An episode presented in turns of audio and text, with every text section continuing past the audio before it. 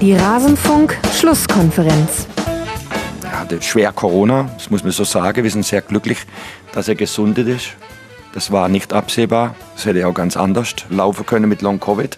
Er hatte kritische Phase und ähm, er war nach 55 Minuten kaputt. Aber ich wollte ihn spielen lassen, jetzt einfach, weil er es verdient hatte übers Training und ein bisschen zu ein, zwei, drei Prozent vielleicht auch, weil er auch hier in Augsburg gespielt hatte.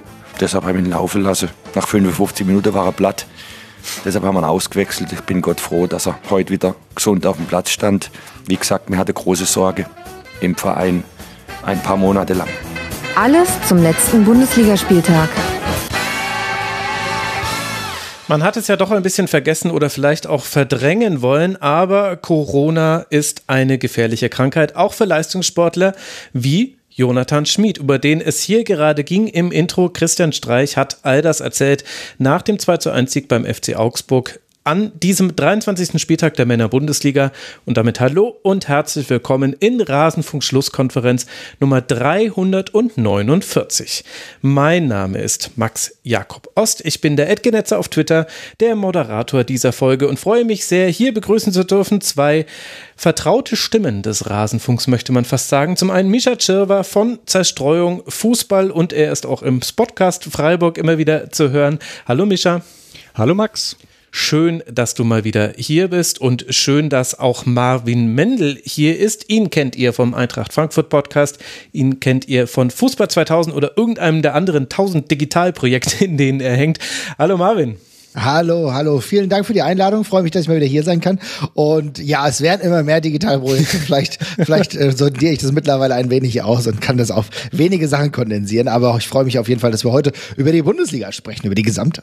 Oh ja, da freue ich mich auch sehr drüber. Und ihr hört es schon, liebe Hörerinnen und Hörer, die beiden haben nicht nur Podcast-Stimmen, sondern auch das perfekte Equipment. Es ist immer schön, mit Profis aufzunehmen.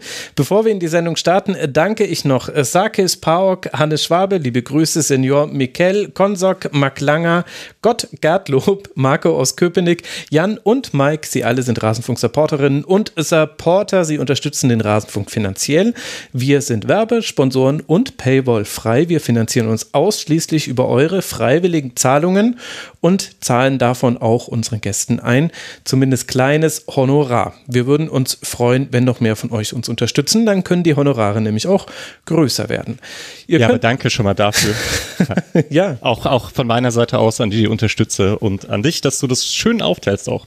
Ja, muss ja sein. Also das war, war ja nie der Plan, hier irgendwie im Porsche durch München zu fahren. Dafür wird sowieso nie, nie reichen beim Rasenfunk. Nee, sollten immer alle partizipieren. Auch zum Beispiel alle, die uns schöne Designs erstellen, die ihr unter kiosk.rasenfunk.de erstehen könnt. Da wird es bald, ganz bald, es fehlen nur noch die Fotos, wird es eine neue Tasse geben. Das ist ein Beispiel dafür, wenn wir uns etwas wenn wir unsere Webseite relaunchen, wie zum Beispiel jetzt seit gefühlt 24 Monaten, oder wenn wir uns neue Designs machen lassen im Shop, dann zahlen wir dafür auch und versuchen da auch möglichst nah an handelsübliche Honorare ranzukommen. Also wenn ihr den Rasenfunk unterstützt, unterstützt ihr nicht nur Frank und mich, sondern eine ganze Peripherie, so wie das sein soll. Und dann habe ich noch anzukündigen, dass es einen neuen Kurzpass geben wird. Der wird am morgigen Dienstag, den 22. Februar, herauskommen, sich zur zweiten Liga beschäftigen. Da ist ja durchaus so einiges los gewesen. Einiges los war aber auch in der ersten Fußball-Bundesliga der Männer und über die wollen wir heute sprechen. Wir haben heute eine Reihenfolge, die sich nach Anzahl der Toren definiert, denn es gab Spiele mit sehr, sehr vielen Toren, unter anderem eines mit sieben. Das fand statt in Berlin bei Hertha BSC im Olympiastadion und Anfang der zweiten Hälfte sah es echt gut aus für die Hertha. Jovetic hatte die Führung von Henrichs egalisiert und einige weitere Chancen, Leipzig deutliche Probleme.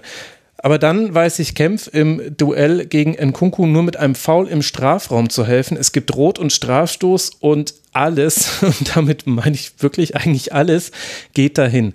Nkunku trifft doppelt, Olmo, Haidara und Pausen ebenso. Der Endstand ist 1 zu 6 nach dem 0 zu 6 im Hinspiel in der Hinrunde eine zweite deutliche Niederlage bekommt auch langsam eine gewisse traurige Tradition bei Hertha BSC.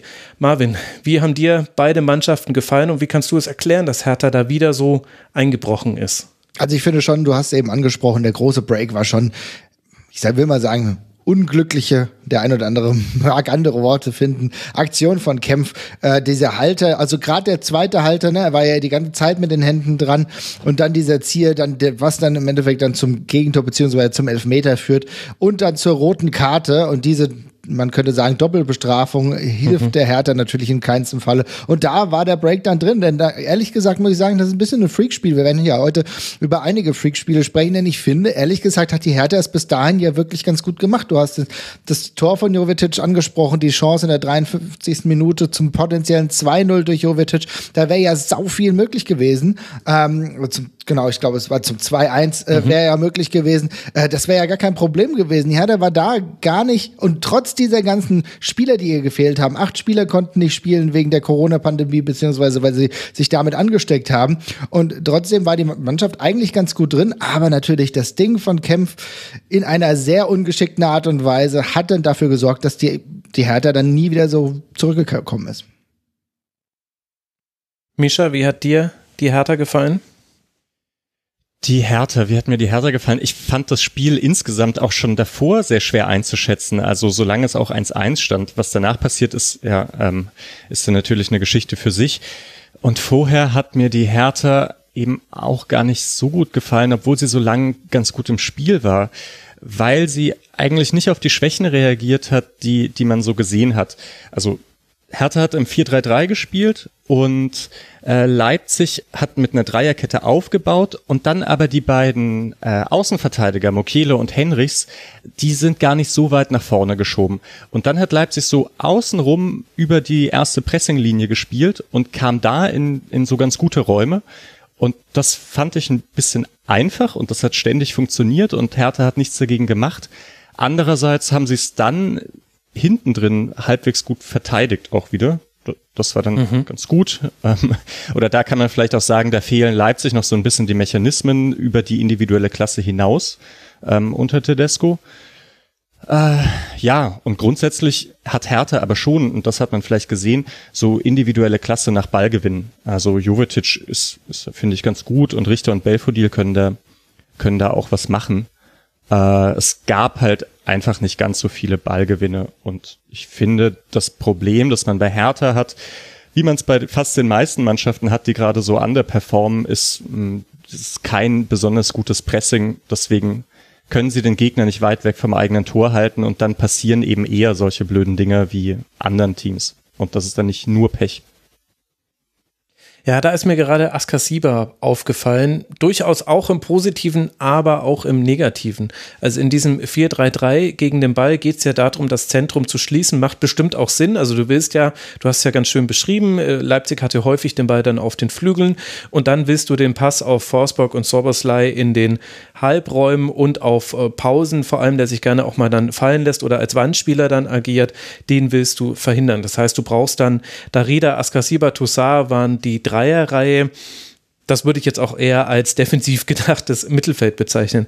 Aber Askasiba zum Beispiel, war in der, vor allem in der ersten Hälfte, immer wieder dabei zu beobachten, wie er auf einen ballführenden Leipziger rausgerückt ist, aus seiner Position. Und das war zum Teil völlig übermotiviert. Leipzig hatte da mehrmals die Möglichkeit, einfach direkt in seinen Rücken reinzuspielen mit zwei Kontakten, hat es erstaunlich selten gemacht, fand ich in der ersten Halbzeit. Und auch beim 2 zu 1, also bei der Entstehung des Fouls, war es eigentlich eine Situation, die für Hertha ganz gut verläuft. Man hat Leipzig auf dem rechten Flügel ein bisschen isoliert und kann eigentlich fast den Ball festmachen. Guardiol spielt dann im Fallen einen öffnenden Pass in die Mitte und Askasiba entscheidet sich für die Grätsche und verpasst diesen Ball. Und ab dann ist es nur noch ein Pass von Haidara, nee, von Olmo, Entschuldigung, auf Nkunku. Dann kommt das Foul von Kempf, was wir von, vorhin schon besprochen haben. Und da tue ich mich jetzt dann eben auch schwer mit einer Wertung. Also ich kann das quasi beschreiben, was ich da gesehen habe, aber wie werte ich das jetzt? Ist das jetzt dann Taktik, taktisch nicht aufgegangen mit den drei Sechsern gegen zwei Achter plus einfach ja, ein sehr, eine sehr fluide Viererreihe eigentlich an Spielern bei Leipzig, plus dann noch die Außenverteidiger, die ja dann auch im späteren Aufbauspiel sehr weit nach vorne rücken. Also Gefühlt war Hertha da auch sehr häufig in Unterzahlsituationen, was du wirklich nicht haben willst gegen den Ball. Bewerte ich das so? Bewerte ich das individuell auf Ebene von Askasiba, dass man sagt, er war vielleicht ein bisschen übermotiviert? Oder, das ist ja auch noch eine Ebene, die wir noch nicht angesprochen haben, lasse ich mit einfließen, wie viele Verletzte und Corona-Erkrankte Hertha BSC hatte. Allein sechs Hertaner sind wegen Corona ausgefallen. Klünter, Plattenhardt, Mittelstädt, Boateng, Kelenkamp und Lee haben, Lee haben alle nicht äh, spielen können. Dementsprechend auch mal wieder eine komplett neue Abwehrreihe. Björkan auf links von Beginn an, Kempf neben Gechter in der Mitte, Pekarik auf den Außen. Marvin, wo, wo würdest du den Schwerpunkt setzen? Oder ist es vielleicht auch gar nicht zu erklären, sondern ein Zusammenspiel aus ganz vielen Faktoren gewesen? Also ich glaube, es ist natürlich schon, sind schon mehrere Faktoren, aber ich, ich tue mir einfach schwer, äh, diese, du hast eben allein sechs Corona-Fälle, insgesamt waren es dann, glaube ich, dann acht Leute, die raus äh, nicht gespielt haben einfach das komplette aus der Bewertung rauszunehmen. Denn überlegt euch mal, wo die Hertha jetzt herkommt. Ne? Die kam aus Spielen, die nicht erfolgreich gestaltet wurden, um es mal so zu sagen. Du hast jetzt zum beispielsweise auch gegen Fürth davor verloren und du bist eigentlich ziemlich weit unten drin. Du hast eigentlich wenig perso persönliche Erfolge jetzt in der letzten Zeit geholt und äh, dann spielst du gegen einen Gegner, von dem du weißt, okay, der hat eine spielerische Klasse, da könnt ihr mich natürlich überrollen. Deswegen habe ich ja auch genau diese Trennung vorhin vorgenommen, dass ich schon gesagt habe, dass natürlich ist es nicht alles optimal gelaufen. Ihr habt auch Askar äh, Sieber angesprochen, der ja, für mich sehr unwirsch in vielen Situationen war und vielleicht auch ein bisschen für Unruhe gesorgt hat. Aber ich meine, wo kommen die her? Ne? Ich meine, ein, ein Punkt zuletzt halt gegen Freiburg geholt, da ging aber auch, ähm, davor aber auch heftig gegen die Bayern verloren. Also die haben wenig Grund zur Freude gerade und dann eigentlich machen sie für mich bis zum Elfmeter trotzdem ein sehr ordentliches Spiel und mhm. danach fällt es halt auseinander. Deswegen, ich würde es so ein bisschen auch wenn es total merkwürdig klingt, ich glaube, an dieser Zeit bis zum Elfmeter kann man sich insbesondere bei den ganzen Verletzten schon ein bisschen aufbauen. Und äh, natürlich kennen wir ja alles, was jetzt schon wieder gerüchtet wird und bezüglich Trainer und so weiter und so fort. Aber ich finde, dass das bis dahin gar nicht verkehrt war. Und so würde ich das tatsächlich sehen. Ja, doch, irgendwie schon. Äh, ich jetzt den Turn, den du am Ende genommen hast, habe ich noch mal. Ich hatte es die ganze Zeit anders interpretiert, was du sagst, im Sinne von, naja, das ist nicht nur ein Problem von heute, äh, von von Samstag, nee, von Sonntag gewesen, sondern das Problem besteht ja schon länger, äh, dass dass das eine schlechte Defensive ist und auch ohne die sechs Tore wären es, glaube ich, also ohne die sechs Gegentore wären es wäre es immer noch die zweitschlechteste Abwehr der Bundesliga. Ja, stimmt. Hm. Also, aber du hast recht. Also man kann sehen, dass da defensiv ein paar Sachen passen, aber ja, grundsätzlich sind da größere Probleme, die Korkut nicht in den Griff bekommt, die aber vielleicht ja schon auch am Kader liegen und ich würde da dann hm. vielleicht vor allem auf die Stürmer schauen, die eben die erste Pressinglinie bilden. Äh, ich weiß nicht, wie es dahinter aussieht. Ich finde, mit Kempf haben sie eigentlich einen ganz guten ganz guten Einkauf gemacht. Es ist ärgerlich, dass Boyata so oft verletzt ist, weil der ja auch so diese Art von Abwehrspieler ist, die äh, einfach alles rausklärt und dadurch so eine gewisse Sicherheit gibt. Mhm. Ja, aber irgendwie müssen sie es stabilisieren. Gut, aber ich finde, was Marvin gesagt hat, man kann es wirklich auch so drehen. Also stimmt schon, bis zum 1-1 äh, war es gerade in der letzten Linie halbwegs gut verteidigt oder recht, recht gut verteidigt du hast halt diese Verunsicherung, die die ganze Mannschaft durchzieht. Ich finde, Schwolo ist da ein sehr gutes Beispiel für. Den hast ja, du ja stimmt. auch noch vom mhm. SC näher in Erinnerung, Mischa. Der hat jetzt keine klaren Fehler gemacht, aber zweimal zum Beispiel verursacht er Ecken bei Bällen, die dann doch relativ deutlich neben das Tor gehen und zusammengenommen mit den Fe Fehlern, die man eben jetzt in der Vergangenheit bei ihm manchmal gesehen hat, der, der ist für mich so ein Beispiel für eine Reihe von Spielern, die bei Hertha BSC aus welchen Gründen auch immer nicht an ihr Leistungsmaximum herankommt. Und dann ergibt sich eben auch so eine schiefe Gemengelage aus Form, Psyche, Taktik und in dem Fall dann noch Spielverlauf, wo es Leipzig dann auch sehr gut macht. Also über die haben wir jetzt ja sehr wenig gesprochen, aber das gehört ja noch mit dazu. Olmo vor allem nach seiner Einwechslung, das, die bestrafen halt dann auch die Fehler sehr, sehr konsequent. Das ist auch richtig, du sprichst an. Ich meine natürlich, dass du dann vorne auch so Killer Elfmeter hin und her, aber dass ein Kunku momentan alles trifft, was er von Schlappen bekommt, ist natürlich herausragend. Ne? Und wenn du überlegst, dass ein Spieler wie Silva, den wir schmerzvollerweise vor der Saison haben abgeben müssen von der Eintracht äh, zu Leipzig und dass der jetzt halt eine sekundäre Rolle spielt, weil ein Kunku einfach so über sich hinausgewachsen ist, das muss man dann auch erstmal auch neidlos anerkennen. Und es ist halt ein Killer. Und wenn der verwandelt die Dinger dann halt, und dann ist es, wird's halt schwierig. Dann merkst du aber auch, wie gesagt, mit dem, mit der roten Karte, dass so ein bisschen die Ordnung flöten ging. Aber ich fand es auch interessant, was du über Schwolo gesagt hast, weil Schwolo ist natürlich schon ein Spieler, den, jeder denkt, oder das ich auch, dass es ein absolut solider Torhüter ist, aber ihm fehlen halt gerade so ein bisschen die besonderen Momente bei der Hertha, dass er sich auch ein bisschen mehr Selbstvertrauen holt, vielleicht auch mal einen Elfmeter hält. Ne, das kann man natürlich nicht, kann man ja nicht zwingen, aber genau dieses bisschen Verunsicherung, was da mit reinschwingt, dass er halt jetzt auch nicht für eine Wende sorgen kann, macht es natürlich insgesamt schwierig. Ja, darf ich da äh, den kleinen Exkurs zu den Natürlich. Freiburger Ex-Torhütern machen? ja, ja sehr äh, gerne. Jetzt bin ich das, gespannt. das ist ja wirklich sehr interessant, wenn man sich die Paradenquoten anschaut. Da sind Freiburger Torhüter prinzipiell ganz weit vorne dabei. Flecken jetzt auch wieder mit ähm, der besten Paradenquote und Schwolo war es zu Freiburger Endzeiten auch auf Nummer eins, was die Paradenquote angeht. Und das liegt jetzt aber nicht daran, dass Freiburg immer die allerbesten Torhüter hat, sondern dass es eine recht gute Abstimmung zwischen Abwehr und Torhüter gibt und dass bestimmte Schüsse zugelassen werden und bestimmte eben nicht. Äh, und größtenteils einfach sehr, sehr viele Abwehrspieler zwischen, äh, zwischen Schussabgeber und Torhüter stehen. Und das sind so Detailfragen, da bin ich jetzt eben nicht ganz so tief bei den anderen Teams drin wie bei Freiburg, aber jetzt aus meiner Perspektive heraus fehlt es einfach bei, bei der Hertha. Und so kann ich mir nur erklären, warum Schwolo äh, so, ja, also so enorm abfällt gegenüber seiner Freiburger Zeit. Man hatte das bei Bürki in Dortmund auch teilweise gesehen. Bei Baumann in der Anfangsphase in Hoffenheim war das auch erstmal so, dass er eher etwas schlechter wurde. Und man sieht es aktuell bei Müller, der letzte Saison eben auch relativ gut so in dieser Statistik performt hat und jetzt nicht mehr. Ja, aber genau, wie dort die Abstimmung ganz genau zwischen Schwolo, Kempf und Gechter aussieht, äh, da, da sehe ich nicht genug naja, Wie soll es da überhaupt um eine Abstimmung geben? Also ja, weißt du, ja. Kempf im Winter gekommen, Ende mhm. Januar gekommen, Gechter jetzt zum zweiten Mal in Folge, glaube ich, in der Startelf gestanden. Das ist natürlich ein Teil des Hartaner Problems, dass eben diese letzte Viererkette, beziehungsweise manchmal ja auch Fünferkette, durchrotiert im Grunde und das nie freiwillig. So, aber irgendwann kommt man halt auch an einem Punkt, wo die Tabelle, das Tabellenbild so mächtig ist, dass man in der Diskussion all das fast gar nicht mehr gelten lassen kann. Jetzt hat man wieder sechs Tore kassiert, wie schon im Hinspiel. Allein zwölf der 51 Gegentore von Hertha BSC kommen aus den Spielen gegen Raber Leipzig. Du bist noch ein Punkt vor dem Relegationsplatz. Das ist zwar eine langweilige Argumentation, aber in die kommen wir im Abstiegskampf immer wieder rein. Da werden wir, glaube ich, bei Augsburg später auch noch drüber sprechen und definitiv auch bei Stuttgart, weil bei Stuttgart ist es fast seit Spieltag drei ein Narrativ, dass man sagt, Leistung eigentlich gut, ach, Ertrag hat noch nicht gepasst und es gibt ja auch so viele Verletzte und so viele Gründe. Ja, das stimmt, aber du kannst halt auch mit vielen Verletzten absteigen und irgendwann dreht sich dann auch so ein bisschen die Art und Weise, wie wir über solche Vereine sprechen.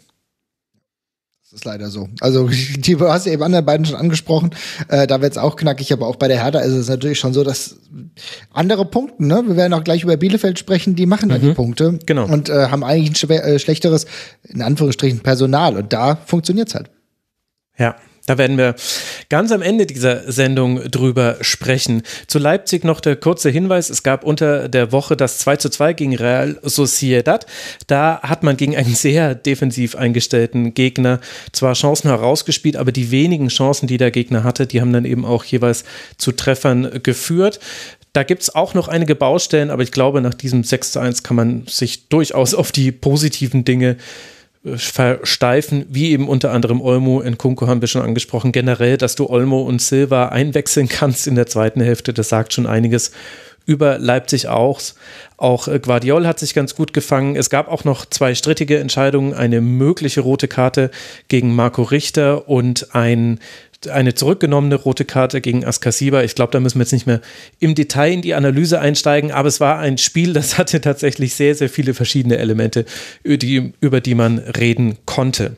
Auf jeden Fall für ein Sonntagabendspiel definitiv. Also ich fand es aber ganz gut, muss ich sagen, äh, dass, äh, dass das zurückgenommen wurde und wie es auch gehandhabt wurde, dass Askasiba dann halt die gelbe Karte bekommen hat, was für mich vollkommen verständlich war. Aber wenn wir äh, bei den guten Sachen sind, wollte ich nur noch ganz kurz anmerken, dass ich fand, dass bei RB auch Benny Heinrichs wirklich eigentlich den, den Drive wieder raus hat. Ne? War ja ein bisschen schwierig, auch seine Anfangsphase. Jetzt auf der linken Seite macht er ordentlich Druck, hat das 1 zu 0 gemacht, glaube ich, gibt auch ihm noch mehr Selbstvertrauen. Also auch da, das ist auch so ein Punkt, den ich da schon ganz gern positiv hervorheben will, weil er ja durchaus eine wechselhafte Karriere hatte bislang.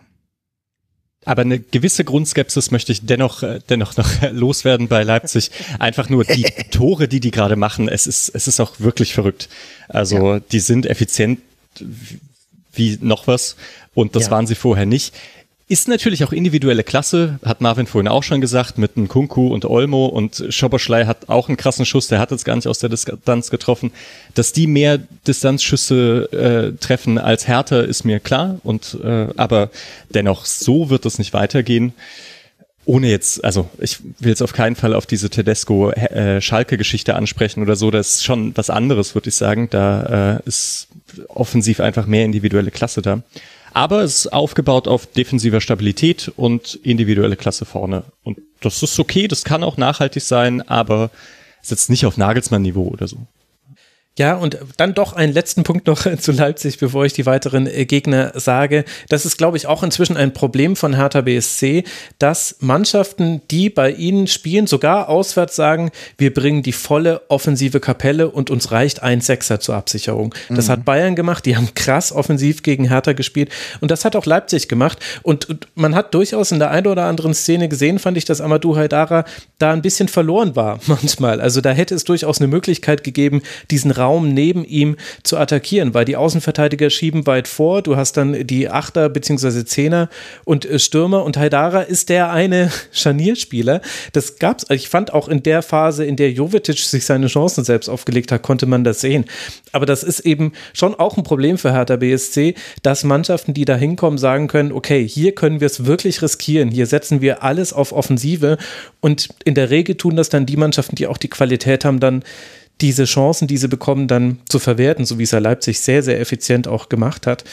Das fand ich schon auch, ja, also aus Hartaner Sicht ist das natürlich ein bisschen bedrückend, wenn du das erkennst, dass Mannschaften, die sowieso schon überlegen sind, gegen dich auch noch sagen, naja, so wirklich eine Absicherung brauchen wir jetzt eigentlich nicht, um es jetzt mal ein bisschen zu überspitzen. Gut, für Leipzig. Die auf Rang 4 bleiben mit 37 Punkten, punktgleich mit Hoffenheim und Freiburg. Für die Leipziger geht es jetzt dann weiter bei Real Sociedad im Rückspiel, bevor man dann beim VfL Bochum antritt. Die Hertha, die auf Rang 15 abrutscht, einen Punkt Vorsprung hat auf den FC Augsburg und vier Punkte Vorsprung auf den VfB Stuttgart. Die Hertha muss jetzt dann nach Freiburg reisen. Wenn wir kurz den Quervergleich zur Hinrunde machen. Es gab die zwei Spiele, die gewonnen werden konnten für die Hertha gegen Bochum und Fürth. Da ist diesmal nur ein Punkt bei herausgekommen. Die nächsten Spiele, die dann gewonnen werden konnten, waren gegen Eintracht Frankfurt und Gladbach. Das sind die Spiele nach dem Freiburg-Auswärtsspiel. Also so langsam kommen wir in einen Bereich rein, wo ja, sich verschiedene Schlingen ein bisschen zuziehen bei der Hertha, ohne etwas beschreien zu wollen. Beschreien konnte man auch nicht, was da in Dortmund passiert ist im nächsten Spiel, über das wir sprechen wollen.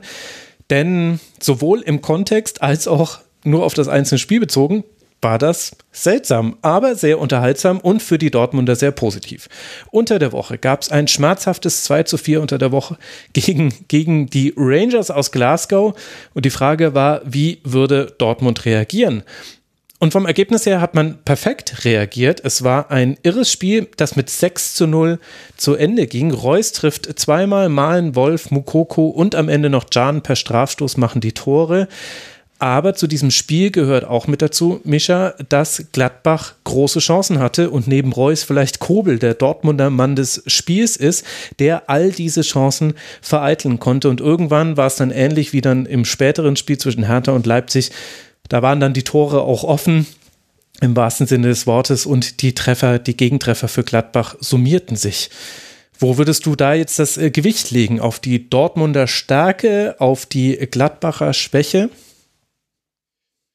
Am Ende dann. Äh, nee, ich würde eigentlich anfangen mit der ersten Halbzeit und dem, dass es da ja eigentlich recht ausgeglichen war nach Chancen und wirklich nur die Chancenverwertung den Unterschied gemacht hat.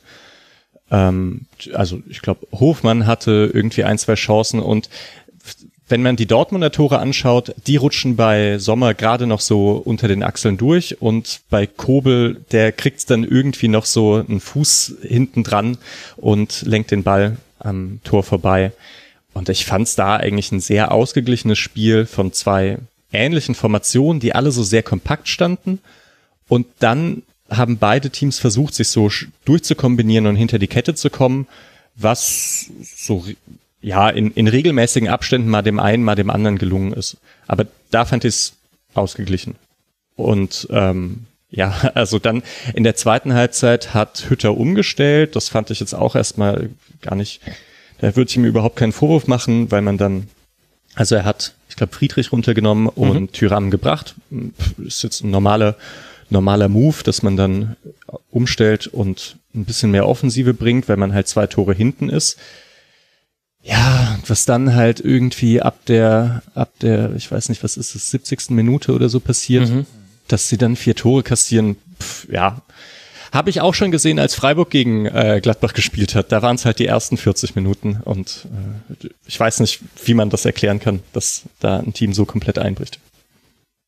Aber es ist schon interessant, ne? Denn wir haben es ja eben ganz gut illustriert. Das war ja schon so, dass allein durch Kone, glaube ich, 23. Minute, dass er eine Riesenchance hat, äh, selber die Gladbacher in Führung zu bringen. Ne? Natürlich auch gute Torhüter beim BVB heute am Start gewesen, aber es ist trotzdem so, die hatten ihre Chance. Ne? Wenn du dir dann das Ergebnis nur anguckst, denkst du ja, okay, das war eine komplette Montage. So war es halt nicht. Also auch da, das Freakspiel Nummer zwei, wo ich durchaus auch positive Aspekte bei Gladbach äh, gesehen habe, zumindest in der ersten Hälfte. Und andererseits ist es so, wir kennen, wir kennen den trottligen Kellner, den BVB, äh, die Deluxe-Version quasi von Vizekusen, die immer wieder super geile Spiele haben. Du denkst, da passiert einiges, da geht jetzt was, vielleicht können sie doch irgendwie in die Meisterschaft eingreifen, um nur um äh, dann wieder mit schlimmen Einbrüchen äh, jegliche Chancen dann wieder auszuradieren. Also jetzt zeigt sich wieder halt die positive Seite des BVB im Verlaufe. Und was mir da aber dann auch gut gefallen hat, trotz der Tatsache, dass Gladbach am Anfang dann auch besser war, äh, du hast ja eben angesprochen, als es dann richtig losging mit dem Torreigen, dass auch selbst Spieler getroffen haben, die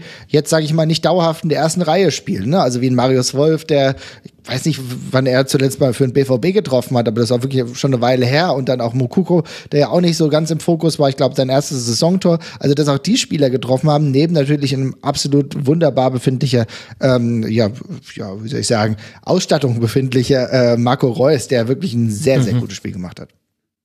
Drei Assists, zwei Tore, das, äh, ja, und das er hätte noch den Strafstoß schießen sollen. Ich war richtig sauer auf Emre Can, dass er ihn geschossen hat. Stimmt, weil, weil ja, es war genau, wirklich ein tolles Spiel von Reus, bei dem man noch dazu sagen muss, hat bei einer Klärungsaktion von Kobel die Faust bzw. den Arm von Kobel heftig an den Hinterkopf bekommen.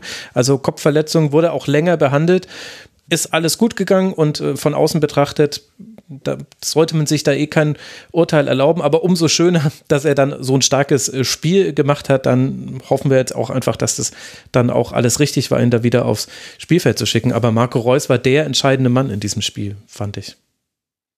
Auf jeden, Auf jeden Fall, muss man sagen. Fünf Scorer-Punkte spricht eine deutliche Sprache. also da, da, kann man nicht leider äh, nicht viel wegdiskutieren. Aber wie gesagt, vielleicht können wir da noch mal ganz kurz reingehen, dass wir, ne, Gladbach ist halt so ein so krass, 0-6 ist ein krasses Ergebnis. Aber ich meine, überlegt ja, 62. Minute auch nochmal eine Riesenchance gehabt für Gladbach, doch wieder ranzukommen. So, und irgendwie, es hat halt nicht sollen sein, aber ich kann nicht komplett den Stab über Gladbach brechen. Vielleicht bin ich aber auch nur zu gezähmt und ihr müsst mich da jetzt ein bisschen anders emotionalisieren. Ich gehe ein bisschen mit dir mit. Also, ich, oder, ja, doch. Es ist halt das zweite Mal passiert, dass sie 6-0 verlieren. Das kann natürlich auch etwas Sorgen machen. Äh, mir fehlen halt die Erklärungen. Als wenn das Stuttgart passiert wäre, würde man halt sagen, junge Mannschaft. Äh, das gilt halt für, für Gladbach nicht. Das sind relativ erfahrene Spieler. Ja, ich, also ich weiß nicht. Max, du? Also wie immer gibt es hier zwei Seiten der Medaille. Offensiv hat Gladbach deutliche Schritte nach vorne gemacht. Da tut es total gut, dass Jonas Hofmann wieder spielt. Und ich finde, Player ist so ein bisschen der heimliche Spielmacher inzwischen. Was der an Pässen, die direkt zu Torchancen führen, spielt oder zu Pässen, die danach dann zu Torchancen führen, finde ich wirklich bemerkenswert. Und das tut Gladbach sehr gut. Gleichzeitig hast du mit Cornet jemanden, der sehr gut ist im Nachstoßen. Und dann kann man jetzt in diesem Spiel sagen, war das auch Pech also Kobel hatte in den entscheidenden Situationen nicht nur gute Paraden, sondern dann eben auch ein bisschen Glück. Und dann addiert sich das so auf.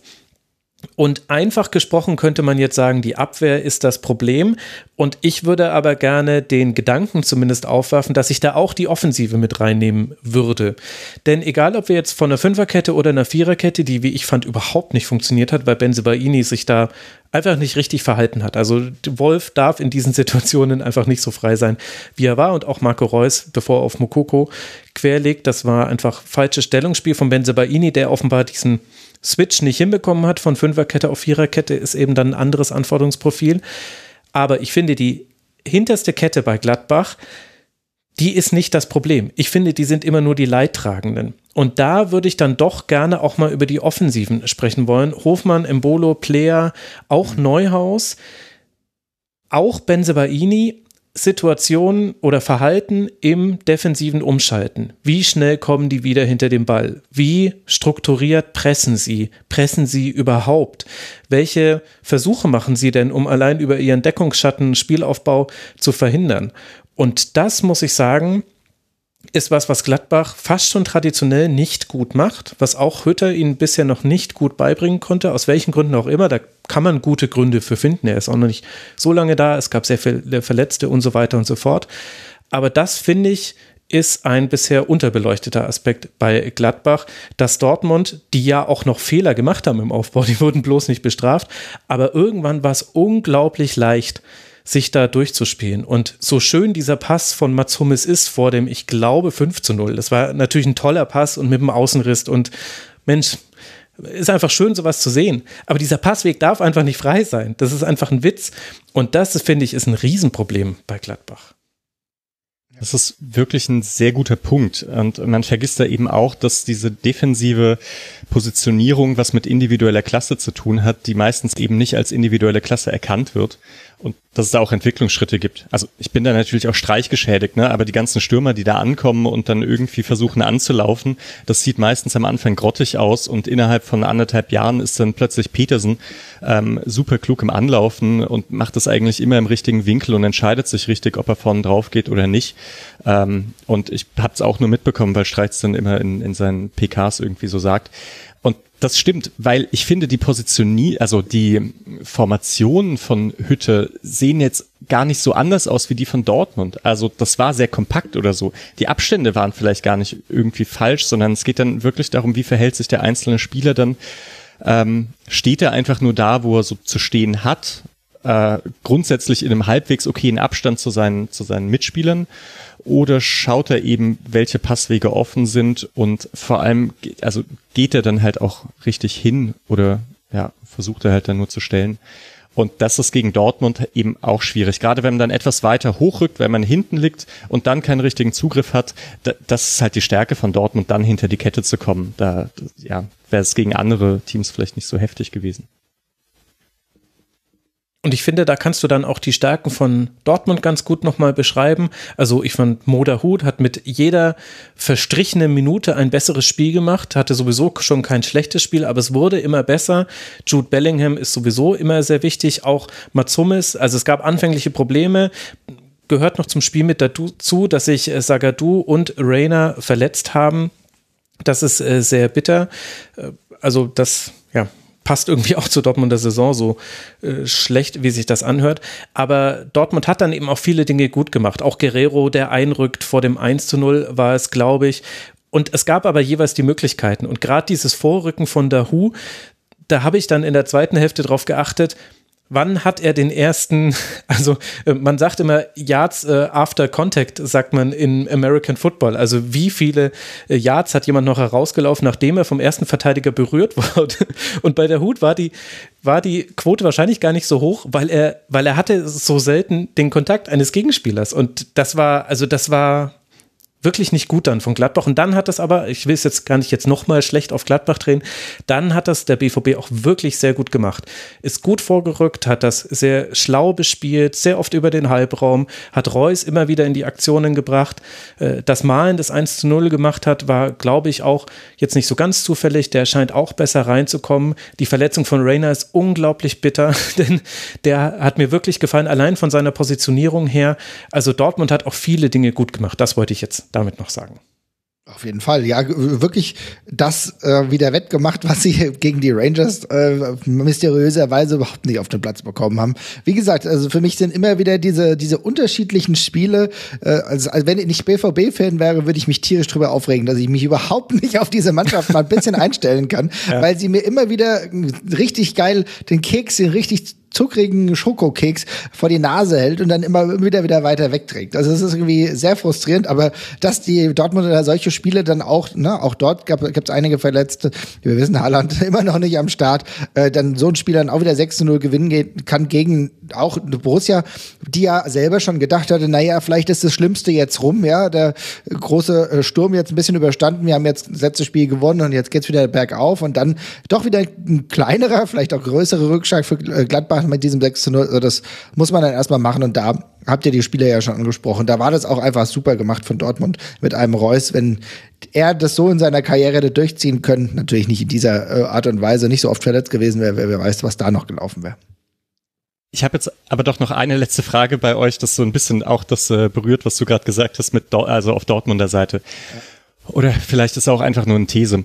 Also in Dortmund ist, finde ich, grundsätzlich immer so eine richtig miese Laune. Also unter Fans, meistens auch wird die schon von Journalisten reingetragen und äh, von den Spielern auch. Also selbst nach dem 6-0 hatte man das Gefühl, die müssen alle eher daran erinnern, was äh, bei den Rangers irgendwie so passiert ist.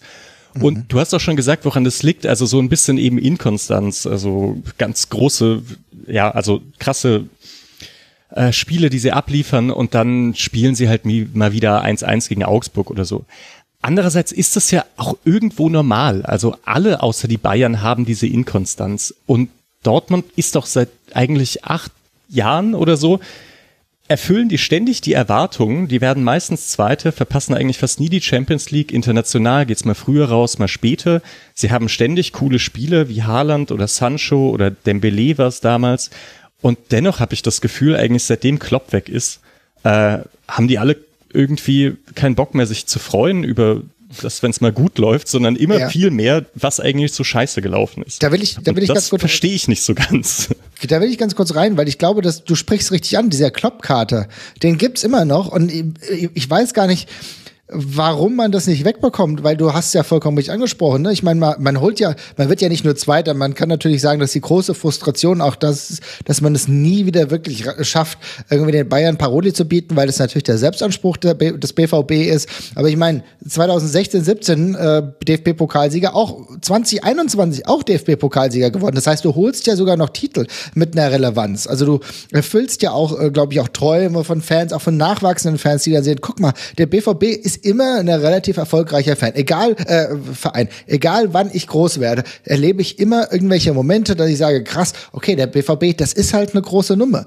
Und trotzdem ist immer wieder der, dieser Aspekt dabei, ja, wir sind irgendwie auch, also das, was ich ja gesagt habe, dieser trottelige Kellner, das ist irgendwie auch der BVB, wobei das ja eigentlich nicht so hundertprozentig stimmt, weil sie spielen ja mit, sie sind Tabellenzweiter, sie sind immer noch in der Champions League. Ja, natürlich sieht es schwierig aus, dass man gegen Glasgow noch was reißt, aber wer weiß, es gibt auch diese Freak-Spiele und gerade die Borussia ist ja eigentlich gemacht genau für solche Spiele, dass sie das dann doch noch rumreißen. Also es ist eigentlich kein Drama, aber dieser große Kater, dieser, diese Nachwehen der, der, der, der, der Klopp-Demission, beziehungsweise dass er auch selber gegangen ist, die wirken irgendwie nach und das scheint fast, das scheint fast, wie soll ich sagen, so das, was die Eintracht-Fans äh, mit Rostock damals hatten, ne, dass egal was war, mhm. immer wieder auf Rostock gegangen wurde. Das also 1992 verpasste Meisterschaft, für alle, genau, die nicht ganz jetzt, so in der Geschichte drin genau, sind. Genau, ja. Sehr gut, dass du sagst, genau. Scheint jetzt irgendwie auch in der DNA der Dortmunder irgendwie so ein bisschen sich festgesetzt zu haben. Ist meine laienhafte, von außen betrachtete Perspektive. Ja, und da habe ich Martin Rafelt eben im Kopf, der im Rasenfunk sagte, man darf Teams halt nicht an Überperformance messen. So, ich glaube nicht bei den Einzelspielen und dann vielleicht bei den Saisons auch nicht unbedingt. Ja, wobei genau das die Frage ist, ob das bei Dortmund passiert, weil man kann, ich würde ehrlich gesagt nicht vom Klopp-Kater sprechen, sondern vom Javi Martinez Hype. Klopp ah. hat mit einer taktisch über sehr guten Idee die Bayern in die Knie gezwungen, hätte fast sogar auf der größten Bühne im Champions League Finale äh, geklappt.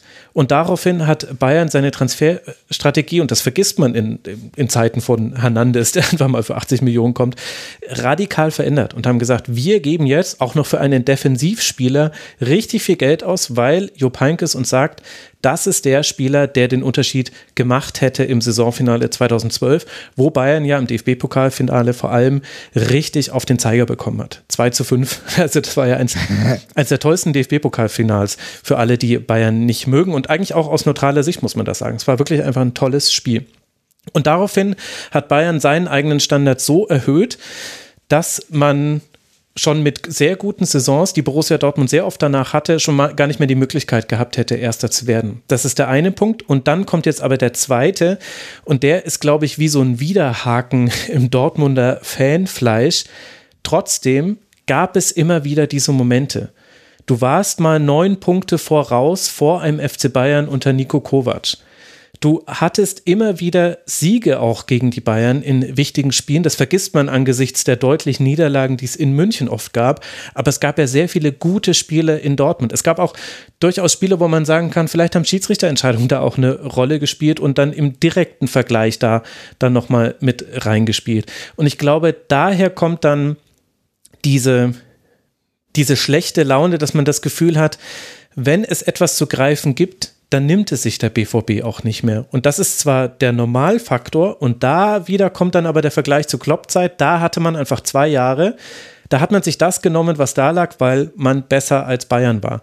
Und jetzt gibt es eben Jahre, da holt man zwar auch den DFB-Pokalsieg, aber zum Beispiel in diesem Jahr, Bayern scheidet früh aus, Dortmund geht raus genau derselbe Kater ja bei Gladbach. Ging in Hannover 96 die anderen gegen St. Pauli. Oder du bist eben die neun Punkte weg und du lässt dich tatsächlich von diesen trotteligen Bayern unter Nico Kovac, die alle total schlechte Laune haben, noch schlechtere Laune als Dortmund. Da wurden die, Mies, die größten Miesepeter wurden Meister und die anderen wurden dann zum zweitgrößten Miesepeter. Und ich glaube, das ist so eine, das sind einfach auch Gefühlslagen, von denen kannst du dich logischerweise nicht lösen aus Sicht des BVB. Und das kann ich auch sehr gut nachvollziehen, weil es auch wirklich es ist schade. Also es tut einem auch wirklich mhm. von außen auch ein bisschen leid. Und es gibt auch diese Mikromomente, wo du normalerweise sagst, so, jetzt haben wir den aber das Schnippchen geschlagen. Allein die Tatsache, dass ein Süle jetzt von den Bayern zu zum BVB wechselt. Da könnte man, das könnte so aufblasen, mhm. kann sagen, so, jetzt trommeln wir sogar intern, wir bekommen deutsche Nationalspiele von euch zu uns. Das ist doch jetzt mal eine Ansage. Ne? Du hast ja diese Momente. Du hast immer noch krasse Spieler wie in Haaland. Ja, also ich meine natürlich auch, was da für ein Trubel gemacht wird. Wo wechselt er hin? Dies, das. Noch ist er ein Spieler des BVB. Vielleicht muss man es auch einfach mal so nehmen. Ne? Und nicht die ganze Zeit nur, ja, wechsel dahin. Das ist auch diese, es ist, gibt nichts Ermüdenderes als dieser immer Einzelspieler-Debatten. Also ich weiß nicht, vielleicht dieser doofe Zwischenschnitt auf Haaland, wenn er auf der Tribüne sitzt. ey, ohne Scheiß. ist so unglaublich, ey. Jetzt ohne Scheiß, da, da liefert dieser Verein, ja, eine richtig gute Partie ab. Wir haben eben drüber gesprochen, 6 zu 0. Und dann immer wieder Haaland. Bei allem Respekt, ich bin froh, wenn er wieder Fußball spielt, weil ich dem auch gerne zuschaue. Aber diese elendigen Debatten, das hängt natürlich auch damit zusammen, dass wir mittlerweile im Fußball auch gerade für jüngere Protagonisten oder jüngere Fans sehr einen krassen Zuschnitt auf einzelne Spiele haben und weg von den Vereinen. Ne? Aber für mich ist immer noch wichtiger, was macht der Verein? Wie geht's dem Verein? Und wenn ein Spieler, ein toller Spieler beim Verein ist, da freue ich mich. Aber mir ist scheißegal, wo ein Haaland irgendwann hinwechseln wird, wenn es nicht mehr in Deutschland ist. Aber jetzt bin ich doch froh, als, als BVB-Fan wäre ich doch froh, dass er noch dort ist und dass ich mich irgendwann freue, dass er wieder da ist, dann vielleicht trotzdem noch die entscheidenden Unterschiede dann machen kann. Aber äh, wie gesagt, da, da ärgere ich mich ein bisschen, weil ich will nur sagen, eigentlich hat der BVB immer noch alles auf der Platte und es ist immer noch nichts gelaufen. Und für die nächste Saison sieht es ja dann Stand jetzt auch schon wieder gar nicht so verkehrt aus. Genau. Und ich finde ja auch, man darf ja auch auf jeden Fall enttäuscht sein, wenn man irgendwie eine Möglichkeit hatte und die dann und, und das dann irgendwie nicht funktioniert. Ich denke nur, also ich habe nur das Gefühl, die Enttäuschungen halten beim BVB immer deutlich länger an als das, was man dann irgendwie erreicht hat. Und man kann sich jetzt halt auch einfach anschauen, dass die, ich glaube, acht Punkte vor Leverkusen sind. So, und Leverkusen gilt gerade als das krasse Team und alles ist super toll und Exakt. so. Und äh, Dortmund spielt aber, was die Ergebnisse angeht, her eine, eine ganz gute Saison einfach. Also so kann man es definitiv sehen, vor allem mit Abstand auf den ersten Nicht-Champions League-Rang. Und damals geht es ja vorrangig erstmal. Zwölf Punkte Vorsprung hat der BVB, sechs Punkte ist man hinter den Bayern. Es geht jetzt dann auswärts nach Glasgow. Vielleicht kann man da ja den Rückstand sogar drehen. Es gibt die Auswärtstorregel nicht mehr in den internationalen Wettbewerben. Das könnte eins der Spiele sein, wo man das dann merkt. Danach fährt man zum FC Augsburg. Da gab es ja auch im Hinspiel ein 2 zu 1 Sieg. Und für Borussia Mönchengladbach, die auf Rang 13 stehen bleiben mit 26 Punkten, die haben vier Punkte Vorsprung, spielen jetzt dann zu Hause gegen den VfL Wolfsburg. Und das sind im Grunde jetzt vier wichtige Spiele, die kommen für Gladbach. Wolfsburg zu Hause, Stuttgart auswärts, Hertha zu Hause, Bochum zu Hause. Das sind Stand jetzt die Plätze 12, 11, 15 und jetzt habe ich einen noch vergessen. Ach ja, 17, Stuttgart. Gegen die man spielt. Das heißt, das direkte Tabellenumfeld, gegen das Gladbach gerade spielt. Wahrscheinlich wird die Art und Weise, wie man ergebnistechnisch aus diesen Spielen rausgeht, sehr darüber entscheiden, wie wir dann nach der Saison über die komplette Spielzeit der Borussia sprechen werden.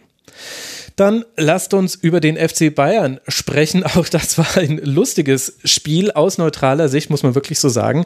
Nach der ersten schlechten Hälfte gegen Bochum und der ersten schlechten, der schlechten ersten Hälfte, so ist es richtig, gegen Salzburg, wollten die Bayern gegen die Spielvereinigung Kräuter Fürth endlich ein anderes Gesicht zeigen. Und was kommt heraus? Ein 0 zu 1 nach Rückstand mit nur zwei Schüssen aufs Tor aber immerhin war die zweite Hälfte dann wieder besser, zumindest in Teilen. Äh, Lewandowski und Griesbeck mit einem Eigentor drehen das Ergebnis. Äh, dann trifft Fürth zweimal Aluminium, einmal Latte, einmal Pfosten.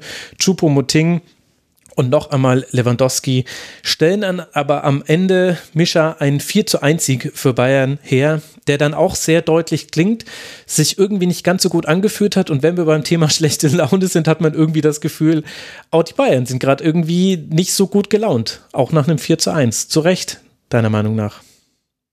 Ja, Bayern gegen Fürth, da, da kann man vielleicht wirklich sagen, dass die Erwartungshaltungen durch ein 4-1 gerade so erfüllt wurden und die erste Halbzeit äh, war wirklich nicht so gut.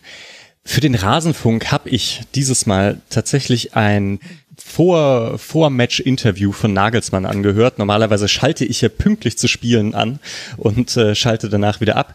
Und, aber es war halt lustig, weil Nagelsmann sagte, man muss gegen Fürth mehr über die Außen gehen, übers Zentrum sich durchzukombinieren, das wird nicht, das wird mhm. nicht klappen.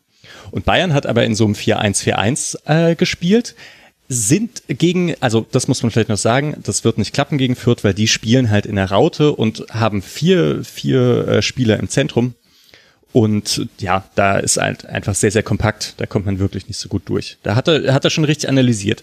Was die Bayern aber gemacht haben, war dann eben in diesem 4-1-4-1 zu spielen.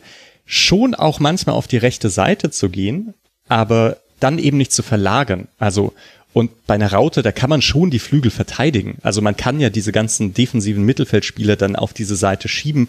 Man muss dann halt wieder verlagern, damit dann diese ganze Mittelfeldraute wieder auf die andere Seite gehen muss und dann wird ein Schuh draus. Ähm, ja, und das, obwohl das Nagelsmann ja vorher gesagt hat, haben das die Bayern irgendwie überhaupt nicht gemacht und die, die Formation passte auch nicht dazu. Und ja, Fürth hat es dann eben gut verteidigt, ist äh, in Führung gegangen, Hürgotha jetzt mit dem achten Tor, glaube ich. Doppelt so viel wie Freiburger Torschützen, alle die besten. Ich glaube auch mehr als jetzt Boré. Sorry, Marvin. Nee, nee, ist so. Also, du kannst das, hau, hau mir Salz in die Wunde. Das ist ein großer Punkt. Das ist alles gut. ja, und dann aber, also genau, Bayern stellt zur, zur Halbzeit um. Äh, Dreierkette mit breiten Flügeln, verlagert schneller, kommt super ins Spiel rein und, und haut diese Dinge rein. Dann Fürth hat auch nochmal kurz umgestellt, auch wieder auf Dreierkette, hatte eine kurze gute Phase, ist etwas weiter rausgeschoben und kassierte in die nächsten Dinge. Dann war das auch so gegessen. Aber wie lang Nagelsmann für diese Umstellung gebraucht hat, hat mich eigentlich gewundert. Ja, also du sagst es eigentlich schon, also ich muss fast sagen, eigentlich alles schon ausgeführt. Ich muss auch sagen, es hat eine ganze Weile gedauert. Ich fand die erste Halbzeit für, für den Bayern natürlich extrem schwach, aber das hast du ja eben schon illustriert, Max. Das zieht sich ja wie ein roter Faden jetzt durch die letzten Spiele. Äh, Finde es auch interessant, wie gut, man muss mal schon sagen, immer noch Fürth einfach mithält, auch wenn das die Tabellensituation eigentlich kaum noch hergibt. Aber es ist halt, wie es ist. Ne? Du, du machst es 1 zu 0, du denkst, okay, jetzt könnte da irgendwie ein bisschen eine kleine Sensation, aber da sind halt die Bayern trotzdem immer noch die Bayern, wenn dann Lewandowski direkt nach der Pause halt seinen Killer anschaltet, dann ist halt Schluss mit lustig. Und das ist halt auch das Ding. Du musst äh, die, die, die Drangphasen kurz vor der Pause und kurz nach der Pause musst du überstehen und dann hast du vielleicht eine reelle Chance. Das haben sie aber nicht überstanden und dann war es klar, in welche Richtung es geht. Aber trotzdem ist es, sind die Bayern aber weniger glamourös gerade. Ne? Also wir haben auch das Spiel in Salzburg gesehen, das war auch schon viel Kampf, das war viel äh, wenig illustres Fußballgeschäft, sondern eher harte Arbeit. Und ich glaube, sie müssen halt gerade dieses Tal durchstehen. Ich finde beispielsweise Sabitzer gefällt mir aktuell überhaupt nicht. Ich finde auch Pavard dieser Position nicht so hundertprozentig, sofern ich das beurteilen kann. Und dann gibt's halt äh, diese Situation, dass du sagst, na ja, okay, Fußball wird auch gearbeitet bei den Bayern. Ja, was ich interessant finde beim Blick auf die Münchner ist, dass Also nach dem letzten Spieltag hat es jetzt ein kleiner Bogen, hat Christian Streich darüber gesprochen, dass man wieder Basics trainieren müsste. Und dann mhm. wurde er gefragt in der Pressekonferenz, was meinen Sie denn damit, Herr Streich? Und dann hat er gesagt, Positionierung mit dem Ball, gegen den Ball, Anlaufverhalten, Zweikampfverhalten, wie lösen wir Situationen? Das sind die Basics. Und wenn ich jetzt aus diesem Viertspiel und durchaus auch aus den beiden Spielen davor der Bayern sagen würde, was müssen die Bayern machen, dann wären das auch Basics. Ich finde, es sind so grundlegende Dinge, die gerade nicht funktionieren. Zum Beispiel im Offensivspiel die Breite und die Tiefe des Spielfeldes nutzen. Breite, hast du ja schon angesprochen, Mischa, das war, also das war wirklich völlig irre, dass es Bayern da nicht geschafft hat, breit zu spielen in der ersten Hälfte. Zweite Hälfte dann besser, aber das kann ja nicht nur mit der Dreierkette zusammenhängen, wo man dann zwar die Schienenspieler ein bisschen offensiver vorspielen kann, aber es hat ja durchaus vorher auch mit der Positionierung zu tun. Also Sané und dann später Nabri waren es ja dann in der zweiten Halbzeit. In der ersten waren es noch äh, Sabitzer. Die können sich ja trotzdem breit aufstellen. Das geht ja auch aus einer Viererkette heraus. Sie haben es einfach nicht gemacht. Sie sind immer wieder reingerückt und keiner weiß warum. Ich vermute auch Julian Nagelsmann nicht. Und das andere ist, dann die Tiefe des Feldes zu attackieren. Das hat Fürth sehr, sehr gut gemacht. Und das muss man vielleicht auch sagen, weil du gesagt hast, eingangs, Mischa, die Erwartungshaltung wurde gerade so erfüllt mit einem 4 zu 1 von Bayern gegen Fürth. Das würde ich nur im Gesamtkontext gelten lassen, nicht für das Fürth der letzten acht Spiele. Denn da ist Fürth viel, viel besser gegen den Ball. Es spielt wirklich sehr, sehr gut mit ist sehr diszipliniert und verteidigt auch einfach Dinge sehr gut. Und da musst du die letzte Kette attackieren. Und diese langen Bälle, der dann nach 33 Sekunden in der zweiten Hälfte dann auf Napri von Upamecano direkt dann zum 1 zu 1 führt, die gab es in der ersten Hälfte gar nicht. Also man hat Fürth da nicht mal gefordert. Fürth konnte das unheimlich eng machen und wurde eben nie isoliert in 1 gegen 1 Duelle auf den Flügeln geschickt und selten ins Laufduell bei Pässen hinter die Kette. Eigentlich fast gar nicht. Und als dritten Aspekt, äh, der bei Bayern schon auch noch zu den Basics dazugehört, Gegenpressing funktioniert gerade überhaupt nicht. Ich glaube, es ist eine Kombination aus zwei Dingen. Das eine ist, dass die Mannschaften nach Ballgewinn sofort den Ball nach vorne schlagen und aber oft auch schon Spieler so positioniert haben, dass sie den empfangen können. Also das hat Bochum par excellence vorgemacht und Fürth hatte da auch sehr gute Ansätze. Es gab ein paar Befreiungsschläge im klassischen Sinn, die einfach ins Nichts gingen, aber ein paar auch sehr gezielt auf Leveling und der hatte da auch wirklich gute Aktionen dann. Also und das Gegenpressing funktioniert gerade auch nicht. Und dann, und an all diesen Dingen kann man noch ewig weiter diskutieren, könnte man auch über Form und so weiter sprechen. Interessant finde ich aber vor allem, wie schwer sich die Bayern tun, wenn eben so ein paar grundlegende Dinge, die halt sonst im Bayern-Spiel eigentlich immer da sind, wenn die fehlen. Ja, ich hätte auch dreierlei. Also das eine ist, ähm, ich, also von Julian Nagelsmann kenne ich dieses Prinzip der minimalen Breite, äh, dass das einer seiner, ich weiß nicht, 30 Prinzipien ist oder so, die ich weiß nicht wie. Ähm, ich glaube 33 sind es. 33, okay, ja. Tobias Escher wird es aufgearbeitet haben oder so. Ähm, ja, und da ist eben die minimale Breite, dass man das, Brei das Spielfeld eben gar nicht so, also gar nicht so in die Breite zieht, damit man möglichst viel Spieler bei Ballverlust auch im Gegenpressing hat. Äh, ja, und da, wie du sagst, dass das mit dem Gegenpressing dann nicht funktioniert, hat wahrscheinlich auch eher individuelle Gründe. Ähm, das ist das eine. Das zweite, dass ich auch ein bisschen was zu Fürth sagen äh, kann. Ich fand's, ich find's cool, dass die Leitl geholt haben. Und ich finde diese Entwicklung super, die die gemacht haben, dass sie am Anfang dachten, komm, wir ziehen dieses Ding aus der zweiten Liga durch. Wir versuchen irgendwie offensiv zu spielen, obwohl unser Kader äh, ja wahrscheinlich nicht genug individuelle Klasse hat, das abzusichern. Dass man dann mit demselben Trainer den Turn aber schafft, defensiv etwas stabiler zu stehen und dann doch den Fokus darauf zu legen, dass man dafür eben keinen alten Feuerwehrmann holen muss, sondern dass man das auch äh, als internen Trainerprozess irgendwie machen kann. Das finde ich sehr, sehr schön. Und dass sie jetzt eben darauf aufbauend, als, also nachdem sie diese Stabilität geschafft haben, wieder ein bisschen mehr diese offensive ähm, also ihr, ihr offensives Spiel in Geltung, in Szene setzen können. Ist insgesamt, finde ich, einfach eine tolle Geschichte, auch wenn es nicht mehr ganz reicht. Und das dritte, das wäre vielleicht nochmal auch noch eine Frage an euch. Ich fand die Einwechslung von Süle ziemlich gut und Süle scheint mir der beste Aufbauspieler zu sein. Ja, ja. Äh, mhm. Seht ihr das auch so? Ich glaube, das und alle, das sehen nicht nur wir, sondern auch alle BVB-Fans so. Oder Marvin, möchtest du widersprechen? Nein, nein, nein. Also ich bin ja kein BVB-Fan, aber ich würde es auf jeden Fall genauso sehen. nein, aber äh, ich würde ganz gerne noch mal ganz kurz bei Fürth bleiben, denn ähm, du hast ja eben schon ganz gut illustriert, ne? es wird wahrscheinlich nicht mehr für die Liga reichen, da ist der Abstand dann einfach zu groß. Trotz individueller ähm, Ausrufezeichen, Rekruter, wie gut er sich auch von der zweiten in die erste Liga etabliert hat, das ist auch gar nicht so selbstverständlich. Ne? Dass man immer denkt, okay, Zweitliga-Torschütze und ich meine, bei uns hat es ja damals gar nicht mit Rekruter funktioniert, aus mehrerlei Gründen wohl, aber bei, bei Fürth nimmt er diese Führungsposition auch als Kapitän auf jeden Fall an, aber selbst ein Leveling, natürlich macht er die Dinge gegen die Bayern nicht, aber ich finde, da ist echt, da ist echt viel da, das, der wird noch ein guter guter, richtig guter Bundesligaspieler. Ähm, da sollte sich der ein oder andere Bundesliga-Verein oder ohne Stürmer vielleicht mal umgucken. ja. ähm, könnte tatsächlich äh, auf jeden Fall etwas sein und mit erhobenen Hauptes werden sie dann wahrscheinlich aus dieser Bundesliga abtreten. Aber ich finde es auch gut, dass du, was du gesagt hast, dass er jetzt auch gar nicht mehr über Leitl dann diskutiert wird. Ich glaube, dass auch wenn der sich mit Sicherheit selbst manchmal fragt, scheiße, so, so richtig kriege ich das jetzt nicht mehr auf die Kette. Aber die Einstellung der Fürther stimmt ja immer. Ja, und aktuell kriegt das ja sehr gut auf die Kette. Ja. Also ich finde das schon, also du, du hast Leveling erwähnt, ich finde Christiansen kann man noch erwähnen, wobei den habe ich schon so oft gelebt, gelobt in den letzten Sendungen, dass das fast schon redundant wird. Dann glaube ich, gehört zu diesem Spiel unbedingt mit dazu, dass sich Jeremy Duziak in der 22. Minute verletzt und raus muss. Für ihn kommt dann Harvard Nielsen. Sollte man eigentlich meinen, dass jemand, der so wichtig ist auf dieser Zehnerposition in der Raute, dass der fehlt, aber so wirklich hat man das gar nicht gemerkt. Fürth hat trotzdem einfach bestehende Automatismen, die trotzdem funktionieren. Nielsen hat andere Qualitäten als Duziak und trotzdem, äh, klar, er kam auch schon oft als Einwechselspieler, mhm. aber das fand ich durchaus bemerkenswert. Und Fürth kann eben sehr gut eigentlich auch das 2 zu 2 machen tut das eben nicht, aus verschiedenen Gründen. Da spielt auch Pech, glaube ich, eine Rolle.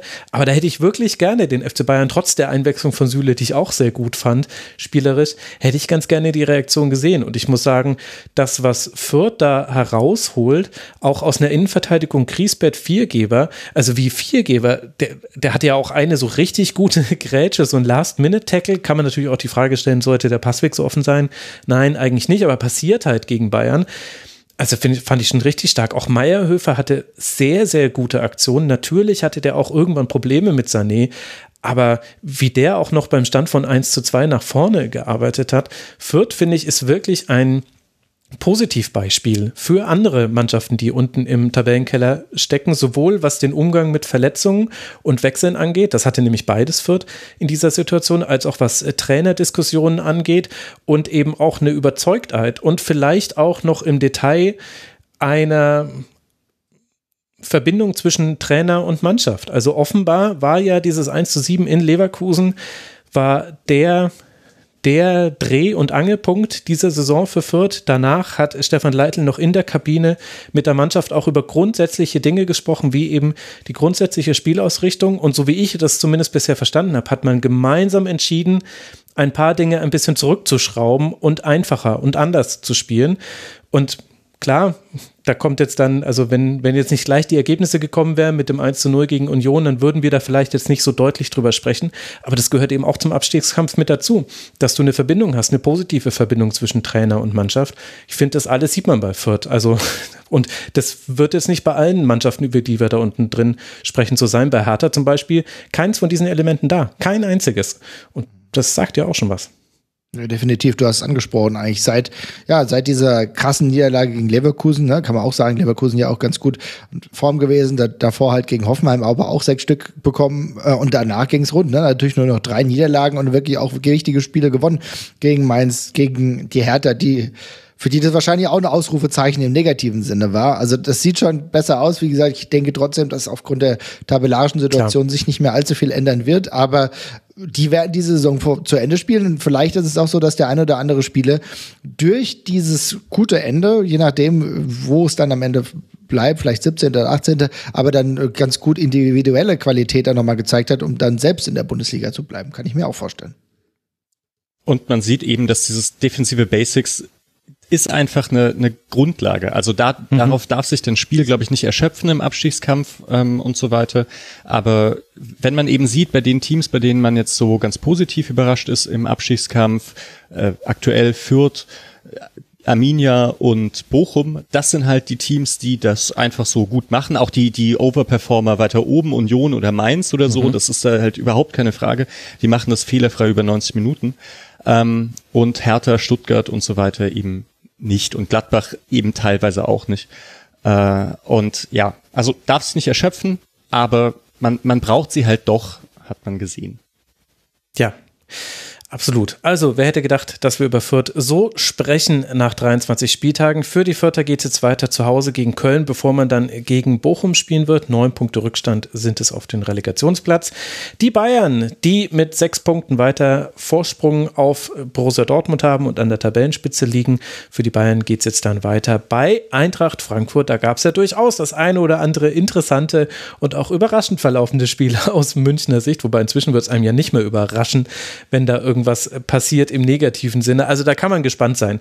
Aber da wird der FC Bayern gefordert werden in diesem Spiel. Marvin freut sich schon. Bevor wir aber über die Eintracht sprechen, wir wollen dir die gute Laune erhalten, Marvin. Deswegen machen wir jetzt erstmal weiter mit einem Spiel. Wir haben jetzt gerade ein Spiel gehabt, in dem fünf Tore gefallen sind. Es gab noch ein weiteres Spiel, in dem fünf Tore gefallen sind. Und das war ein richtig munteres Freitagabendspiel, das letztlich der erste FSV Mainz 05 mit 3 zu 2 gegen Leverkusen gewinnt. Und das, obwohl man doppelt zurückliegt. Erst in der 35. Minute nach einem Treffer von Schick, den Aaron Martin dann ausgleichen kann.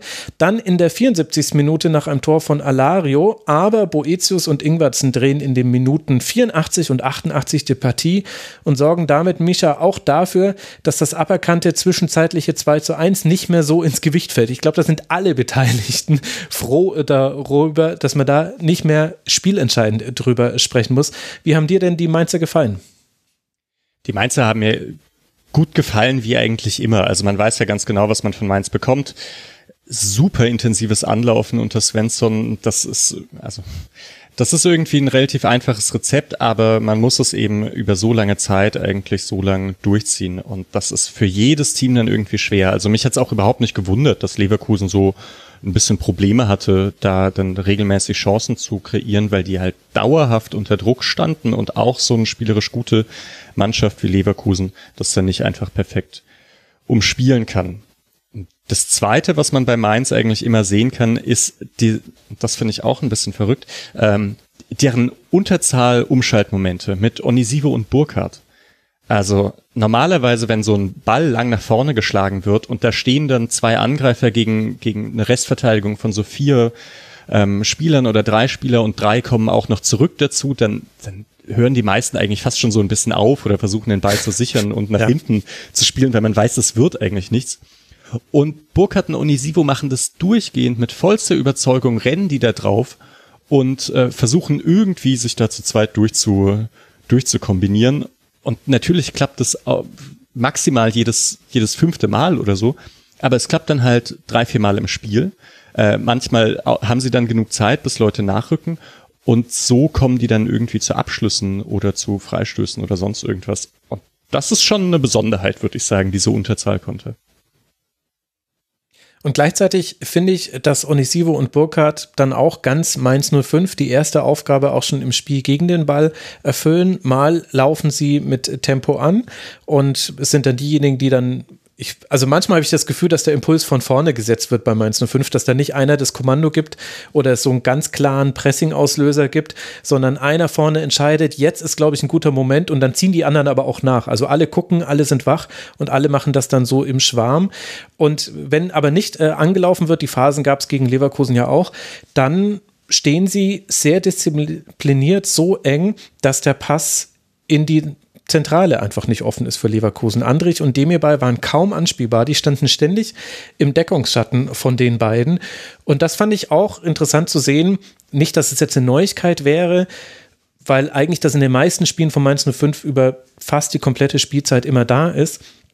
Aber weil das so ein unterbeleuchteter Aspekt ist bei solchen Spielern, weil natürlich sehen wir die vielen Chancen, die sie sich gegenseitig kreieren, aus dem Nichts. Also du hast es ja sehr gut beschrieben. Das ist ja völlig irre, dass da, also dass es überhaupt noch möglich ist, dass Onisivo mit dem Kopf auf Burkhardt einen langen Ball von Zentner verlängert. Das ist ja, da müssen sich ja alle Beteiligten fragen, was da eigentlich noch los ist.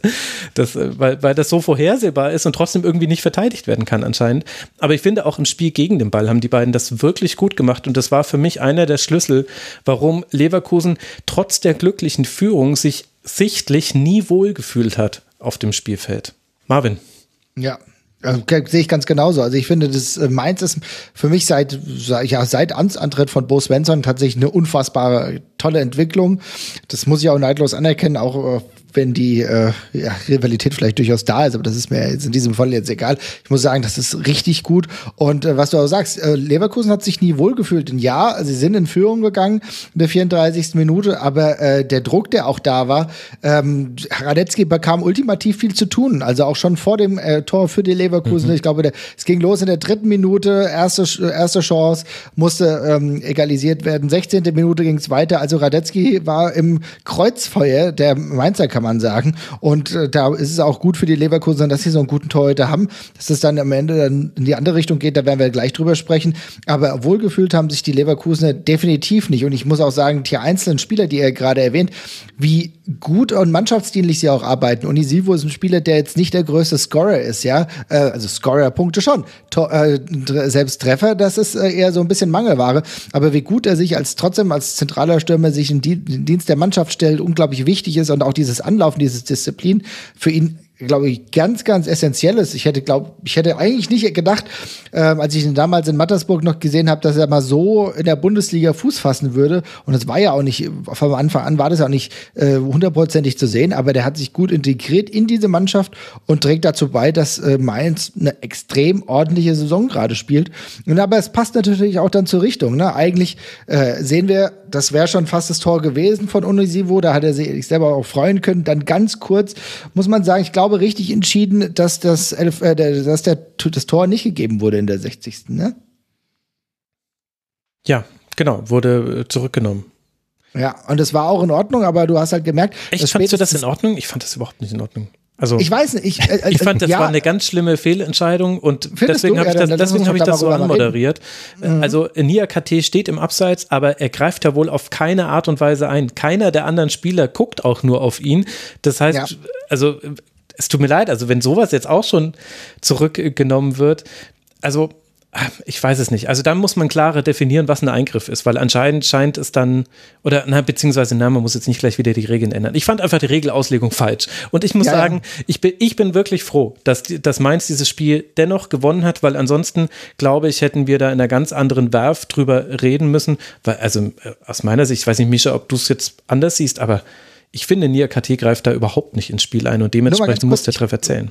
Ich wollte da noch reingehen, weil natürlich spreche ich jetzt in der Laissez-faire-Haltung, weil ich genau weiß, dass das Spiel eh für Mainz ausgegangen ist. Ne? Wenn Klar. das Spieler jetzt einen Dreh gemacht hätte, müssten wir wahrscheinlich wirklich drüber anders sprechen. Aber Misha.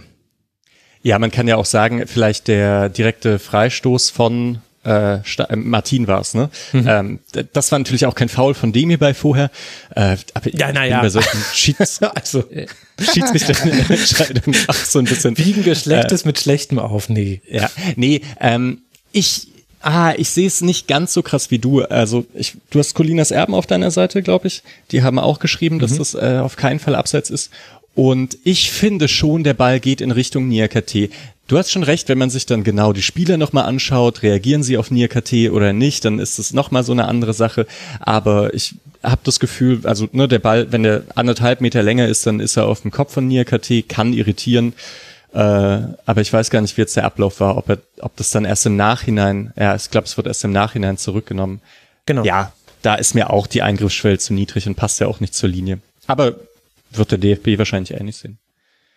Ähm, es war aber ohnehin, also diese Tore, die gefallen sind, ich, ich finde dieses Spiel auch eigentlich schwer zu greifen, weil so viel Chancen gab es auf beiden Seiten eigentlich gar nicht. Und ich finde gerade bei Mainz, die haben drei Tore geschossen in einem Spiel, in dem man jetzt nicht unbedingt drei Tore schießen muss. Ein direktes Freistoßtor, das passiert mhm. halt nicht immer.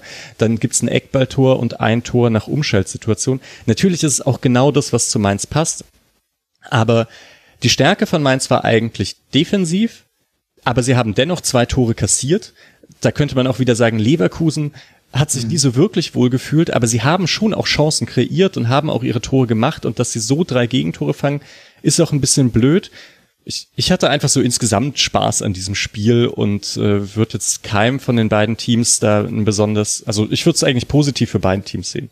Es war wirklich ein ja, ja, sorry, wollte gerade reingehen, da finde ich nämlich, es war wirklich ein sehr ansehnliches Spiel. Ich wurde gar nicht irgendwie an meinen Sessel gefesselt, sondern habe mir das Spiel aus freien Stücken äh, 90 Minuten angeguckt und muss auch sagen, es war wirklich ein schönes Fußballspiel. Also, ähm, ich, also was da funktioniert, ich fand die Offensivbemühungen der Mainzer eigentlich durch die Bank relativ gut ähm, und habe aber auch meine Freude daran gehabt, dass dann so ein, also natürlich als unbeteiligter Zuschauer, dass äh, das Schick mal wieder trifft, ne? natürlich klar abgefälscht, ging dann auch ein bisschen in die falsche Richtung, aber wie die Tore oder was für Tore gefallen sind. Ich meine, auch Alario, meine Güte, das war ja auch ein krasses Ding. Also solche Tore, das haben mir, haben mir als, als neutraler Zuschauer wirklich viel Spaß gemacht. Mhm. Ja. Und auch vielleicht kann man sagen, dass diese Anpassung durch Hinkapier, der ja für den verletzten Backer kam, sehr gut funktioniert hat. Ähm, Mainz läuft ja dann größtenteils doch mit zwei Spielern an. Und Hincapier ist eben etwas tiefer geblieben und ist nicht so weit hochgerückt wie Frimpong und war dann so der Spieler, der so ein bisschen Entlastung gegen dieses krasse Pressing von Mainz geliefert hat. Mhm. Und wenn dann mal so Pässe in die Mitte kamen, dann meistens von seiner Seite aus. Äh, wie gesagt, ganz oft haben sie es nicht geschafft, aber es gab immer wieder diese Leverkusen-Momente und deswegen auch, wie Marvin gesagt hat, hat man dann, man hat auch immer das Gefühl, es könnte jetzt auch was durchrutschen. Also das hat dem Ganzen schon Spannung gegeben. Also, ihr hört es, liebe Hörerinnen und Hörer, wenn ihr es nicht gesehen habt, da gab es wirklich einiges zu erkennen in diesem Spiel und viel Spaß zu haben. Spaß hatte allerdings nicht Patrick Schick, das müssen wir noch kurz erwähnen, der musste verletzt raus. Mhm. Überhaupt deswegen hat Alario dann gespielt ab der 49. Minute, wird, so ist die aktuelle Diagnose, für drei bis vier Wochen ausfallen. Das wird natürlich Leverkusen schwächen. Im nächsten Spiel geht es für die Leverkusener, die auf Rang 3 verbleiben mit 41 Punkten, jetzt 8 acht Punkte Rückstand haben auf Dortmund Rang 2 und vier Punkte Vorsprung auf den ersten Nicht-Champions League-Platz. Für die Leverkusener geht es jetzt weiter zu Hause gegen Arminia Bielefeld, bevor man dann vermutlich ohne Patrick Schick beim FC Bayern antreten wird. Das tut, glaube ich, weh. Und für den ersten FSV Mainz 05, der auf Rang 8 springt, mit 34 Punkten einen weiteren sehr wichtigen Schritt gemacht hat, damit man eben wirklich eigentlich nicht mehr nach unten gucken muss. Man hat jetzt drei Punkte Rückstand auf die internationalen Plätze. Für diese Mainzer geht's weiter an der alten Fasterei beim ersten FC Union, bevor man zu Hause Borussia Dortmund empfängt und dann überprüfen kann, ob man weiter die beste Abwehr hat, gemeinsam mit dem FC Bayern in dieser ersten Fußball-Bundesliga der Männer. Dann wollen wir über ein Spiel sprechen, in dem drei Tore gefallen sind. Das fand in Wolfsburg statt. Und da gab es einen wunderschönen Schlenzer zum 1 zu 0 in der 36. Minute durch Jonas Wind. Aber Hoffenheim kann auf diesen Rückstand mal wieder reagieren. Ist die Mannschaft, die die meisten Punkte nach Rückstand geholt hat. Roussillon vergibt die Chance auf das 2 zu 0 Unmittelbar danach trifft Brün Lars mit einem Seitfallzieher zum Ausgleich in der 73. Minute und fünf Minuten später macht Kramaric das 2 zu 1 und das ist dann, nachdem Baumann auch zweimal noch sehr gut reagiert, der Endstand in einem Spiel, Marvin, bei dem beide Trainer danach sagen, dass es doch eher glücklich für Hoffenheim war, dieses Spiel gewonnen zu haben. Gibt es denn darüber hinaus noch Erkenntnisse, die du hattest in dieser Partie? Ja, ich finde auch, dass es ähm, glücklich war und ich muss auch sagen, dass sich Wolfsburg im Vergleich zur Woche zuvor noch mal gesteigert hatte. Das hört sich jetzt blöd an, weil Wolfsburg ja verloren hat, aber ich muss sagen, ich habe sehr biederes und auch ehrlich gesagt relativ schlechtes Wolfsburg in Frankfurt gesehen. Das Spiel, das ich mir auch über 90 Minuten mal auch mal im Stadion angeguckt habe und habe eigentlich gemerkt, dass es hier wirklich nur darum geht, ein Spiel zu zerstören. Diese Wut der Zerstörung der Wolfsburger habe ich in diesem Spiel nicht so wahrgenommen gegen Hoffenheim, sondern auch Offensivakzente. Ich habe festgestellt, dass ein, ähm, dass ein Wind auch wirklich auch Fußball spielen und nicht nur liegen kann. Und auch das Tor war ja herausragend sehenswert. Da weiß man dann auch, warum er dann so viel Geld gekostet hat. Für Maxi Philipp, äh, der war auch einer der wenigen Spieler, die schon richtig richtig positiv auffällig gegen die Eintracht waren, hat äh, dem Spiel sehr gut getan. Ich habe irgendwie das Gefühl, dass Kruse noch nicht ganz so drin ist, ähm, aber das mag vielleicht an, an, ja, an seiner eigenwilligen Spielweise liegen. Äh, Kruse fehlt vielleicht den Unionern mehr, als dass er Wolfsburg gut tut, aber darüber können wir ja später nochmal sprechen. Ähm, und es zeigt sich trotzdem, dass Wolfsburg für mich eigentlich das bessere Spiel gemacht hat, aber die TSG mit einem wunderbaren Schuss von Larsen und dann natürlich Kramaric, der halt auch ein kleiner Killer ist, äh, ist dann, äh, siegt dann die Effizienz und die stehen dann nicht zu, zu Unrecht auf Platz 5 mit 37 Punkten. Also ich würde sagen, wirklich ausgebufft, trotzdem vielleicht auch hier wieder ein kleines Freakspiel, wo ich sagen würde, für Wolfsburg trotz der Tatsache, dass sie äh, verloren haben, ein weiterer Schritt in die richtige Richtung. Misha, wir haben auch bei Hoffenheim was gesehen, was, tja, vielleicht wird das jetzt der neue Trend, weil Freiburg es auch macht. Jetzt sind es zumindest schon mal zwei Mannschaften, die im Ballbesitz anders spielen als gegen den Ball. Einmal mit Viererkette, da hat Bebu sehr weit nach vorne geschoben, Posch war dann rechter Verteidiger und einmal dann mit Fünferkette gegen den Ball, da hat sich Bebu fallen lassen. Wie haben dir die Hoffenheimer gefallen? Auch nicht so super gut. Raum ist wie immer ein Lichtblick. Ich finde den defensiv sehr gut und offensiv wird er halt immer und immer besser. Äh, ich glaube, Rütter hatte nicht, nicht ganz so den Impact, den er manchmal hat. Vielleicht ist es auch nicht schlecht, wenn er eher von der Bank kommt, habe ich das Gefühl. Und Kramaric hat jetzt bis auf, also vielleicht könnte man insgesamt nochmal über Kramaric reden, weil der hat jetzt echt keine so gute Saison. Ist jetzt auch, mhm. äh, wie Marvin vorhin gesagt hat, Wolfsburg im Aufwind, obwohl er verloren hat. Jetzt kritisiere ich Kramaric, äh, obwohl er ein Tor geschossen hat. Aber so drumherum gab es ja gar nicht so, so viel. Ähm, ja, Baumann hatte einen ganz guten Tag. Äh, grundsätzlich ist aber Hoffenheim ja ganz gut in Form, ohne jetzt immer total zu glänzen. Aber würde auch sagen, von den Chancen her ist das ein Spiel, das kann man schon noch gewinnen, aber etwas besser von Chancen her habe ich Wolfsburg auch gesehen. Also Kramaric, das war natürlich das große Thema, dass er acht Spiele in Folge lang nicht getroffen hat. Sechs Spiele in Folge hatte er keine Torbeteiligung, bis er dann ein Tor beim 2 zu 3 gegen Borussia Dortmund gemacht hat und jetzt eben dann dieses 2 zu 1 hier in Wolfsburg. Ich finde, dass Kramaric schon besser wird in den letzten Spielen. Und vielleicht hat das aber auch mit der Art und Weise, wie er eingebunden ist, zu tun. Also dem Pass vor dem 2 zu 1, er leitet sich ja quasi, bereitet sich ja sein, Selb, sein Tor selbst vor. Das ist so ein typischer Kramaric-Pass mit der perfekten Schärfe in die Schnittstelle, erreicht den Spieler auf dem richtigen Fuß, also im, im sprichwörtlichen Sinne mit dem Fuß, mit dem er ihn auch annehmen sollte. Also ich weiß nicht, ich kann bei Kramaric jenseits von dem, dass es ein paar schlechtere Spiele gab und vor allem halt Spiele, in denen er nicht getroffen hat, aber er hatte immer seine Situationen. Vielleicht hat er hin und wieder sogar einen Abschluss zu viel genommen. Das war, finde ich, so die einzige Kritik, die man so ziehen konnte. Aber ansonsten ist das einfach so eine komische Saison, die ein Stürmer manchmal drin hat. Ich finde, der ist immer noch wichtig. Ich finde es eher interessant, wie unabhängig Hoffenheim von Kramaric dann doch geworden ist. Das hätte man sich vor zwei Jahren noch nicht so in dieser Deutlichkeit vorstellen können, dass Kramaric eine längere, den Zahlen nach Durchstrecke hat und Hoffenheim trotzdem ergebnistechnisch gut dasteht. Da hat sich schon ein bisschen was verändert. Ich glaube, das ist der ganz wichtige Punkt, den du gerade ansprichst, ne? dass halt, äh, dass halt äh, du Optionen hast, ein Tabur trifft, ein anderer andere Ritter ist auch ein wichtiger Spieler, dass halt auch jemand reinkommt wie äh, Larsen, dass er dann einfach dieses wunderbare 1 zu 1 macht. Das ist dann auch schon sein viertes Saisontor gewesen, also zieht er dementsprechend gleich mit Grammatsch. Das ist halt der große Vorteil mittlerweile von Hoffenheim und auch einer der Gründe, warum sie mittlerweile ja, ich würde sagen, vielleicht ein bisschen wenig beachtet auf Platz 5 stehen. Ne?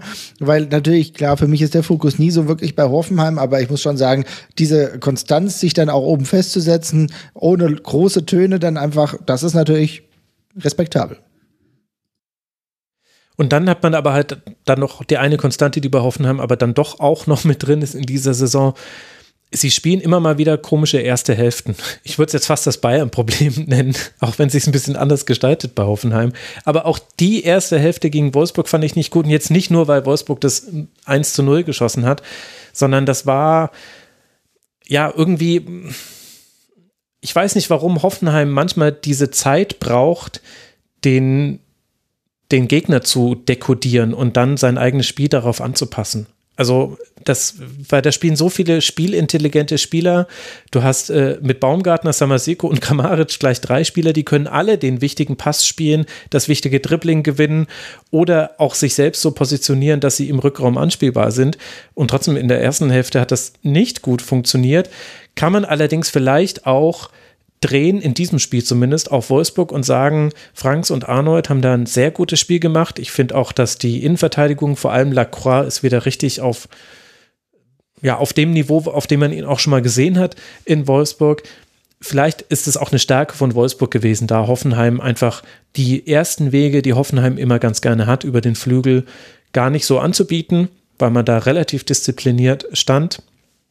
Und vielleicht war deswegen die erste Hälfte so, wie sie war. Aber ich finde es interessant, weil äh, du sprichst es an, ja, sie brauchen lange, aber auf der anderen Seite, warum kommt denn, also für mich ist der Einbruch der Wolfsburger so mit der roundabout 65. Minute halt auch nicht so hundertprozentig zu erklären, weil ich bleib dabei, Wolfsburg hat für mich eine eigentlich bessere Partie, zumindest die ersten besseren 65 Minuten gemacht und danach kam der Einfall. Ist es echt so, dass die TSG so lange gebraucht hat, um dann den mhm. Gegner zu dekodieren? Ist das die Antwort? Also ich hätte eine ganz populistische Antwort, wenn ich darf. Ich weiß, ja, ich stehe auch zu 60 Prozent hinter dieser Antwort.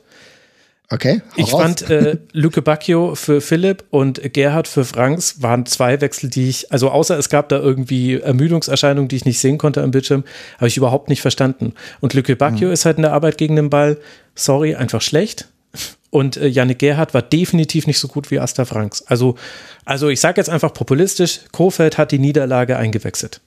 Und, ja, ich kann und Hönes den Sieg mit Rudi ja, ja, und Larsen. Das, ist, das kann schon sein, weil, wie gesagt, ich habe ja Philipp auch vorhin schon angesprochen. Kann sein, dass er dann, das, so nah war ich jetzt nicht dran. Lustigerweise habe ich aber genau die 65 Minute gerade genannt. Jetzt sehe ich gerade, dass die äh, genau diese Wechsel in der 65. Minute kamen. Also vielleicht hängt es wirklich damit zusammen, weil ich fand, äh, Maxi Philipp ist tatsächlich ein guter Spieler, äh, der, bei dem ich mich fast freue, dass er mittlerweile wieder in der Bundesliga Fuß gefasst hat.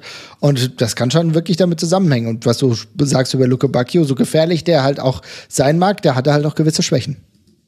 Ja, da rennst du bei mir ja offene Türen ein bei Maxi Philipp. Es, man muss ja ohnehin sagen, dass Wolfsburgs Transferstrategie dann doch ein bisschen billig ist, weil eigentlich einfach alle hängenden Spitzen, die jemals unter Streiche ausgebildet wurden, sind dann bei Wolfsburg. Erst haben sie Kruse geholt, der ging dann wieder ja. weg. Memedi war da, ist wieder weg. Mhm. Philipp, Waldschmidt und Kruse ist wieder zurück.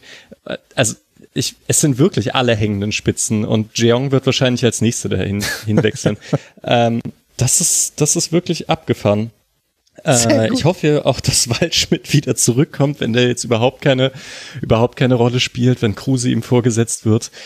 Ja, aber Philipp, es ist immer ein bisschen traurig äh, zu sehen, dass er so gute Ansätze hat und dann ist manchmal eine Verletzung, manchmal wirklich auch ein Formtief und so und dann wird er immer wieder aus dem Tritt gebracht.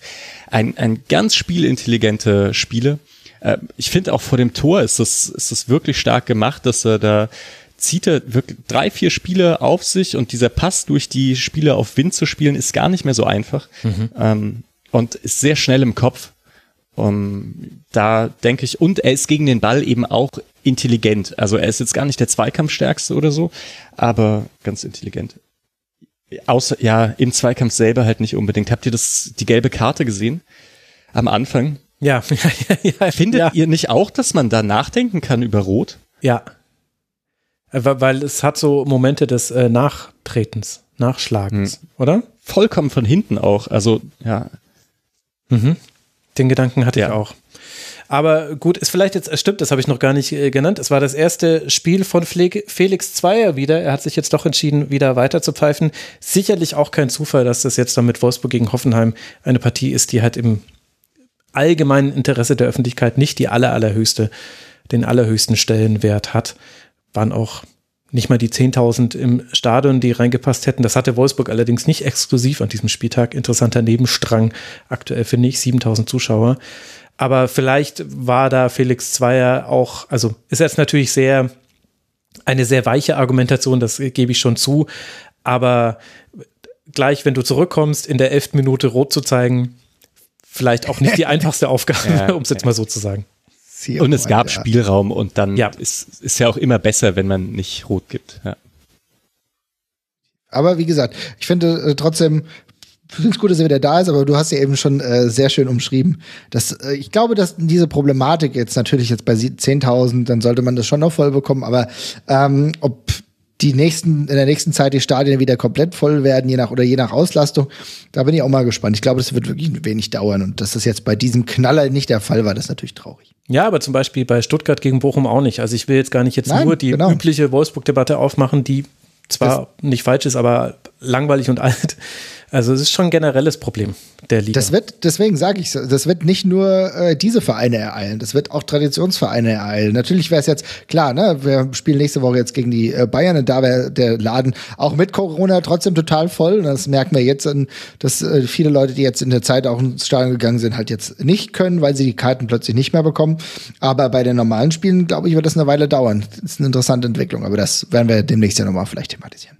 Ja, andere interessante Entwicklung ist noch das Flügelspiel des VfL. Das wollte ich noch kurz loswerden. Roussillon und Baku waren eigentlich diejenigen, wenn es gefährlich wurde, dann waren es meistens sie, mit Ausnahme eben der Umschaltsituation vor dem 1 zu 0. Sie haben allerdings aus ihren Freiheiten ähm, vielleicht nicht genügend gemacht. Und damit meine ich jetzt nicht nur, dass Roussillon die zwei Chancen letztlich vergeben hat vor dem 0 zu 2, sondern auch das Anschlussspiel. Also von 20 Flanken sind drei angekommen. Das ist jetzt natürlich nicht der Inhalt meiner feuchten Träume. Auch wenn ich weiß, dass ich da natürlich auch einen besonderen Fokus habe. Für Wolfsburg, die jetzt bei 27 Punkten stehen bleiben. Damit hat man fünf Punkte Vorsprung auf den Relegationsplatz. Ganz interessant, in der Halbzeit wurde noch von Sky gesagt, Mensch, jetzt sind es nur noch vier Punkte auf die Champions League. So schnell kann es gehen. Ja, Jetzt gucken wir dann doch wieder nach unten, hat auch Florian Kofeld deutlich so gesagt. Für die geht es jetzt weiter im Spiel bei Borussia Mönchengladbach und die TSG aus Hoffenheim, die auf Rang 5 verbleibt. Zu dieser Mannschaft, zu dieser Riege aus drei Mannschaften gehört, die 37 Punkte haben. Für die Hoffenheimer geht es jetzt dann weiter zu Hause gegen den VfB Stuttgart. Das sind die nächsten beiden Partien dieser beiden Mannschaften. Damit kommen wir zu unserem Schwerpunktteam und damit auch dem Spiel, an dem dieses Team beteiligt war. Wir springen nach Augsburg zur Partie zwischen dem FCA und dem SC Freiburg.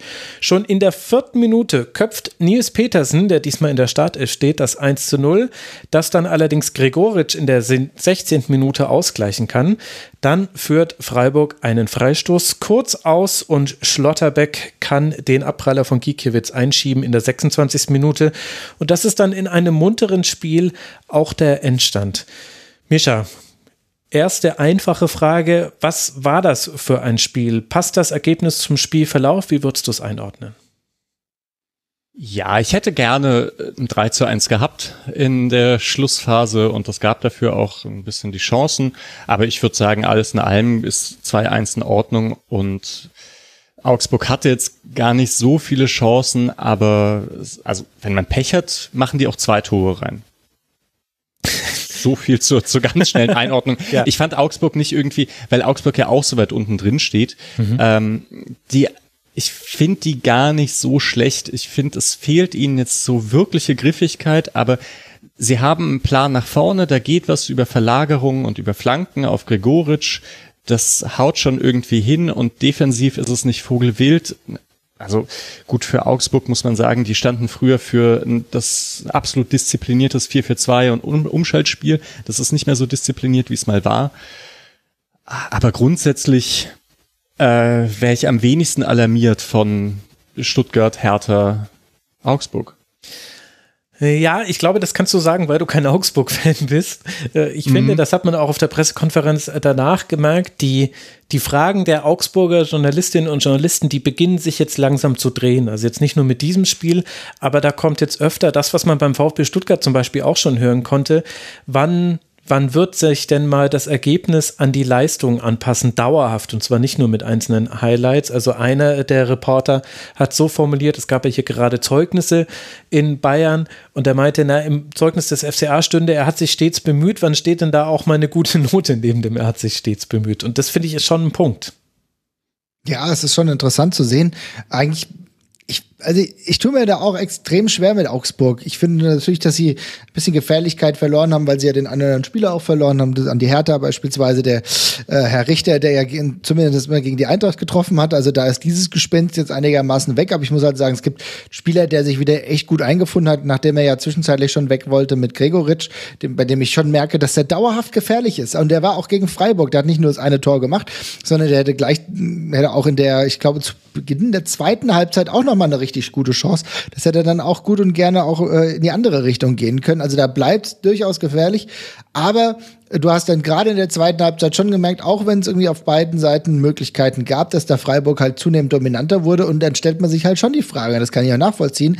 Wir haben hier gerade für Leute, die viel Social Media verfolgen, äh, gedacht, jetzt ist Freiburg der neue Exportschlager, jetzt, äh, jetzt rollt der Pippi Train an und jetzt kommen natürlich die komplett verständlichen Probleme mit Anpassungsschwierigkeiten, mit der Tatsache, dass es halt nicht so einfach geht, dass äh, ein, äh, ein Spieler, der aus den USA hierher kommt, gleich zehn Tore schießt, auch wenn man das von Social Media äh, Posts hätte meinen können. Und dann merkst du halt, ja, irgendwie so richtig rollt es noch nicht an. Jetzt bist du halt gefährliche Situation.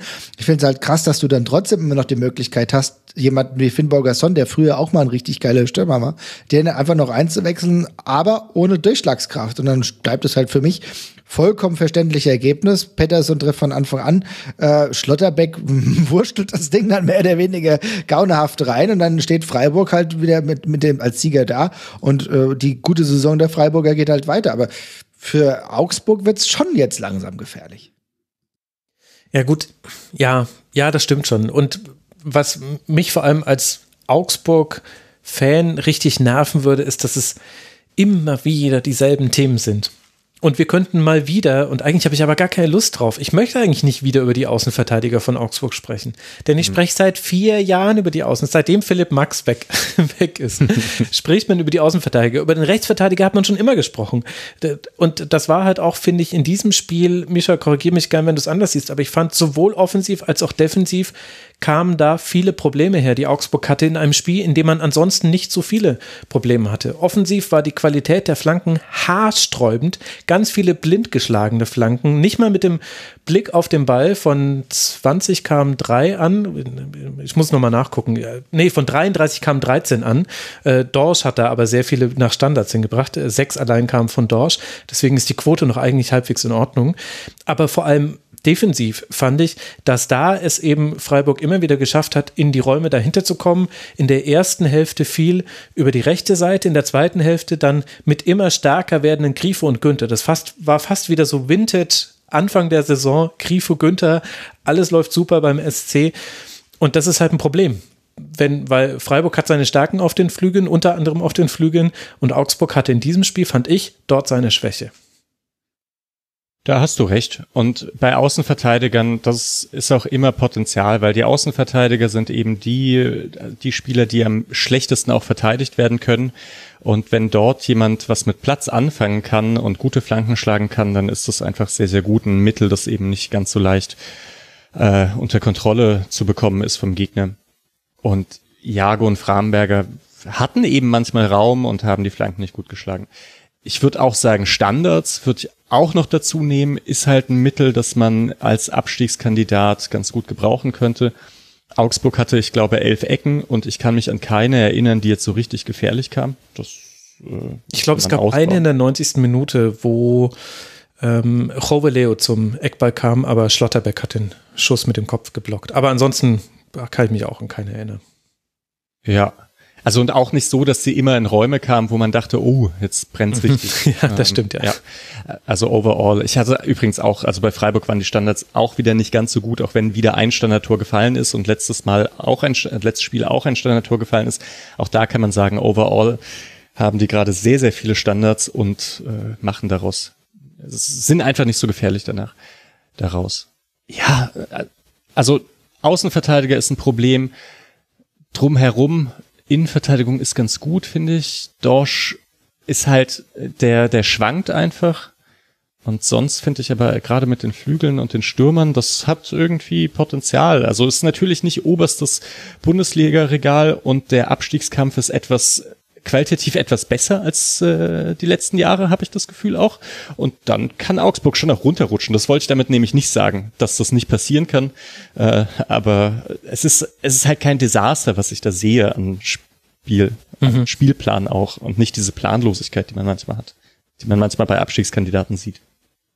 Ja, und auch immer wieder so gute Ansätze. Also Vargas zum Beispiel auch in diesem Spiel, der hat immer wieder seine sehr guten Momente. Die Anschlussaktionen sind dann manchmal ein bisschen schlecht entschieden, manchmal hat er Pech, manchmal habe ich das Gefühl, dass ihm, also er ist halt unglaublich schnell, manchmal kommen aber seine Beine nicht hinterher, habe ich das Gefühl. Also manchmal sind da die Kontakte einfach ganz unsauber, wo man sich denkt, Mensch, ein bisschen Tempo könntest du sogar rausnehmen, weil du hast ja so eine hohe Grundschnelligkeit. Und das ist aber, glaube ich, dann das, wo sich dann die Perspektiven sehr deutlich unterscheiden von Leuten wie wir, die auf den FC Augsburg gucken und nichts fühlen, ohne das jetzt böse zu meinen. Da kann man halt quasi diese Positivdinge viel besser wertschätzen, als glaube ich, wenn du da emotional mit dranhängst und siehst, die Tabellenkonstellation ist wirklich unangenehm. Plus, du hättest auch, du hättest mal wieder einen Sprung machen können. Augsburg ist so eine Mannschaft, die hat jetzt, glaube ich, schon acht Spiele, wo man wirklich einen Sprung in der Tabelle hätte machen können, wo man jemanden auf den Relegationsplatz hätte ziehen können, der da nicht nur keine Lust drauf gehabt hätte, sondern wo du ein mental sowieso schon schwankendes Team dahin ziehen hättest können. Hertha, Bielefeld, du hättest auch schon Gladbach darunter ziehen können. Und Augsburg schafft es und schafft es nicht, ohne eben komplett schlecht zu sein. Ja, es ist es. Und außerdem muss man auch sagen, da kommen noch so ein paar individuelle Fehler hinzu. Also beispielsweise bei dem 2 zu 1 für diesem merkwürdigen Tor von Schlotterbeck ähm, habe ich auch das Gefühl gehabt, dass es das Kikiewicz da nicht gut aussah. Ja, und äh, der ist ja eigentlich einer derjenigen, der macht mir ja immer richtig Angst, wenn ich dem in die Augen gucke. Und da denke ich, dem will ich mal nichts nach, nicht nachts begegnen. Ja, und der, das ist schon ein Torhüter von einer, sag ich mal, robustere Natur, auch wenn er, glaube ich, nicht der größte ist. Aber das sind halt auch so Sachen. Da kommt das dann auch noch dazu, dass er da kein, nicht seinen allerbesten Tag hat. Und ähm, dann landest du halt da drin und du entscheidest dich halt, äh, du, du befreist dich nicht entscheidend daraus. Wenn du die letzten Spiele anguckst, klar gegen Union gewonnen, aber auch gegen Gladbach verloren. Ihr sagt es gegen Freiburg auch das 5-1 gegen äh, Bayern äh, bei, bei Bayer Leverkusen und selbst das 1 zu 1 äh, gegen die Eintracht. Die Eintracht war da auch schon nicht gut drauf. Also die hätten auch gegen uns gewinnen können. Das haben sie auch nicht gemacht. Ne? Ja. Also das ist halt auch, das war von beiden Seiten kein wirklich gutes Spiel. Ne? Und da können beide froh sein mit einem Punkt, aber ich glaube, wer noch eher daran zu knabbern hat, ist halt der FC Augsburg. Ja, es fehlen auch die Spitzen. Also, hm. das ist ja eh klar, gerade wenn Augsburg dann so zurückliegt, dass sie da Probleme haben, ist ja traditionell auch so. Äh, und sie sind aber defensiv auch nicht mehr stabil genug, dass wenn die mal als 1 zu 0 machen, dass man dann denkt, okay, und jetzt kommt so ein Augsburg-Spiel. Ne? Also jetzt äh, stehen die defensiv kompakt und wenn die mal eine Balleroberung haben, dann muss man als Gegner da auch Angst davor haben oder so. Das äh, ist gerade weniger der Fall. Für Augsburg werden jetzt, glaube ich, die Auswärtsspiele entscheidend und das ist keine gute Nachricht, denn bisher ist meine Auswärtstabelle auf Rang 17, hat erst einmal in der Fremde gewinnen können. Wenn ich mir die nächsten Spiele angucke, dann haben wir zwei Heimspiele gegen Dortmund und gegen Mainz 05, aber dazwischen spielt man in zwei Wochen und in vier Wochen bei Arminia Bielefeld und beim VfB Stuttgart. Ich glaube, das wären für Augsburg die entscheidenden Spiele. Und bei Freiburg möchte ich jetzt noch gar nicht über die entscheidenden Spiele sprechen, sondern eher mal so, das soll ja der Schwerpunkt unserer Sendung sein, Mischa, über die generelle Situation. Wenn man sich die Tabellenkonstellation anguckt, dann liegt Freiburg mit 37 Punkten auf Rang 6. Da ist noch alles möglich, von Champions League bis hin zu eine Saison, die zwar gut war, in der man aber gar keinen Europapokal spielen kann. Wo siehst du denn Freiburg in seiner Entwicklung? Ist man denn überhaupt noch dieser Underdog, als der man sich eigentlich ja ganz gerne geriert? Der ist man seit letztem Jahr, würde ich sagen, nicht mehr. Also das letzte Jahr war das erste Mal, dass ich vor, vor einer Saison getippt habe, dass Freiburg so auf Platz elf oder zwölf landet. Äh, sie wurden dann Achte und vor dieser Saison habe ich sie, glaube ich, sogar auf Platz neun getippt. Und vorher war es immer ganz klar, es muss einfach nur der Klassenerhalt sein. Und da hat sich enorm was getan. Wahrscheinlich Corona-Gewinnler, keine Ahnung. Ähm, es ist halt ein sehr kontinuierlicher Kader jetzt langsam. Freiburg hat damit angefangen, dass man sich nicht immer irgendwie die besten Spieler sofort wegkaufen lassen musste und dass die, die weggekauft wurden, dass man dann auch versucht hat, die halbwegs gut zu ersetzen. Natürlich nicht auf dem gleichen Niveau. Wenn Koch und Waldschmidt gehen, dann ist es nicht so der Fall, aber ähm, ja, das was hat, wen hat man damals dann geholt? Der Santa Maria halt und äh, Jeong, glaube ich. Mhm. Ich weiß es nicht mehr genau. Das ist auf jeden Fall ist dieser Kader jetzt nicht mehr so ein Underdog-Kader. Und äh, finde, sie stehen eigentlich gar nicht so zu Unrecht da, wo sie stehen. Haben wieder die beste Abwehr der Liga, trotzdem 5 zu 1 gegen Dortmund. Also da streiten sie sich jetzt gerade mit Mainz immer darum, wer die beste Abwehr der Liga hat. Das hat halt auch was mit individueller Klasse zu tun. Nico Schlotterbeck ist äh, ich glaube, was diese, diese kombinierten Statistiken von Who Scored oder Sofascore angeht, äh, der beste Innenverteidiger der Liga.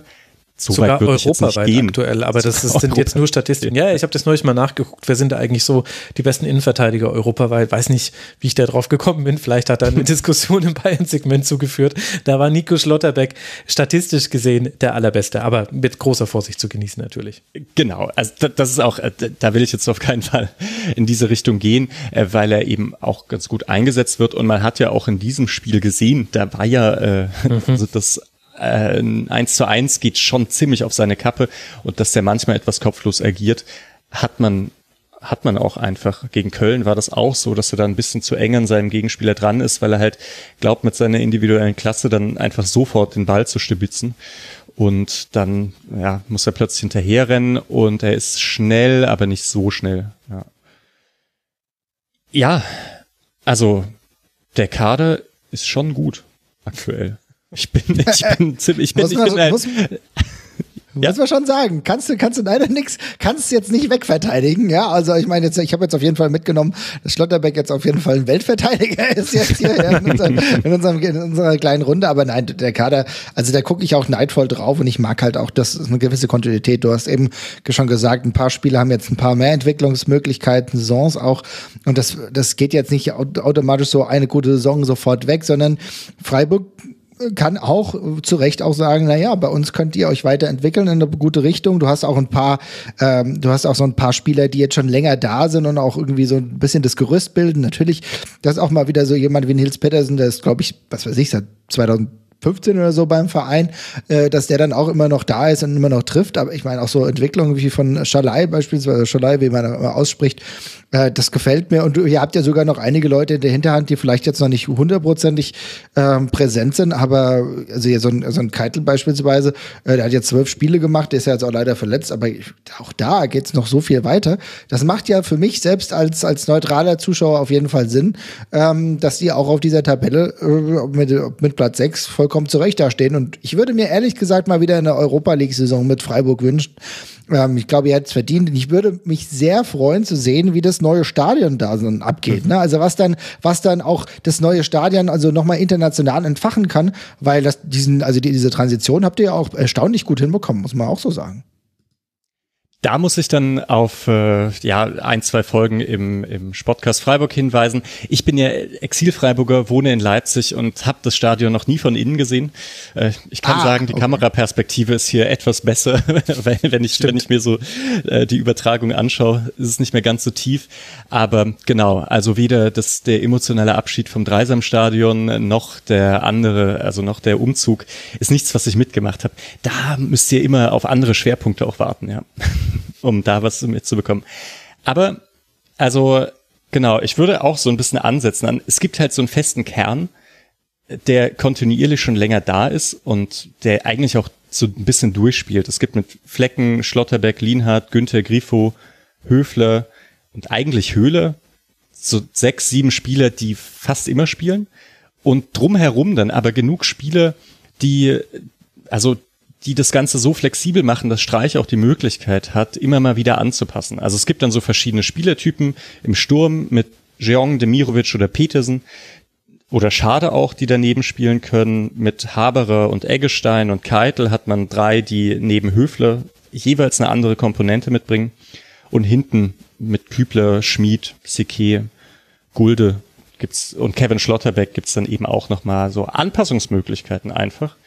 Und dazu das müsste ich mir auch nochmal genauer anschauen. Ich glaube, man hat so vor zwei, drei Jahren die medizinische Abteilung etwas umgestellt und Freiburg hat sehr wenig Verletzte seitdem. Mhm.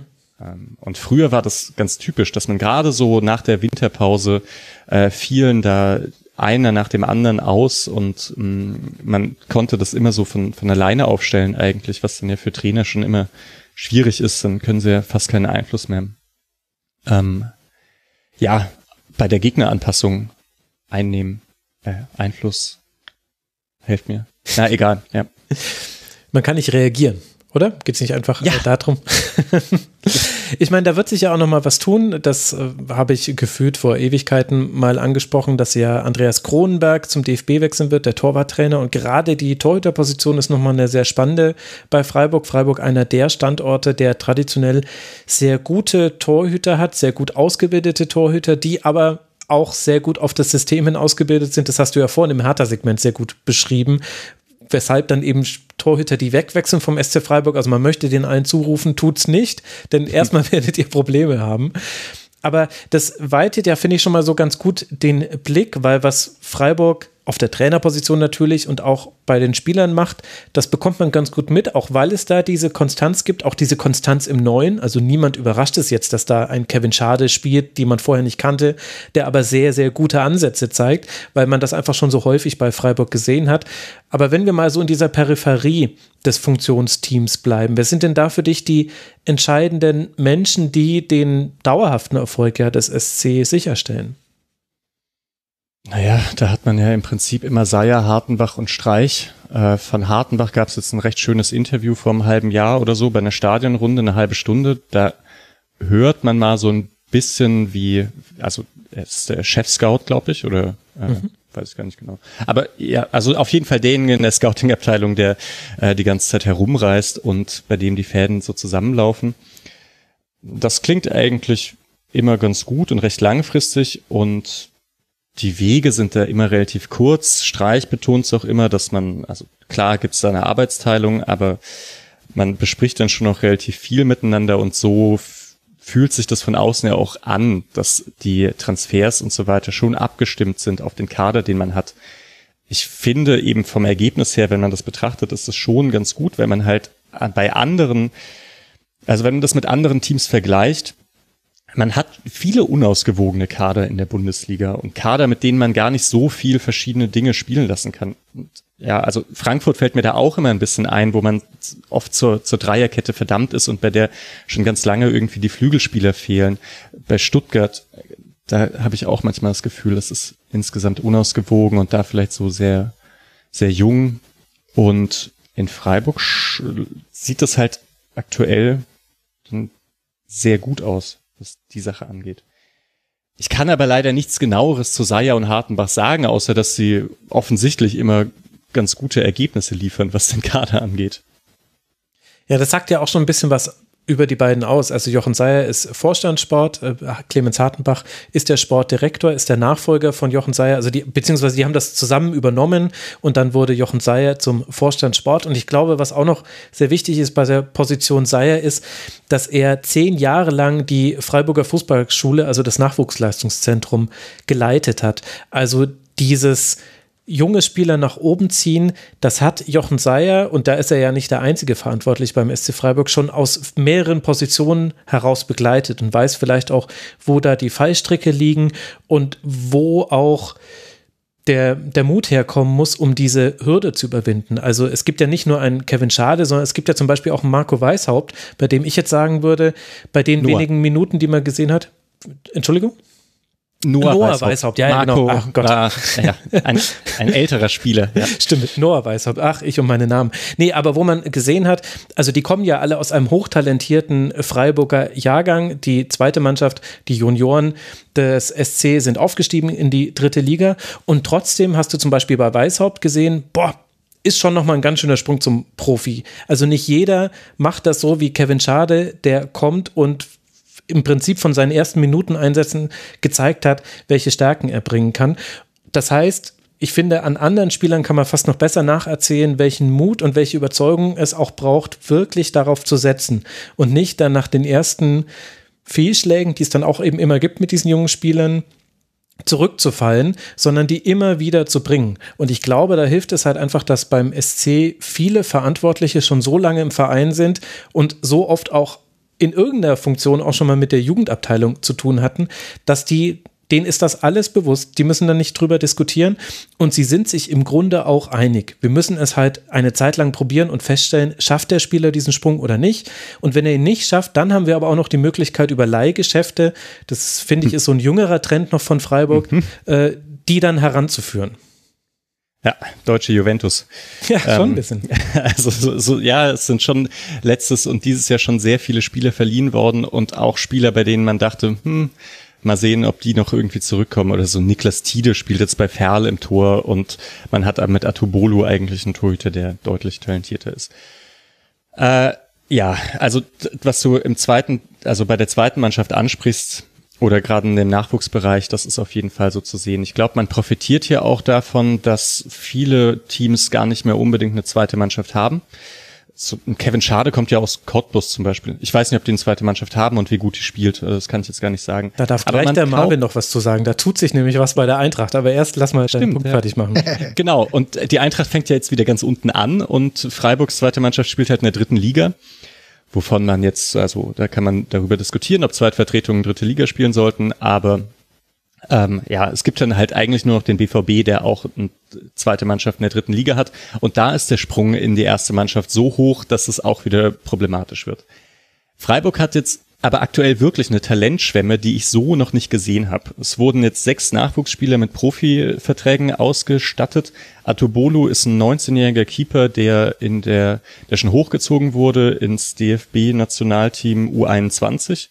Und ich weiß nicht, ob er dort spielt, aber ich glaube, er hat auf jeden Fall da Perspektive.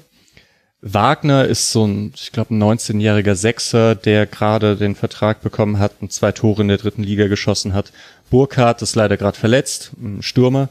Und dann kommen wir eben zu den drei großen Talenten. Sildilia, Rechtsverteidiger, oder nee, Innenverteidiger und hat in der ersten Liga schon mal Rechtsverteidiger gegen Leipzig gespielt.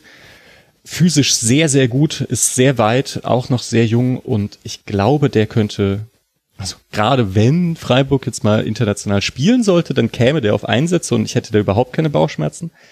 Noah Weishaupt ist ein Spieler, der der ist, äh, der geht einem das Herz auf, weil man das eben so selten sieht und bei Freiburg gibt's es auch nicht. Das ist ein Dribbler. Also der bekommt irgendwo den Ball und dann lässt er erstmal zwei aussteigen und gibt den Ball dann irgendwie weiter. Plus hat eine gewisse Tororientierung.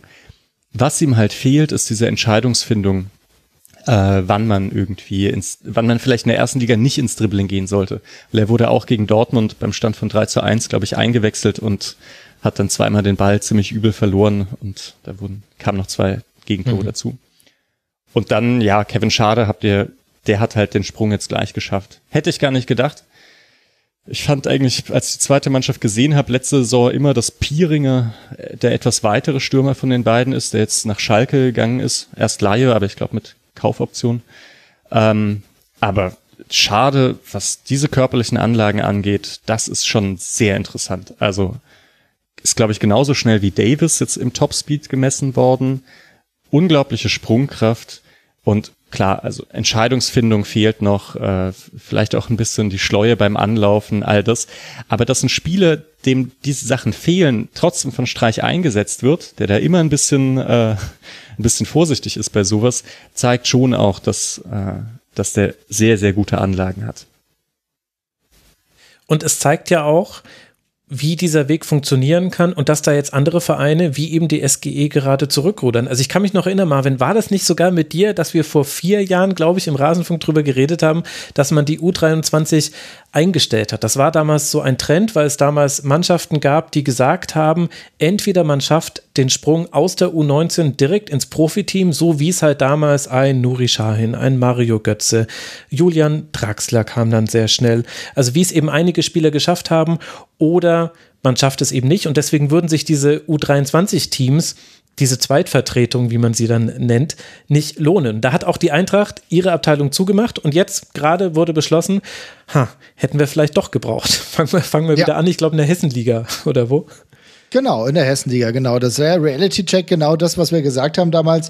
Oder wo es halt darum ging, ja, die müssen von der U19 in die Bundesliga. Tatsächlich hat es bei der Eintracht niemand geschafft. Ne? Muss man ganz klar hart zu sagen. Es gab einige Talente, von denen du gedacht hast, okay, die sind, waren der U19 gut und jetzt müssen es halt trainieren und haben trainiert, trainiert, trainiert mit den Profis und hat keiner irgendwie nachhaltig auch nur einigermaßen Erfolge erzielt. Und dann hat man sich jetzt gedacht, okay, was machen wir jetzt? Weil man gemerkt hat, okay, es gibt ja doch wieder diesen, die Notwendigkeit vielleicht auch. Wir haben ja ähm, einige spanische Spieler Spieler, auch Herrero zuletzt, der jetzt dann auch wieder weg, gewechselt ist, äh, geholt, die auch alle 17, 17, 18, 16 waren und die das Potenzial hatten, vielleicht mal in der Profimannschaft zu spielen, aber die U19 war halt für die alle kein Triggerpunkt. Ne? Und die Eintracht hat es parallel ja auch nicht hinbekommen, dauerhafte Leihkonzepte mit anderen Vereinen zu vereinbaren, so dass man dann jetzt gesagt hat, okay, es war letztes Jahr schon ein Gespräch, ich glaube, es war sogar, ich weiß nicht, ob 2020 schon ein Gespräch war, aber zumindest 2021 war klar, wir wollen eigentlich wieder auf eine U23 setzen. Und jetzt hat man es klar gemacht, man hat wohl mit dem Hessischen Fußballverband da eine Einigung gefunden. Ich glaube, Hessen 3 Eich wird jetzt die äh, Lizenz an die Eintracht übertragen. Hessen Dreieich hat in der Vergangenheit eh schon eng mit der Eintracht kooperiert und dann wird es jetzt so laufen, dass die Eintracht die U23 oder die Zweitvertretung dann in der Hessenliga anfängt. Ist natürlich aber auch äh, jetzt nichts Grandioses. Ich glaube, das ist die fünfte Liga und da wissen wir auch, dass das natürlich nichts ist, wo du äh, so viele Profis oder auch potenzielle Profis anlocken kannst. Äh, da wird das Ziel auch sein, ähnlich wie bei Freiburg in die dritte Liga zu gehen, unabhängig davon, auch wenn ich, äh, dass ich dieses diesen Zustand äh, von Zweitvertretung in der dritten Liga durchaus als kritisch bewerte. Mhm. Aber wenn ich jetzt nur auf die Vereinsbrille blicke, ist das natürlich jetzt genau der Stand, richtig. Ja, man, es ist halt, es sind dann doch die wenigsten, die mit 17, 18 sofort in einen Profikader kommen. Also ja. auch wenn man jetzt Nico Schlotterbeck anschaut, der kam dann, der war schon noch relativ jung, als es so viele Verletzte gab, naja, dann die ersten Spiele in, in Freiburg gemacht hat, aber dann saß er auch wieder auf der Bank, dann ist er doch wieder mal hin, wieder zur zweiten Runde gegangen und hat dann eben seine, sein seine Laie bei Union gehabt und kam dann so langsam hoch. Also das ist einfach, selbst bei so Top-Spielern, ich würde jetzt mal so einkategorieren, ähm, dauert das seine Zeit, bis man 21 ist und wenn dann noch vielleicht irgendwie eine Verletzung reinkommt oder so, dann dauert es halt noch ein bisschen länger. Ähm, Janis Serra ist vielleicht gerade auch so ein Spieler, den wir dabei beobachten, dass der jetzt mhm. eben mit 25, oder ich weiß nicht, wie alt er ist, 23 oder so, dass der sich jetzt ans Bundesliga-Niveau anpasst. Es bedeutet, selbst mit der U21 kann man sich noch nicht sicher sein, wenn, wenn der dann den Sprung noch nicht geschafft hat, dass es dann schon vorbei ist. So kann dann auch noch sein, dass der komplett U21 spielt, dann noch mal ein Jahr verliehen wird und dann und dann erst äh, den Sprung schafft. Es ist jetzt eben für Freiburg schon ein sehr gutes Argument, gerade für so große Talente wie Sildilia, Weishaupt und Schade, Streich betont immer so, dass das Umfeld ruhig bleiben muss auf den Pressekonferenzen aktuell bei den jungen Spielern und dass die einen mittelfristigen Plan haben und das wird schon alles und das ist vielleicht klüger, ein bisschen bei dem, beim Team, bei Freiburg zu bleiben, auch wenn man nicht erste Liga spielt, als in die zweite Liga verliehen zu werden. Ähm, da, das klingt für mich immer schon so, als ob da ein paar Leute andere Interessen haben.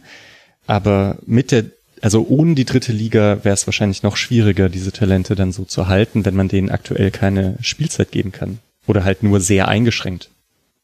Das ist ja genau der Punkt. Du brauchst halt, du musst halt den Spielzeit geben. Egal halt auch, ja, wahrscheinlich ist dann schon die Frage, wo, ne? Also bei uns ist, ich merke das halt, bei uns ist es tatsächlich so, wir haben immer noch ein paar 18-Jährige, aber die bekommen halt auch jetzt aufgrund der Tabellensituation wirklich nie Einsatzzeit. Und dann, wir haben schon so viele Spieler gesehen, die jetzt wieder weg sind und die vielleicht woanders irgendwie ein bisschen erfolgreicher sind, ob sich das dann dadurch auszahlt. Aber ich meine, wir haben ja äh, einen Spieler, äh, Blanco hieß der letzte, ähm, haben wir gedacht, okay, das ist jetzt eine richtig gute Nummer, das könnte jetzt jemand sein, der uns als als Jugend, junger Spieler schon weiterbringt. Ja, aus die Maus, nix war's. Ne? Blanco, Fabio Blanco ist jetzt wieder zur zweiten Mannschaft von Barcelona gewechselt und ähm, jetzt wartet jeder darauf, dass er da das Top-Talent wird, was er, was sich dann dementsprechend dann irgendwie ähm, in der Bund, ja, nicht in der Bundesliga, sondern in der Premiere Division dann irgendwann durchsetzt. Halt ärgerlich. Ja. Ja, genau. Und Noah Weißhaupt spielt dann halt gegen Braunschweig und äh, ich glaube, die, die ärgern sich dann sicher auch, dass so Noah Weißhaupt die auswackelt und äh, da, da ein bisschen, also dass da halt diese Top-Talente irgendwie auch alle gegen die spielen und dann, dann man nur ein 1-1 hat und wahrscheinlich nicht so viel Zuschauer kommen. Ja, aber wie gesagt, es sollte einfach eine eigene Liga für die Zweitvertretung geben, dann wären ja, viele Probleme. Genau das ist ja, es. Fände ich gut. Also ganz, ja, genau das ist es. Ich finde, es ist wichtig, eine Zweitvertretung zu haben. Du hättest das mit einem anderen, mit einer anderen Marketing-Formula oder so auch irgendwie anders hinbekommen, wo du sagst, okay, das ist so die, die Jugendbundesliga, nein, nicht die Jugendbundesliga, aber so die, irgendwie eine interessante Zweitvertretung in einem kleinen, in kleineren, geilen Stadien, ne, dass ich dann, keine Ahnung, dann spiele ich natürlich nicht in einem großen Waldstadion wie bei uns, sondern gehe irgendwo in ein kleines Stadion, wo ich denke, okay, da ist die Stimmung aber nochmal anders. Und genauso hätte ich das bei den anderen Vereinen ja auch hinbekommen, dass die sich unter untereinander betteln. Das hätte richtig ein eigenes Flair, aber man hat es ja nie wirklich probiert. Man hat nie wirklich probiert, eine Zweitvertretungsliga hinzubekommen, zumindest nicht, soweit ich weiß. Vielleicht, äh, vielleicht Max, hast du in den, nee. äh, in den langen Zeiten, in denen du viel recherchiert hast, ähm, auch für deinen äh, Hönes-Podcast vielleicht was mitbekommen, dass das vielleicht mal anberaumt war. Aber das wäre für mich viel besser, weil ganz ehrlich, natürlich ist das für die Drittligavereine, Braunschweig, äh, Kaiserslautern natürlich immer noch underwhelming, wenn dann halt Freiburg 2 kommt. Und das wäre auch nicht anders, wenn die Eintracht 2 ankommt. Das ist, ist, halt einfach scheiße. Es ist für alle Beteiligten doof. Und das sage ich als jemand, der sehr gerne zu den Bayern, also wir nennen sie ja immer Amateure hier, aber es ist ja eigentlich auch äh, die U23. Ich gehe da sehr gerne hin, weil ich mag das, ich mag das und ich mag das dann auch, dass die halt dann, wenn die in der dritten Liga spielen, mal äh, gegen Magdeburg spielen oder mhm. gegen andere Vereine. Das ist irgendwie schon toll, aber für alle Beteiligten ist es eigentlich total dämlich und ich glaube, also ohne jetzt den ganz großen historischen Bogen aufzumachen, aber der Übergang vom Amateur zum Profifußball war immer schon der neuralgische Punkt in der deutschen Fußballgeschichte. Das hat mit der Gründung der Bundesliga begonnen, die ja als letzte europäische Liga mit weitem Abstand als letzte europäische Liga, ich glaube zwölf Jahre nach Spanien und Italien, die die letzten Länder waren, die eine Profiliga eingeführt haben hat sich auch der DFB dazu durchringen können. Und warum? Weil eben der Amateurstatus aus verschiedenen Gründen so wichtig war. Und dieser, dieser Sprung von Amateur zum Profi, der war immer ein Problem. Erst bei der Gründung der ersten Liga, dann bei der Gründung der zweiten Liga hatte der Bundesliga-Skandal eine wichtige Rolle beigespielt. Dann bei der Eingleisigkeit, also bei der Gründung der eingleisigen zweiten Liga, das hatte dann wiederum andere Gründe, die man hatte. Und meinem Eindruck nach haben wir dieselbe Thematik, die sie einfach immer weiter nach unten verlagert hat und die eben jetzt an zwei Punkten immer noch stattfindet, zwischen der Regionalliga und Dritter Liga mit verschiedenen Lizenzanforderungen, die so viele Vereine überfordern, dass die zum Teil freiwillig sagen, wir wollen gar nicht aufsteigen. Ist ja eigentlich ein alarmierendes Signal und trotzdem nimmt man das einfach so hin. Naja, ist halt so, können sie sich halt nicht leisten. Und eben, das ist die, der einige Punkt, wo es sichtbar wird. Und der andere Punkt sind eben die Zweitvertretungen, die aus einem Amateurdenken kommen, das es nicht mehr gibt. Die Bayern-Amateure sind nicht die Bayern-Amateure. Sie werden nur aus folkloristischen Gründen so genannt. Und ich glaube, daher kommt diese, und meines Wissens nach gab es da nie konkrete Pläne, meine eigene Liga für die Zweitvertretung einzuführen. Weil dann die Frage wäre, was passiert, wenn sich quasi der Mutterverein wenn der absteigt, steigt dann die Zweitvertretung mit, spielen den eigenen Wettbewerb aus. Wie ist es mit den Kosten? Also jemand, der ja. in die erste Liga aufsteigt, also Kräuter Fürth jetzt zum Beispiel, äh, die hätten dann nochmal ganz andere Reisekosten. Eventuell sollte man das nicht eher in regionalen Clustern dann wieder ausspielen. Dann wird es schon wieder so kompliziert. Plus, du hast einen Föderalismus im Fußball, der noch schlimmer ist als, oder was heißt schlimmer? Man soll es jetzt nicht komplett verdammen, aber der es noch komplizierter macht, als wir es schon im, im föderalen bundesdeutschen System haben, mit den Bundesländern, weil es nochmal mehr Ortsverbände gibt, äh, mehr Fußballverbände. Also ich glaube, das ist so die Gemengelage, die dazu geführt hat.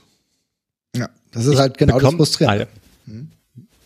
Ich bekomme jetzt vielleicht ein bisschen auf die Finger von Freiburg-Fans, äh, wenn ich wenn ich nicht das Thema wieder ein bisschen zurücklenke äh, zu dem Verein, Nein, der, so, der, der immer äh, nie äh, der nie besprochen wird von niemanden. Nee, der Rasenfunk ist da ja immer wunderbar. Da freue ich mich auch sehr, dass es noch ein äh, jemanden gibt, der alle Spiele bespricht und alle Teams von Augsburg über Freiburg zu Frankfurt zu Bayern. Ja, ich, ich weiß nicht, darf ich einfach frei aussuchen, was ich noch thematisieren würde? Ich würde gern erst noch eine Frage stellen. Äh, ich habe hier schon noch Fragen zum SC, aber die, die Frage, die jetzt, glaube ich, so die Anschlussfrage an, an diesen Exkurs auch gerade ist, warum deiner Meinung nach schaffen denn das andere Vereine nicht das Modell SC Freiburg zu kopieren? Was macht den SC denn da besonders? Ähm, meinst du bei, also dann diese gute Jugendarbeit oder Kontinuität Jugend, äh, und, und Jugendarbeit. Also das hat sicherlich beides miteinander zu tun. Also die Kontinuität zum Beispiel auf der Trainerposition und die Kontinuität, in der man also doof gesagt, wirtschaftlich gesehen einen Transferplus die ganze Zeit erwirtschaften kann. Also, und das hat ja erst, ich möchte das einmal kurz an der Stelle betonen, der SC Freiburg ist ohne Verluste durch die Corona-Jahre bisher durchgekommen. Man hatte immer ein, Trans äh, ein, ein positives Finanzergebnis vorsteuern. Und jetzt im letzten Jahr war das ein Gewinn von 9,8 Millionen Euro, während man ein Stadion gebaut hat. Und das kommt durch Transfereinnahmen zustande. Das ist ja, das ist das, wovon alle träumen. Das ist das gelobte Land. Mhm. Warum kriegt das nur Freiburg hin? Ja, der Standort, also es gibt, glaube ich, so ein paar Standortvorteile und ein paar auch ganz glückliche Fügungen.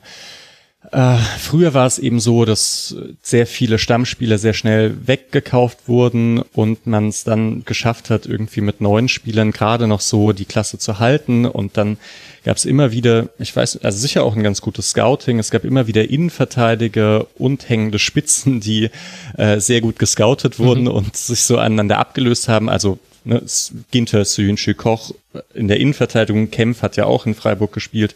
Gut, der ist ablösefrei gegangen, aber das ist ein großer Punkt. Torhüter hatten wir vorhin auch angesprochen. Und dann mit ähm, Kruse, Waldschmidt, Philipp äh, und Memedi.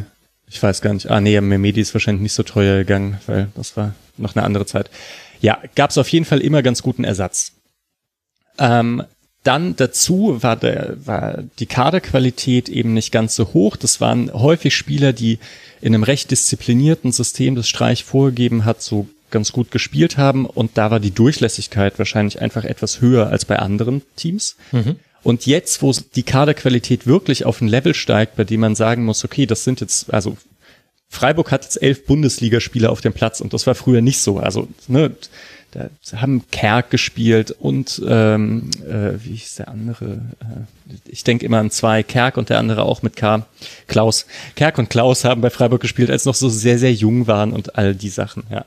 Also da war die Durchlässigkeit hoch. Jetzt ist die Talente, äh, die Talentquelle einfach qualitativ nochmal höher, genau zum richtigen Zeitpunkt, wo der Kader eben auch besser geworden ist und man sich wohl durch, ich weiß nicht, konservatives Wirtschaften in eine Lage gebracht hat, in der man jetzt höhere Gehälter zahlen kann oder so. Ich bin kein Finanzexperte, aber so wirkt es von außen zumindest so, als ob ähm, ja, das vielleicht früher mal größere Sprünge verhindert hat oder so, dass man so aus der zweiten Liga emporkommt wie Union. Dafür muss man wahrscheinlich riskanter wirtschaften. Jetzt während Corona hat sich wahrscheinlich dieses konservative Wirtschaften ziemlich gut ausgezahlt. Und die Kontinuität kommt daher, weil Freiburg erfolgreich ist. Das ist eine Sache, die mir eigentlich immer recht wichtig ist zu betonen. Das Streich ist so, also ich bin gar, gar keiner von diesen ganz großen Streichfans, was die, was die Außendarstellung und so weiter angeht. Aber der Typ überperformt einfach seit zehn Jahren, also seitdem er eigentlich im Amt ist. Selbst in dem Abstieg war das so, dass das ähm, von der Kader, von dem, was der Kader hergegeben hat, spielerisch gar nicht so schlecht war. Und seitdem ist Freiburg immer etwas erfolgreicher, als man erwarten kann. Ähm, und deswegen wird er auch nicht gefeuert. Und ja, vielleicht hat man ein bisschen Glück, was in seiner Persönlichkeit liegt oder so, dass er jetzt aber auch nicht zum nächstgrößeren Verein geht sofort, wenn er gefragt wird, sondern dass er halt auch ganz gerne da bleibt, wo er ist. Und diese Konstellation macht es dann irgendwie aus, würde ich jetzt sagen. Also, ja, ich, oder so beschreibe ich es auf jeden Fall lieber. Ich glaube, das andere ist manchmal auch ein bisschen, also dieses, dass Freiburg so ein ganz toller Standort ist und da alles so, so super familiär und viel, viel besser läuft als woanders. Und da stimmt vielleicht auch immer ein bisschen was, aber das ist auch, glaube ich, viel Gerede. Aber das ist doch auch der Track Record. Also es ist ja tatsächlich auch so, dass, ein, dass äh, als junger Spieler, wenn ich ein Talent habe und vielleicht bei anderen Vereinen schon ganz gut unterwegs war und jetzt den nächsten Schritt machen will, dass ich nicht ich glaube, was du gesagt hast mit dem Verein, mit dem Ort, das ist so eine Sache, aber dass ich dann sagen kann, hey, ich habe unter Streich gespielt und ich weiß, dass der, wenn er mich haben will, meine Stärken erkennt und die dementsprechend auch bereit ist, die zu fördern. Und das hat er schon mit anderen gemacht. Ich glaube, das ist ein wichtiges Argument für Spieler, dorthin zu gehen.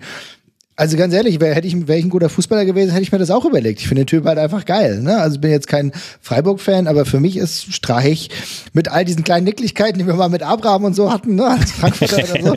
Aber ich finde, ja. das ist ein authentischer Typ. Nee, ich, ich bleib, also, ne, ich habe ja, keine Ahnung, ich glaube, wir hatten das hier auch schon beim Rasenfunk. Ich hätte mich tatsächlich auch mal gefreut, wenn er mal irgendwie Nationaltrainer geworden wäre. Äh, ich hätte das, das Oder zu Bayern. Hönes wollte ihn ja tatsächlich oh. mal zu Bayern holen. Hat mit seinem ja, drüber gesprochen. Das, da, da, da, nee, treibst doch nicht wieder ins Negative. aber ich möchte Streich eigentlich nicht, also ich möchte Streich nicht sehen, wenn er, wenn er wirklich von Journalisten attackiert wird. Ja, genau. Ja, ich glaube ach, nicht, ich denke, dass er damit gut umgeht. Das äh, ist schon im Kleinen, wenn es bei Freiburg nicht läuft. Also der Typ hat eine kurze Leine. So, ich finde Ja, es das auch nicht immer. Äh, vorbildhaft, nicht auf keinen Fall. Obwohl man ja sagen muss, diese Abraham-Geschichte, die ist ja wirklich gut abgelaufen von von Mega. allen Seiten aus. Jetzt nicht von den Medien oder so, aber da da hat sich Streiche, also fand ich dann ganz gut verhalten. Ähm, so hat gesagt, hey, als eine Ordnung und Abraham auch. Und dann haben sich ja alle, gab es ja eigentlich die Aufregung kam ja von außen eher, ne?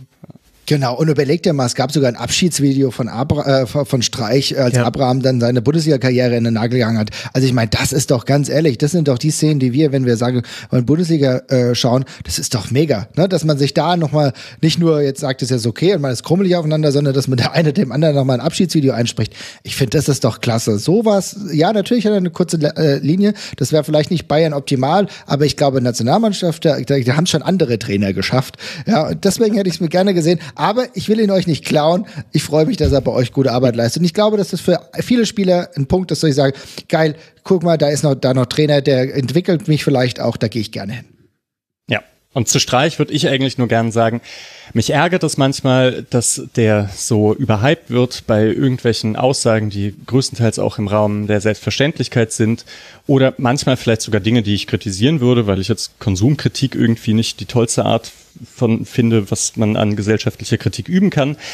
Und andererseits finde ich, häufig ist dann ist doch nicht genug im Fokus, wie erfolgreich Streich eigentlich Freiburg coacht seit den zehn Jahren, sondern dass dann eigentlich immer das Interesse darauf liegt, dass Streich jetzt wieder irgendwas Authentisches sagt oder irgendwas äh, gegen die AfD oder ähm, für, ach keine Ahnung, für Europa oder so. Ja, erfüllt halt Ist ja auch- quasi dieses riesige Vakuum der Nicht-Aussagen, die es im Sport gibt, eben zu allem, was gesellschaftlich wichtig ist. Im Grunde wird sich nicht geäußert. Und, äh, Ja. und da muss halt dann auch Streich reinspringen.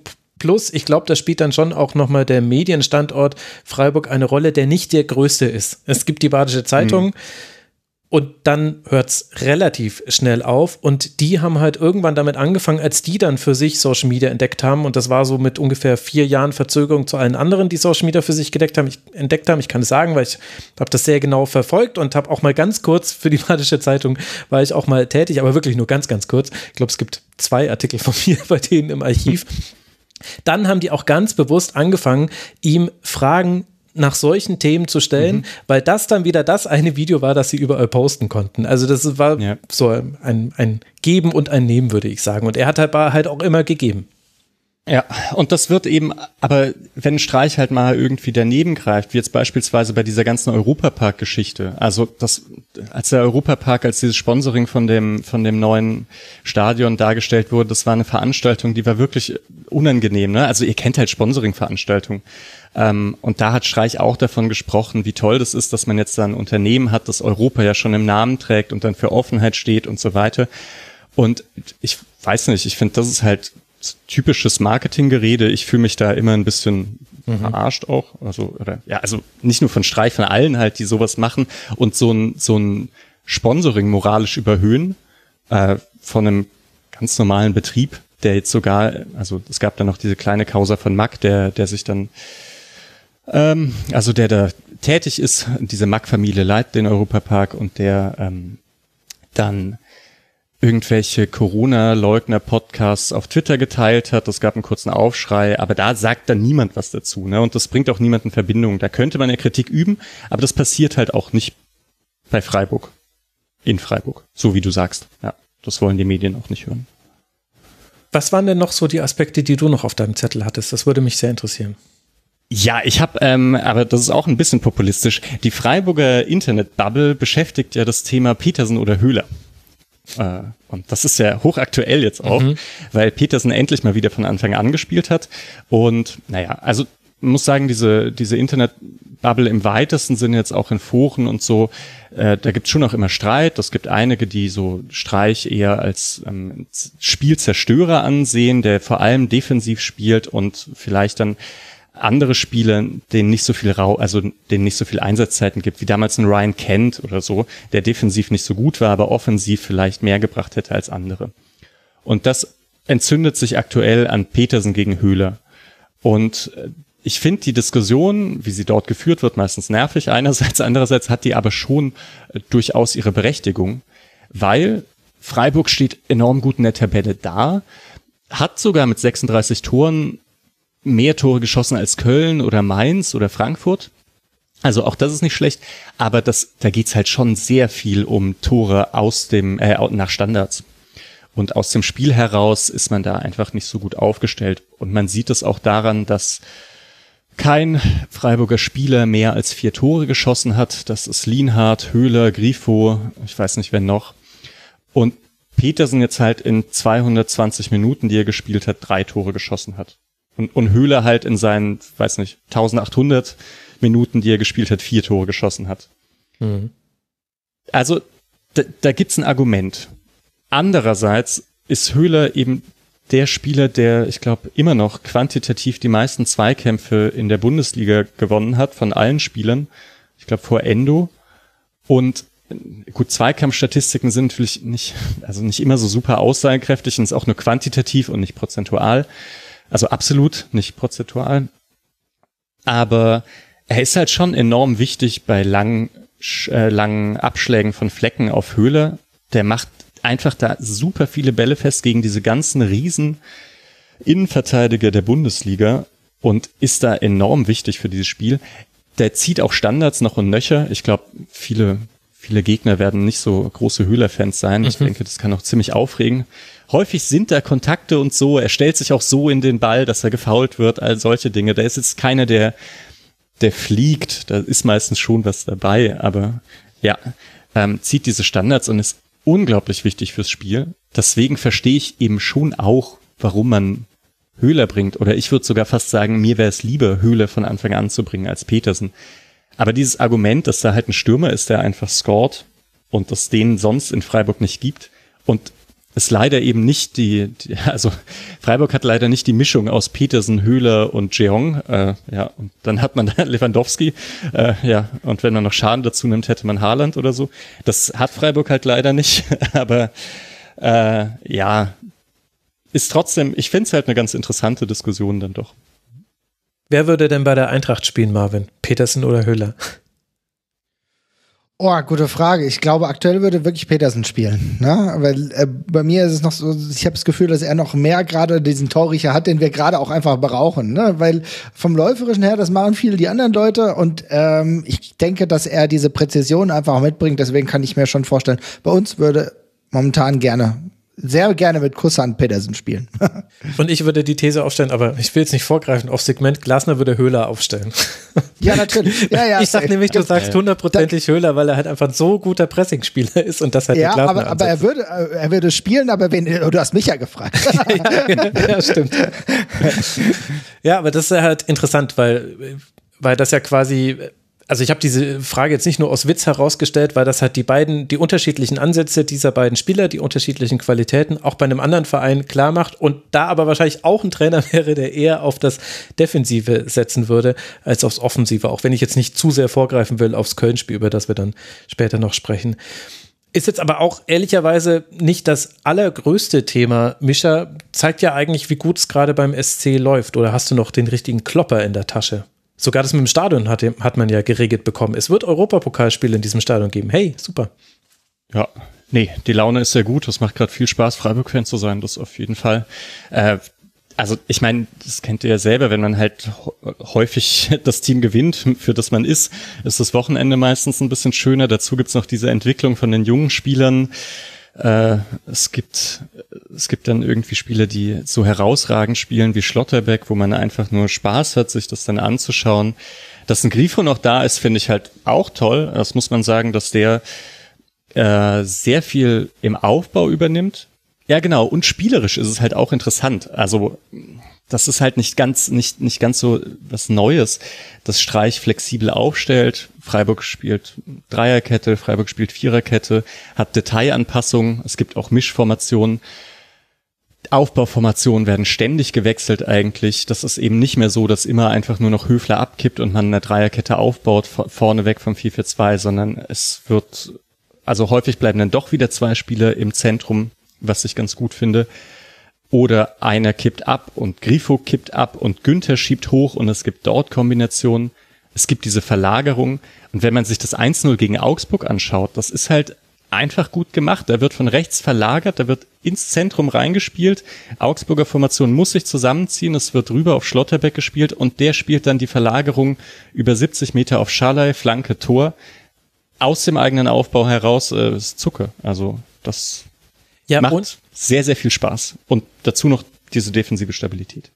Ja, und, und ich weiß nicht, vielleicht bin ich da, also falle ich dann quasi auf die Außendarstellung von Christian Streich heraus rein. Aber er hat in der Pressekonferenz gesagt, ja, das freut mich, äh, dass wir dieses Tor gemacht haben, weil genau diesen Aufbau, genau das haben wir trainiert. Und das ist, glaube ich, noch so ein Thema. Es ist schwierig, weil ich nicht mit dabei bin, aber von außen betrachtet habe ich das Gefühl, dass der SC Freiburg ein extrem vom Training her gedachter Verein ist. Die Lösung ist immer das Training, im Guten wie im Schlechten. Es, und, und man sieht dann aber auch Dinge, die sich verändern. Und vor allem über die lange Zeit der Zeit von Christian Streich beim SC Freiburg kannst du wirklich eine schrittweise Entwicklung des SC Freiburg sehen. Es ging immer mal wieder auch einen Schritt zurück. Es wurde immer mal wieder zurückgedreht auf den defensiven Standard, den der SC Freiburg einfach immer haben möchte. Aber es gibt eine Entwicklung. Und ich weiß nicht, ob, das ist jetzt nur ein, eine wilde Vermutung, aber ich sehe ja sehr viel Pressekonferenzen von Trainern und sehe zumindest, wie sie nach außen hin kommunizieren, wie sie Dinge angehen. Und ich könnte dir keinen anderen Verein nennen, vielleicht ein bisschen Mainz 05 mit Bo Svensson und ein bisschen auch Oliver Glasner, aber bei dem hat es damit zu tun, dass der gerade so viele Dinge verändern muss bei Eintracht Frankfurt. Deswegen würde ich das noch gar nicht gelten lassen, die so oft darauf referieren, ja, das wollen wir im Training angehen oder das haben wir im Training jetzt adressiert, da müssen wir nochmal im Training drüber nachdenken. Ich habe das Gefühl, für, für Christian Streich sind diese Spiele am Wochenende natürlich sehr wichtig, sieht man ja allein schon emotional, aber genauso wichtig ist wahrscheinlich schon der Dienstag, an dem wieder trainiert wird, wo bei anderen Mannschaften eher der Donnerstag wichtig ist, wo man die taktische Einheit macht. Ich habe das Gefühl, es ist ein vom Training her gedachter Verein. Das kann ich mir auch sehr gut vorstellen. Es passt auf jeden Fall zu den Pressekonferenzen. Und dann würde ich aber noch eins draufsetzen, dass diese Kontinuität auch Dinge ermöglicht, die andere Teams vielleicht nicht so möglich haben. Ich denke, wenn Trainer irgendwo ankommen, dann geht es erstmal darum, so eine übergeordnete Spielidee zu implementieren. Und ähm, wenn Teams vielleicht sehr, sehr viel, also sehr, sehr viel Transfers haben, Abgänge und Zugänge, dann geht es am Anfang des Jahres wahrscheinlich auch immer erstmal darum, die große Spielidee zu implementieren. Und das braucht man bei Freiburg aktuell einfach nicht. Also diese jungen Spieler werden wohl von Julian Schuster als Verbindungsspieler unter, äh, unter, den, unter die Fittiche genommen. Da gibt's dann Einzelvideos, wie die ganz gut dazu passen. Und so habe ich das Gefühl, Streich kann, also grundsätzlich muss man es wahrscheinlich auch wieder trainieren, aber kann halt auch sehr viel aufbauen, was seine, was seine Spieler schon wissen und kann sich dann auf Details konzentrieren und das würde ich auch sagen, ist der große Unterschied, den, den Streich dann in den zehn Jahren gemacht hat. Dadurch, dass es dann immer mal wieder solche Kontinuitäten gab, konnte er immer sich selber auch weiterentwickeln. Mhm. Das würde ich auch sagen. Es ist, man hat bei Streich Kontinuitäten, die über zehn Jahre hinweggehen. Es ist immer noch ein intensives Spiel. Es ist immer noch viel vom Pressingplan her gedacht und Stürmer, die vorne anlaufen und so weiter. Aber es war halt früher immer nur 4-4-2 Umschaltspiel. Es wurde immer nur flach rausgespielt von den Innenverteidigern.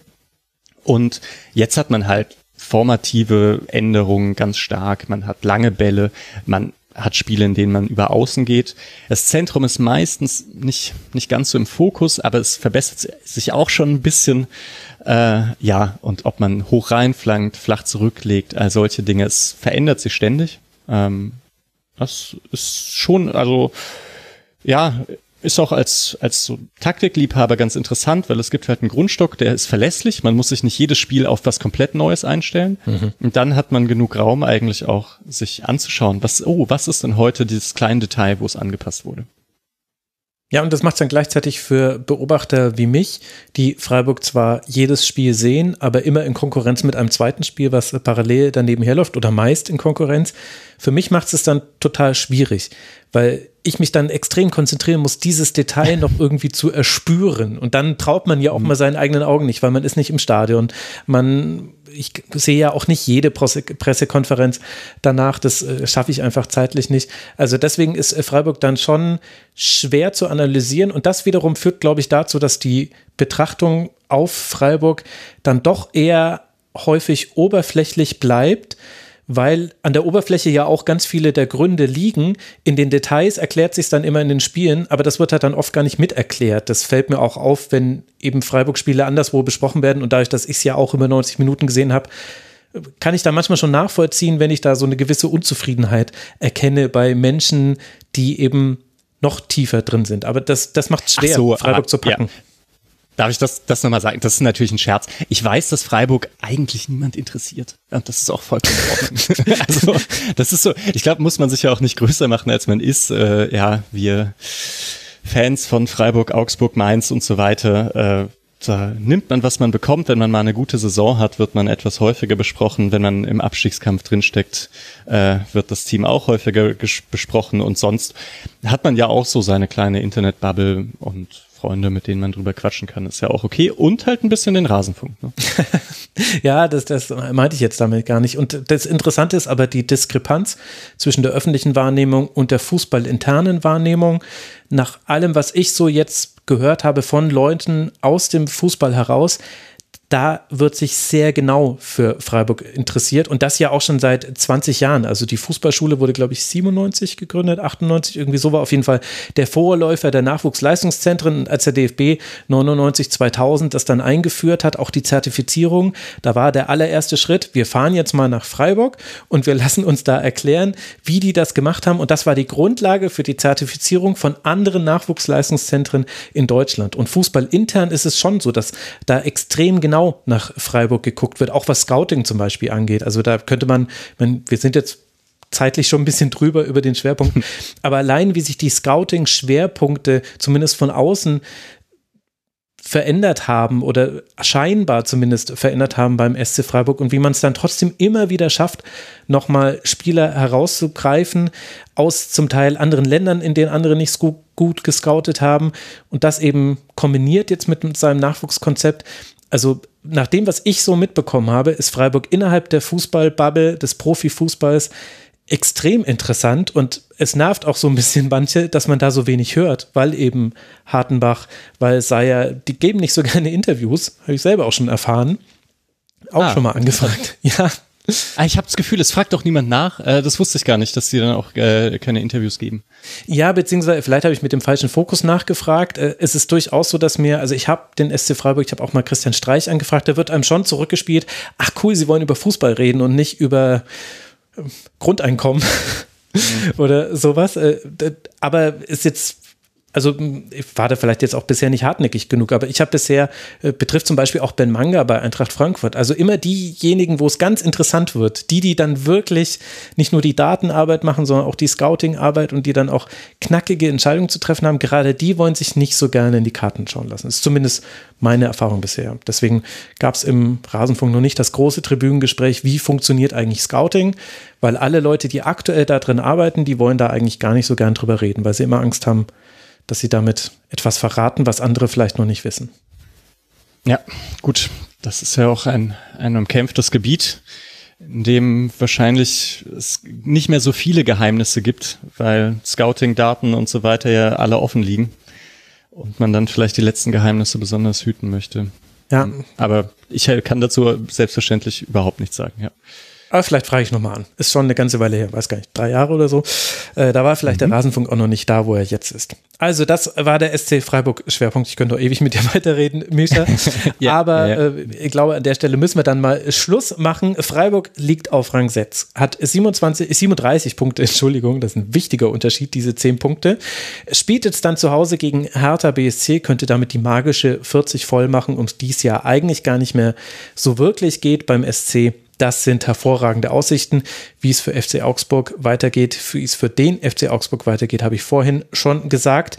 Dann lasst uns zu den verbliebenen drei Spielen kommen. Jetzt wird es weniger torreich. Es kommt das erste Spiel, in dem zwei Tore gefallen sind, zwischen dem VfB Stuttgart und dem VfL Bochum. Und die Stuttgarter Fans werden sich sehr ärgern, dass ich den VfB nicht in dem Segment anspreche, in dem es nur um Tor Spiele geht, in denen nur ein Tor gefallen ist. Denn bis zur 93. Minute führt der VfB nach einem Eigentor von Bella Kotschap mit 1 zu 0. Dann fault Mavropanos bei einer Klärungsaktion Polter. Bochum bekommt einen Strafstoß Und Löwen verwandelt den eiskalt und dreht damit Marvin dieses Spiel auf den Endstand von 1 zu 1, was für den VfB logischerweise viel dramatischer ist in seiner Auswirkung als für den VfL. Wie hast du das Spiel gesehen? Es ist absolut brutal. Du sprichst es an und ich muss sagen, es gibt kaum einen Verein, der mir gerade so leid tut wie der VfB. Ähm, ich habe gegen, ähm, wir haben ja gegen die gewonnen mit einem 3 zu 2 und ich fand, es war von beiden Seiten ein echt schlechtes Spiel. Äh, da habe ich mich auf die These ja hinleiten lassen, dass sie unsere Qualität runtergezogen haben. Mittlerweile muss ich sagen, naja, vielleicht sind wir auch einfach genauso schlecht. Ähm, ich muss halt sagen, dass der VfB damals extrem viele Fehlpässe hatte. Äh, die Fehlpässe habe ich jetzt auch schon wieder so gegen ein bisschen Bochum gesehen, aber ich habe schon gemerkt, ein bisschen besser ist es natürlich, kommen, mit dem Eigentor gehen sie dann in Führung. Man merkt trotzdem, defensiv ist der, äh, defensiv ist das, das ist ein Stuttgarter Hühnerhaufen. Da gibt's halt nichts. Also Mavropanos tut mir aktuell so unfassbar leid. Der kommt, der hat ein, zwei gute Aktionen und die haut er dann wieder komplett ins Nichts mit genau so einer Aktion. Weil ganz ehrlich, wir brauchen nicht darüber reden, dass das ein Elfmeter war. Da gibt's nichts. Das ist halt einfach so. Aber beim VfB kommt so viel zusammen von Mavropanos, der echt getretener Hund ist. Äh, du hast eigentlich davor schon, wenn wir versuchen, ein bisschen, äh, bisschen linear durchzugehen, hast du davor an der, ich weiß nicht, in welcher Minute das war, ein Mangala, der eigentlich das 2-0 machen muss und da reden wir mhm. gar nicht mehr über den Elfmeter. Dann ist das alles Ciao Kakao, ja. Und da finde ich auch, dass offensiv durchaus du gesehen hast, dass die Stuttgarter sogar eine Vorwärtsentwicklung gemacht haben im Vergleich zu dem Spiel gegen die Eintracht. Das war schon in Ordnung, aber es ist im Endeffekt so, äh, nicht nur, dass zwar ein Florian Müller die Bälle zwar ganz gut rausgucken kann, aber kannst halt, eine Elfmeter kannst du nicht rausgucken und dann ist dann halt, steht's halt eins zu eins und der VfB ist komplett getreten, tut mir komplett leid. Du hast, ein, du hast gesehen, dass ein Silas, der wieder ausgewechselt wird, das ist ein schmerzlicher Ausfall. Kalajdzic ist noch nicht hundertprozentig fit. Ey, es ist brutal verhext, aber wenn das so weitergeht, ist halt wirklich Ciao Kakao und das wäre für die ganze Bundesliga komplett frustrierend was soll ich sagen? Ich äh, muss sagen, ich komme da auch an die Grenzen meiner Erkenntnis. Muss nur sagen, dass der VfB halt zu Recht diese Punkteteilung äh, leider mit durch eigene Blödheit, ja, er, erarbeitet hat. Sie haben sich diese Punkteteilung erarbeitet. Ja, klassische, klassische Negativspirale, die man so kennt in der Bundesliga. Äh, Gibt es ein paar Ausfälle und man muss ja sagen, dass letzte Saison war das Pressing von Stuttgart auch schon nicht das allerbeste. Äh, vieles irgendwie hinten durch eine gute Form von Innenverteidigern weggeklärt und offensiv halt sehr, sehr schön gespielt, in einer sehr schönen Struktur und also auch einer sehr guten Form von Einzelspielern. So, dann gibt's ein paar Verletzte und dann denkt man, also und dann gibt's halt irgendwie Niederlagen, dann versucht Materazzo das irgendwie defensiv zu stabilisieren, sie schießen fünf, fünf Spiele hintereinander kein Tor mehr, dann versucht man wieder etwas offensiver zu, zu spielen, dann kassiert man wieder mehr Tore. Es ist wie diese zu kurze Bettdecke, mit der man manchmal ja. kämpft, wenn man irgendwo übernachtet und dann äh, sind, gucken entweder die Füße raus oder, oder der Hals. Ja, trotz, es, ich, ich, wo ich ansetzen würde zur Erklärung, aber nicht als Trainer, sondern wirklich nur zur Erklärung, ist auch wieder erste Pressinglinie ist nicht gut. Deswegen muss Stuttgart tief stehen und wenn man lange hm. tief steht, passieren blöde Dinge im 16er. So, irgendwann passiert's halt. Ja, das ist, Interessanterweise war das einer der Punkte, den ich mir aufgeschrieben habe, jetzt aus Bochumer Sicht, dass ich finde, dass Bochum viel zu lange Stuttgart hat davonkommen lassen. Und das hört sich ja, jetzt gemein mhm. an, aber Bochum hatte auch nicht diese Fehler provoziert, die bei Stuttgart eben leider einfach immer drin sind. Und die haben viel zu viel lange Bälle gespielt, viel zu viele schlechte Flanken geschlagen. Da waren wirklich ganz, ganz fürchterliche Flanken mit dabei beim VfL Bochum. Und die haben Anton und Mavropanos, die ja in der Viererkette die Innenverteidigung gebildet haben, wirklich über einen weiten Zeitraum sehr gut verteidigt. Ich fand gerade Anton hat da sehr gut getan. Und gleichzeitig hatte man aber immer das Gefühl, und das hat sich ja dann bestätigt, ey, wenn ihr es öfter schaffen würdet, in den Strafraum konstruktiv reinzuspielen, nämlich flach, so dass jemand den Ball annehmen kann, dann wird irgendwas passieren. Denn der VfB ist immer noch ein wackeliges Gebilde und ein Karasor, ein Mangala, sogar ein Endo inzwischen die sind auch nicht so gut darin, mitzuhelfen, den Strafraum zu einem Bollwerk zu machen, sondern die treffen immer wieder falsche Entscheidungen. Ich glaube, bei, bei Mangala habe ich das, glaube ich, in der letzten Sendung oder in der vorletzten angesprochen, dass der zum Beispiel ganz oft auf den Ballführenden geht und der Rückraum dann frei ist. Und das ist natürlich jetzt dann so ein bisschen für meine Notiz glücklich gelaufen, dass es dann genau so eine Situation ist, die zum Fehler und zum Strafstoß führt. Und trotzdem lag das immer in der Luft. Und das ist halt, aus Bochumer Sicht habe ich das nicht verstanden, warum man das nicht besser genutzt hat. Da ist man wirklich davon gekommen, auch wenn es noch den Lattenkopfball von Polter gab, der aber für mich auch schon wieder so ein Beispiel ist für so einen Fehler, den Stuttgart einfach hinten drin macht. Eigentlich darf dieser Kopfball auch gar nicht so zustande kommen. Aber das macht es halt so völlig ja, hoffnungslos für den VfB, dass sogar im guten Spiel das schlechte Spiel immer angelegt ist. Gleichzeitig wissen das aber auch alle Stuttgarter und würden wahrscheinlich viel lieber jetzt haben, dass ich über Sosa rede, der ein gutes Spiel gemacht hat. Der war gut, ja. Ja, genau. Und, und ja, aber Anton was bringt's der? genannt. Ja, ja. Aber, ja. aber du bist jetzt in der Situation, dass du halt ich meine, natürlich, so ein Gegentor beziehungsweise so ein Elfmeter, den bekommst du nur, wenn du unten drin stehst. Ne? Mavropanos, dummes Foul, so in der, so in der Nachspielzeit, da ist dir ganz klar, aber du weißt schon, wie es läuft. Ne? Das, das ist dann halt das 1-1 und sowas kann halt auch, ähm, also so das kann auch Knacker geben. Ich habe eigentlich, ich bin nicht ganz nah dran am VfB, habe aber eigentlich das Gefühl, dass ähm, äh, dass Matarazzo und äh, Mislintat trotzdem irgendwie noch, da ist noch eine Ebene da. Also das ist jetzt nicht so, als würden die sich die ganze Zeit irgendwie anfacken, so diese haben sich auch in die Arme gesprungen nach dem 1 zu 0. Und wie gesagt, die Möglichkeiten waren auch da. Mangala war, hat eine gute Möglichkeit gehabt. Endo muss das 2-0 ebenfalls machen. Und dann redest du hier auch nicht mehr über irgendein Gegentor. Aber du musst das Ding irgendwie rein brutalisieren. Und das bekommen sie nicht hin. Die haben so viele Spiele. brutalisieren, finde ich sehr schön. Ja, ja, es ist halt so, weil nur dadurch kommst du im, Auf, äh, im Abstiegskampf irgendwie noch mal eine Ebene weiter. Und das kriegen sie aus irgendeinem Grund nicht hin. Natürlich muss man aber auf der anderen Seite auch sagen, bei all den Fehlern, die du eben richtig äh, gesagt hast, dass Bochum viel zu wenig ausnutzt von dem, was der VfB anbietet. Das ist aber zumindest so, dass der VfB, dass der, dass die Bochumer auch einen sehr guten Riemann, wie wir gestern drin, äh, mhm. vorgestern drin hatten, der halt äh, mit tollen, äh, der eine tolle Partie ähm, abliefert und äh, überall anzutreffen ist mit allen allen Körperteilen, die ihm zur Verfügung stehen. Das ist halt auch ja, ja, das stimmt, ja. Ich, also, ich weiß nicht. Wahrscheinlich lege ich mich da so ein bisschen mit, äh, mit so den Taktik-Hipstern an. Aber mir ist es ja grundsätzlich auch sympathischer, wenn man jetzt Stuttgart und Bochum gegenüberstellt. Dann ist Bochum halt einfach dieses fußballerische Einmal-Eins äh, eine, eine Viererkette hinten drin, die so größtenteils aus No-Bullshit-Verteidigern besteht, die das mhm. Ding halt einfach wegklären. Ja. Ähm, Speed auf den Außen, und irgendwie ein Stürmer in der Mitte mit Lokadia oder Polter, die das halt irgendwie so reinmachen sollen. Und äh, ich weiß, und dann, und dann halt noch ein Tormann, der so enorm äh, charismatisch ist auch und irgendwie immer ein, zwei Punkte festhält.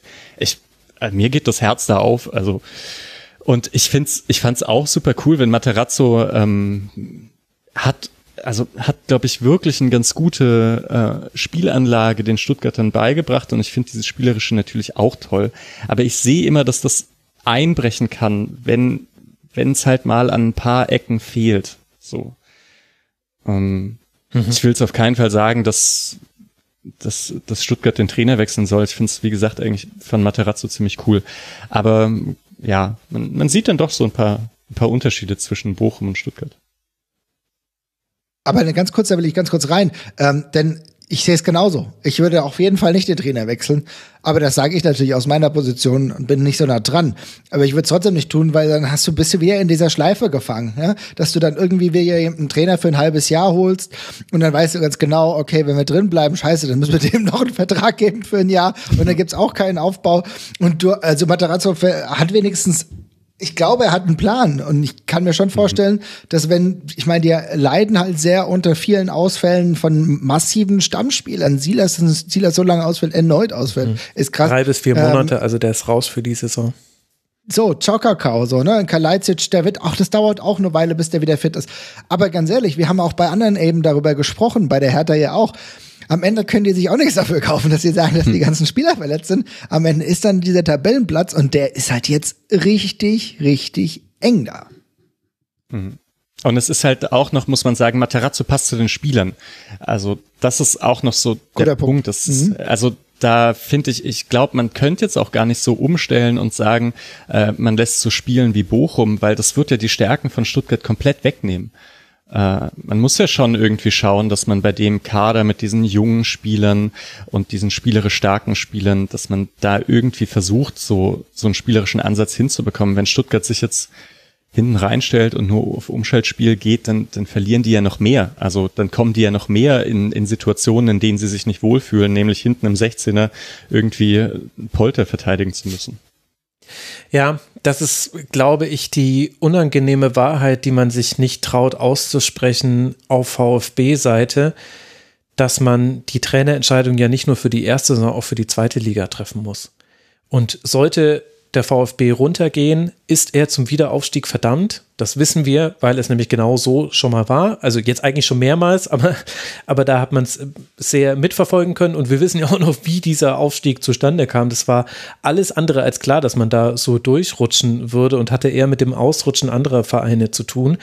Und auch mit Blick auf die zweite Liga ergibt es Sinn, an Matarazzo festzuhalten, ohne dass ich damit sagen würde, es wurden auch von seiner Seite aus keine Fehler gemacht. Im Gegenteil, ich finde und glaube, dass das auch passiert. Da habe ich noch so ein Grundvertrauen in Sven Mislintat und auch in Thomas Hitzesberger, egal in welcher Rolle er jetzt gerade noch integriert ist. Man muss schon sehr genau aufarbeiten, welche Faktoren alle zusammengekommen sind, die zu dieser Saison bisher geführt haben. Das ist, ist jetzt gerade nicht die Zeit für. Jetzt ist ja auch noch, kann ja auch noch alles gut gehen. Wir jetzt nicht so tun, als wäre der VfB schon abgestiegen.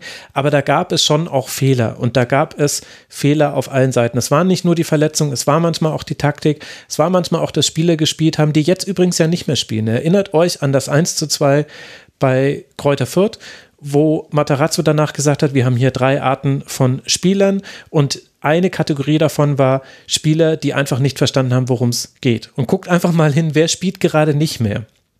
Und da kann man dann natürlich auch die Frage stellen, hm, fällt das nicht auch auf den Trainer, fällt das nicht auch auf die Kaderplanung zurück, wenn man solche Spieler mit drin hat, die jetzt keine Rolle mehr spielen? Andere müssen gerade die Kohlen aus dem Feuer holen und die tun sich aus unterschiedlichsten Gründen damit schwer.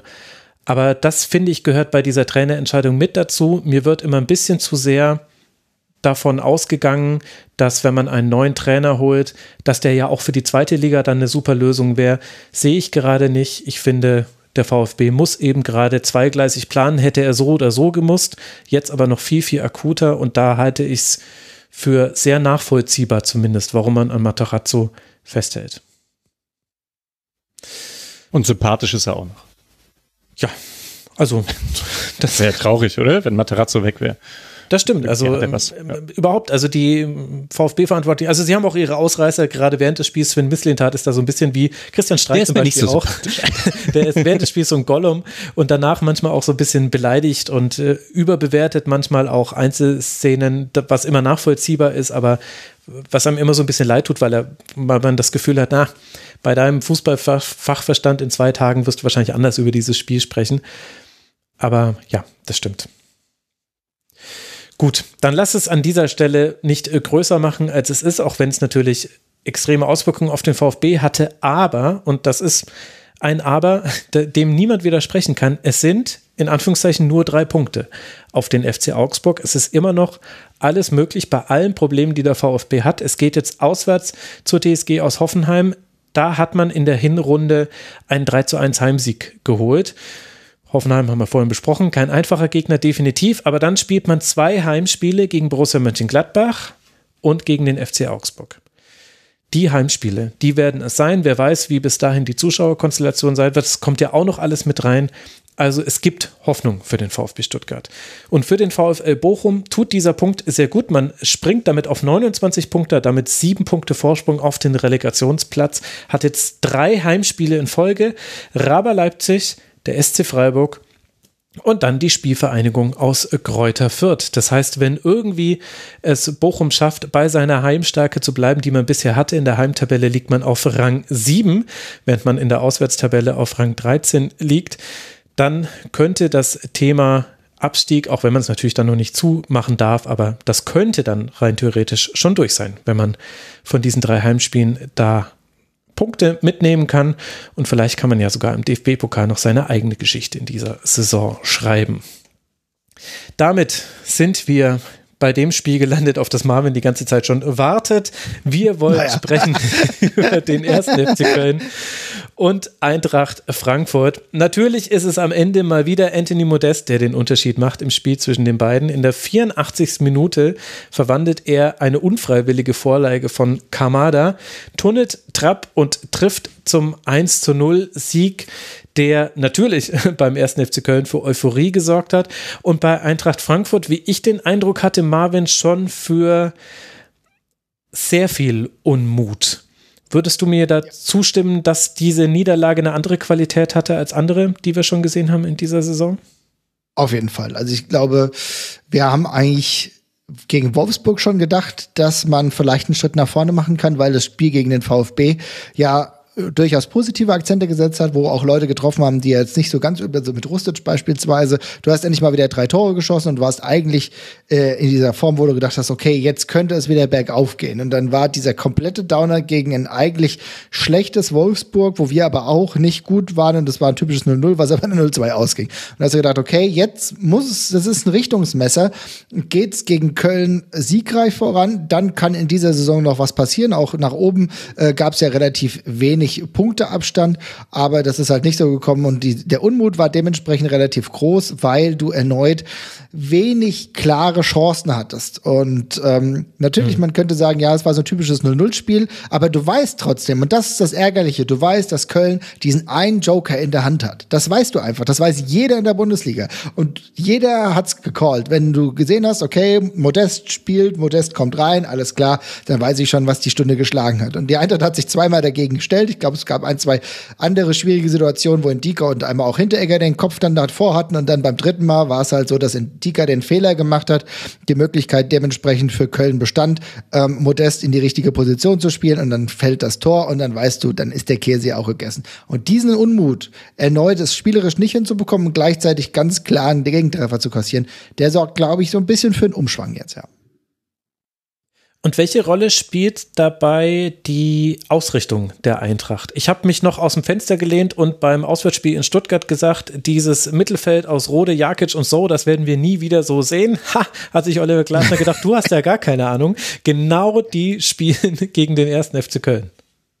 Und das ist interessant. Du sprichst es vollkommen richtig an, denn ich habe schon das Gefühl gehabt, dass selbst vor dem Spiel schon einige unzufrieden waren weil sie gesehen haben, okay, hier spielen mit Rode, So und Jakic eigentlich drei defensive Mittelfeldspieler in einem zumindest für, äh, für Rode offensiven Konstrukt. Das heißt, du hast gesehen, Kamada spielt erstmal keine Rolle, aber auch ein Heuge hättest du reinstellen können. Das ist ebenfalls nicht passiert. Was ist mit Knauf? Also wir haben in den letzten Wochen einfach gesehen, dass der Offensivzug nicht in die Gänze funktioniert.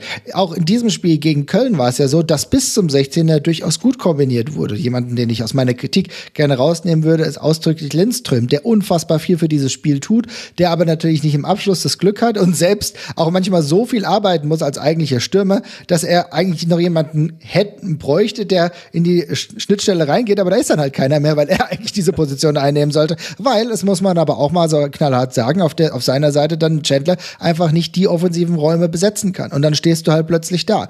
Und für mich, ich kann nachvollziehen, dass halt von vornherein schon die Aufstellung viel zu defensiv war, bei allem Respekt gegen Köln. Die spielen eine tolle Runde, die haben das super gemacht, auch gegen die Eintracht. Aber dann musst du schon sagen, muss ich denn so defensiv mich aufstellen gegen einen FC Köln? Das konnten viele nicht nachvollziehen. Und da finde ich, ist es auch ein falsches Signal gewesen, auch übrigens für die Spieler selbst. Warum spielt ein Chandler? Das kann man mir nicht erklären, gerade weil der Costa davor zwar keine Bäume ausgerissen hat, aber endlich wieder zu einer Kontinuität gefunden hat und dann plötzlich Chandler gegen Da, da Costa, das, das ist grob wie geduppt, aber warum mache ich diesen Schritt? Da demotiviere ich ja auch in Da Costa. Und das sind so Kleinigkeiten, wo man schon sagen kann, das war sehr verwunderlich. Hey, darf ich da, also weil du Chandler und Da Costa ansprichst, ich, äh, eine Frage hätte ich dann doch. Also, wie kann das eigentlich sein oder wird das anders gesehen oder so? Aber dass Frankfurt 100 Spieler im Zentrum hat, äh, im Defensiven wie auch im Offensiven, Ganz dann aber genau ein Flügelspieler, ein Flügelspieler mit Kostic und sonst ja halt nicht ja. nicht auf hohem Niveau und dann aber ja auch nur vier Innenverteidiger für eine Dreierkette, die sie ja immer spielen müssen, weil sie auf den Flügel immer nur einen einen haben.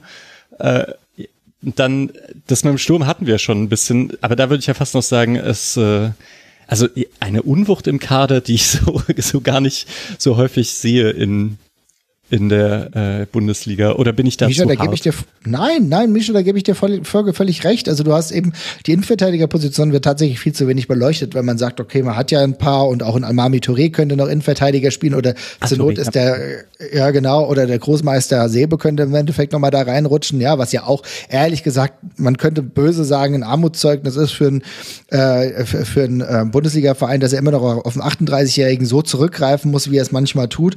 Ich denke, dass wir vollkommen aus dem Blick verloren haben, dass man einen Ersatz hätte, für Abraham gebrauchen hätte können, ja, weil man gedacht hat, okay, wir haben mit Tuta jemanden, der aber auch gut reingefunden hat. Ähm, und ein Hinteregger, der hat ein Standing innerhalb des äh, von Frankfurt, den würde man ungern rauslassen und Ndika musst du eh spielen lassen. Klar, kann ich auch verstehen, weil Ndika halt eigentlich der werthaltigste Spieler von allen ist. Mir ist schon klar, aber dass du irgendwie jemanden zumindest als Backup noch gehabt hättest, das haben sie ja vollkommen ignoriert. Also sie haben, haben gesagt, okay, Touré und vielleicht noch Hasebe, das sollte reichen. Ich fand auch, dass das ähm, zu wenig war, aber du sprichst die Unwucht auf der rechten Seite an und das ist natürlich ein Dilemma. Ne? Du hast mit Touré, Da Costa, Durm, Chandler, alles Spieler, die du für die rechte Seite am Start hast, aber keiner hat sich in, der, in der vergangenen äh, Vergangenheit bis auf der Costa in dieser Europacup-Saison positiv hervorgehoben. Und das ist natürlich krass. Und dann hast du aber jetzt jemanden geholt, ausgeliehen, Ansgar Knauf, wo du denkst, oh ja, cool, das ist eigentlich links außen, aber der kann auch rechts außen spielen. Probieren wir es doch mal. Ja, aber wir haben es noch kein einziges Mal probiert. Und da kommt jetzt langsam auch so ein bisschen Kritik an Glasner, warum mit Ansgar Knauf jemand geholt wurde, den ich aber quasi kaum einsetze, trotz der Tatsache, dass es offensiv nicht so wirklich gut funktioniert. Aber ist seine Begründung nicht eigentlich relativ stichhaltig oder nachvollziehbar? Er hat, er wurde ja genau darauf angesprochen, mhm. hat gesagt, na, ihm fehlt halt die Physis. Ich wollte einen physischen Außenbahnspieler haben, sicherlich auch mhm. mit dem Blick eben auf den Gegner. Da ist eben mit Hector und mit Keins hast du eben zwei auch sehr dynamische Spieler, will ich jetzt mal sagen. Und da waren halt Chandler und Da Costa zumindest aktuell noch vor Knauf, der ja auch noch nicht so lang bei Eintracht Frankfurt ist. Also ist nicht vielleicht das dahinterliegende Problem, also die Diskussion ist quasi das Symptom für die eigentliche Ursache, dass Oliver Glasner dieses Spiel angegangen ist, aus dem Wunsch heraus, es nicht zu verlieren und einen Punkt mitzunehmen, der ja auch dann auf 32 Punkte das Punktekonto erhöht hätte. Und so will man sich halt dann langsam eben einfach sicher sein, dass man nicht mehr unten reinrutscht, was ja immer der Theorie nach zumindest noch möglich ist, zumindest in einem Klar. Trainerkopf. Und das ist das nicht eigentlich die eigentliche Diskussion? Ja, auch mit der, mit der Mittelfeldaufstellung, wo man ja aber auch einen klaren Plan erkennen konnte. Also Rode hat den Pass auf den Sechser aus dem Spiel genommen und ich finde, im Fall von Skiri ist ihm das wirklich ganz gut gelungen. Özcan hat dann ein fantastisches Spiel gemacht beim FC. Mhm. Das ist dann ein Problem, aber ja also ich glaube, die grundsätzliche Herangehensweise von Glasner war einfach, ich respektiere diesen Gegner, ich schätze ihn hoch ein, was ja auch, also mit dem FC sollten wir ja gleich auch noch sprechen, was seinen mhm. guten Grund hat. Und deswegen gehe ich dieses Spiel defensiv denkend an. Und das ist halt was, was man bei Eintracht Frankfurt eigentlich überwunden, also man glaubte, glaubte. es überwunden zu haben. Ja, genau. Ja, das ist so. Ich meine, ich kann das auch nachvollziehen, diese Denkweise, aber es würde mir als Fan einfach nicht reichen. Also, also ich müsste dann schon sagen, okay, ähm, warum gehst du das überhaupt so defensiv an? Ist, sucht man, versucht man nicht auch mal seinen Heil endlich mal in der Offensive zu suchen? Du hast, du hast gegen Wolfsburg, bist du schon, ganz ehrlich, da sind auch einfach viele Fehler dabei. Auch bei Wolfsburg waren schon späte ähm, Wechselwunder dabei, wo ich nicht genau wusste, was das denn jetzt sollte. Und ich muss ehrlich auch die Frage stellen, wenn ich gute Spieler in den vergangenen Partien da hatte, warum nehme ich sie raus? Ich hätte tatsächlich einfach eine Viererkette ähm, machen können, dass ich zwei einen Linksverteidiger, einen Rechtsverteidiger habe. Und dann ist das auch mit der, das Argument der Argumentation mit Knauf vielleicht für mich weniger dramatisch, weil dann hätte ich mit Knauf jemanden, der vielleicht nicht so ganz so körperlich ist, aber dann steht ja dahinter immer noch ein defensiver äh, Rechtsverteidiger und der könnte dann im Endeffekt da reinrutschen. Also ich finde, man könnte auch Lösungen erarbeiten, die auf der einen Seite, äh, auf der einen Seite das ähm, die kleinen Erfolgsschritte, die das Personal hat, mit links äh, Lenz und rechts, äh, rechts ähm, Da Costa, hättest du weiter belohnen können und gleichzeitig ein paar offensive Akzente setzen können. Aber es ist natürlich, wenn ich über Defens äh, wenn ich über Offensive spreche, dann muss man auch sagen, ja, du hast eben angesprochen mit Rode, der auch für mich eine gute Partie gemacht hat. Aber Rot ist halt trotzdem auch kein, kein Zehner, ne? Ja, klar. Aber andererseits, wenn ich mir einfach nur jetzt die letzten Spiele angucke, dann hast du 0 mhm. zu 2 gegen Bielefeld, wo du mit Kostic ja. und Chandler spielst und Kamada, Lindström, Boré und du fängst dir zwei frühe Tore und kommst da einfach nicht mehr hinterher. Und dann hast du ein Heimspiel gegen den VfL Wolfsburg, wo du spielst mit Lenz und äh, Da Costa. Kostic äh, konnte da nicht spielen. Kamada, Lindström, Boré vorne drin. Und du wieder nach einer eigentlich gar nicht so schlechten Anfangsphase ein Gegentor nach einem Strafstoß kassiert und dann einfach nichts mehr geht. Ich finde das schon sehr gut nachvollziehbar, dass man dann sagt, nein, jetzt, das soll uns nicht wieder passieren, dass wir so in Rückstand geraten und dann nicht gegenarbeiten können, weil auch der Eintracht einfach die offensive Durchschlagskraft abgeht und in der Regel geht ja dieses Spiel auch 0 zu 0 aus. Also ja, aber trotzdem, aber sorry, da muss ich ganz kurz rein, hm. weil das ist doch trotzdem ist es doch klar, was passiert. Also es ist ja, äh, ich verstehe dieses theoretisch, dieses theoretisches Konzept, aber mhm. du weißt doch, dass du gegen Köln immer ein Gegentor fangen kannst. Ne? Und klar. ist es denn schon richtig? Ist es denn schon richtig, wenn ich sage, es kann mir theoretisch kann mich ein Blitz treffen? So, das ist richtig. Dann Modest. kann ich auch drin bleiben. Dann trifft mich halt nicht der Blitz. Aber vielleicht sollte man trotzdem rausgehen, weil wenn man dann rausgeht und dann dementsprechend vielleicht auch sich was zu essen kaufen können, dann hat man ja trotzdem den Gain. Also vielleicht sollte die Eintracht trotzdem auch offensiver probieren, das mhm. Spiel zu gestalten, denn sie hatten ja die Möglichkeiten. Und das ist ja auch ja, das Ding, was ich ja sagen Kamada will. am Ball. Und das ist halt einfach, ja. es tut mir ja leid für Daichi mhm. Kamada. Und ich habe auch wirklich ja. oft versucht, auch auf die positiven äh, Dinge hinzuweisen. Aber es ist einfach offensiv zu wenig. Es tut mir leid. Und auch ein Jesper Lindström bei allem, was er sich selbst vorgelegt hat, nimmt er dann auch, also mal spielt er den Ball quer, man denkt sich, nein, schieß, und mal schießt und man denkt sich, nein, leg doch quer. Also hat gerade einfach eine ganz schlechte Phase. und dann kann ich auch verstehen, Oliver Glasner sieht das und denkt sich, ja gut, also ich kann jetzt aber auch nicht drauf setzen, dass wir ein Tor schießen gegen den FC. Also der Blitz ist doch schon jetzt gar nicht so unwahrscheinlich. Aber man, man kann das ja auch noch, also man muss ja nicht, nicht so ein krasses Entweder-Oder-Ding machen. Ich finde, wie gesagt, auch, dass man Chandler da hingesetzt hat, gerade weil Köln ja so viel über die Außen geht äh, und dann und dann reinflankt, dass man dort dann gerade auf den Außen irgendwie da einen besonderen Plan hat. Ich weiß eigentlich gar nicht, wie sie es mit Kostic gemacht haben. Schon noch ganz gut. Ich finde auch die Vorstellung, aufs Umschaltspiel gegen Köln zu setzen, die so enorm weit hoch rausschieben, auch nicht schlecht, aber davon habe ich, finde ich, irgendwie so zu wenig gesehen. Also das hätte man vielleicht einfach anders trainieren müssen oder keine Ahnung, aber das mit Kostic, Puri und Lindström hat man ja dann doch drei schnelle Spieler und die sind irgendwie zu selten durchgebrochen gegen Köln, gegen die hochstehenden Kölner.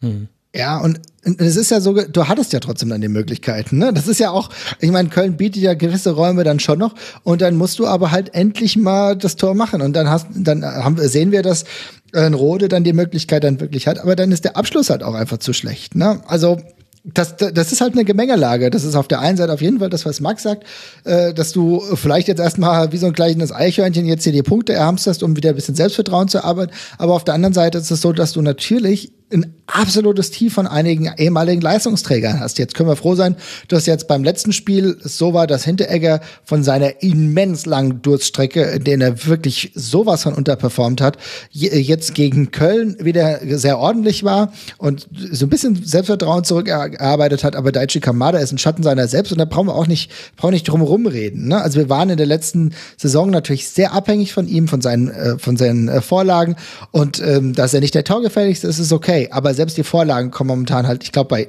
wie viel? Ein, 21 Spielen, eine Vorlage, das mhm. ist halt für einen offensiven Mittelfeldspiel einfach zu wenig. Es ist absolut ja. tragisch. Also das ist, äh, als als würdest du mit jemandem an der Playstation zusammenspielen oder an einer anderen Konsole und der drückt immer genau den falschen Knopf.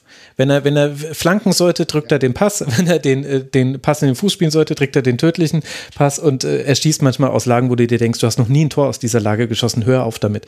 Und es tut mir wirklich leid, das so hart zu sagen. Und auf der anderen Seite, das ist jetzt das allerletzte, was ich zu Eintracht sagen will, dann sollten wir, finde ich, dann doch auch noch über den FC ja. sprechen. Aber du darfst noch Sehr reagieren, gern. Marvin, aber äh, ein Gedanke, den ich noch bei Oliver Glasner habe, auch aus dem, wie er in der Hinrunde das moderiert hat, mit der, da gab es ja die lange Unentschieden-Serie mit den 1 zu 1 Spielen. Und äh, dann erst drehte sich das irgendwann dann in positiven Hinrundenverlauf. Ich glaube, Oliver Glasner hat jetzt, erfährt jetzt erst so langsam, wie das ist, an einem an einem Verein kleine Schritte, mit einem Verein kleine Schritte nach vorne machen zu wollen, bei dem der Fokus drauf liegt und bei dem man sehr viel zurückgespielt bekommt von den Fans. Und das soll jetzt nicht der große Wolfsburg-Diss sein, aber es ist ein Fakt, dass, dass man sieht ihm das an in den Pressekonferenzen, auch schon in der Hinrunde war das so, dass er manchmal gesagt hat, ey Leute, chillt mal, ihr seht doch die Probleme und ich habe es euch doch jetzt erklärt, warum muss ich denn das jetzt schon wieder erklären? Das wird halt jetzt einfach dauern und ich glaube, auch daran muss er sich noch gewöhnen, so wie sich Marco Rose dran gewöhnen musste, dass es nicht so geil ist, im Derby gegen den ersten FC Köln irgendwie die Aufstellung da groß rumzudockern. Doktern, so muss, glaube ich, Oliver Glasner verstehen. Du bist jetzt bei Eintracht Frankfurt, hier herrscht eine andere Erwartungshaltung und hier ist man aber auch dann bereit, Rückschläge hinzunehmen, wenn grundsätzliche Faktoren gestimmt haben. Und das ist halt Offensive. Selbst wenn du gerade siehst, aus guten Gründen, ha, Offensive ist gerade, als würde man mit einer Gabel eine Suppe versuchen zu löffeln. Ja. Versuch's bitte trotzdem. Aber das ist ja genau das Ding. Das kann ja auch trotzdem alles funktionieren. Wir sind ja natürlich jetzt sehr kritisch, weil die Eintracht jetzt erneut ein unterdurchschnittliches Spiel gemacht hat. Es könnte ja auf jeden Fall auch positiv funktionieren, wenn wir ja. beispielsweise sagen, die Erwartungshaltung ist eine andere. Ne? Ich, man muss aber auch da von der von Vereinsseite aus überlegen, was was was äh, kommuniziere ich? Und ein Krösche stellt sich bei jeder jeder Woche gefühlt hin und sagt, ja Europa, das ist das Ziel und so weiter. Dann muss ich aber vielleicht sagen, nee, wir haben ja bewusst Spieler nicht jetzt geholt, weil die vielleicht zu teuer waren und haben sie auf den Sommer verlagert. Kolomoani beispielsweise, dieser der vielbesagte Stürmer. Dann sage ich doch vielleicht, ja, wir wollen sehen, dass wir diese Saison irgendwie die Klasse halten, ein paar Spieler noch besser machen und äh, vielleicht im Europacup dementsprechend ein Stück weiterkommen, weil das ist ja auch noch ein Ding. Und dann in der nächsten Saison wollen wir versuchen, neu, nochmal neu anzugreifen. Dann kann ich das auch kommunizieren und dann ist auch das Umfeld ein bisschen moderater und dann kann man auch trotzdem die Politik der kleinen Schritte feiern, denn es ist trotzdem so, du hast Lindström angesprochen, ich versuche versuche da meinen Mantel des, des Wohlwollens bei ihm äh, umzuschwenken, beziehungsweise umzustülpen, dass ich da die Kritik gar nicht zu sehr an ihn ranlasse, weil ich denke, da so ein Spieler mit einem Torgefahr hätten wir gar nicht bekommen. Und dann soll man froh sein, wenn er sich vielleicht in dieser Saison genau dahin entwickelt. Das ist halt so das Ding. Ja, und wer weiß denn, also ich möchte nur einmal kurz gesagt haben, ich, äh, ich glaube immer noch an Sam Lammers. Der hat, war das gegen Fenerbahce, ja, wo er dieses klar. eine Tor geschossen hat, der hat, der hat den Swoosh, den du brauchst im Abschluss. Der, der hat eine gute Technik. Aus verschiedenen Gründen sah das jetzt ganz schlecht aus, wenn er gespielt hat. Aber grundsätzlich, finde ich, konnte man bei Sam Lammers schon sehen, der kann Tore machen, der kann auch mit einem Kontakt direkt unter, den, unter die Latte treffen und will das auch so. Und der sieht auch, wann er aufs, äh, aufs lange Eck Eck ziehen sollte und wann er mal das kurze Eck anvisieren kann. Aus verschiedenen Gründen hat es nur konnte man es vor allem bisher im, in, in den Europapokalspielen sehen. Also vielleicht das, hat die Eintracht ja. sogar den Torjäger. Ich sehe es auch so. Äh, ich bin vollkommen bei dir. Äh, Sam Lammers ist ein mega sympathischer Typ, aber da spielt der Kopf gerade eine ganz, ganz gewichtige mhm. Rolle. Ne? Und da, das ist halt aber auch, du hast die positiven Seiten, aber es gibt auch die negativen Seiten ja. von großen Vereinen, äh, wo die Welle der Entrüstung und Empörung sich dann in den sozialen Medien widerspiegelt, wo ich sage, das geht weit über das Maß eines, äh, eines erträglichen Maßes äh, darüber hinaus. Und dann ist es für Lammers schwierig. Ich glaube, wenn er irgendwie das mit dem Kopf hinbekommt, vielleicht aber auch erst beim nächsten Verein, dann trifft er wieder wieder mit 20 Toren und du denkst, Alter, das ist der Sam Lammers. Genau das haben wir uns erhofft. Ich hoffe, dass es vielleicht noch funktioniert, aber der braucht halt Ruhe und das Vertrauen und dann könnte es tatsächlich wieder klappen. Bin ich bei dir. Sorry. Genau. Jetzt so, Köln, ne? erst FC Köln.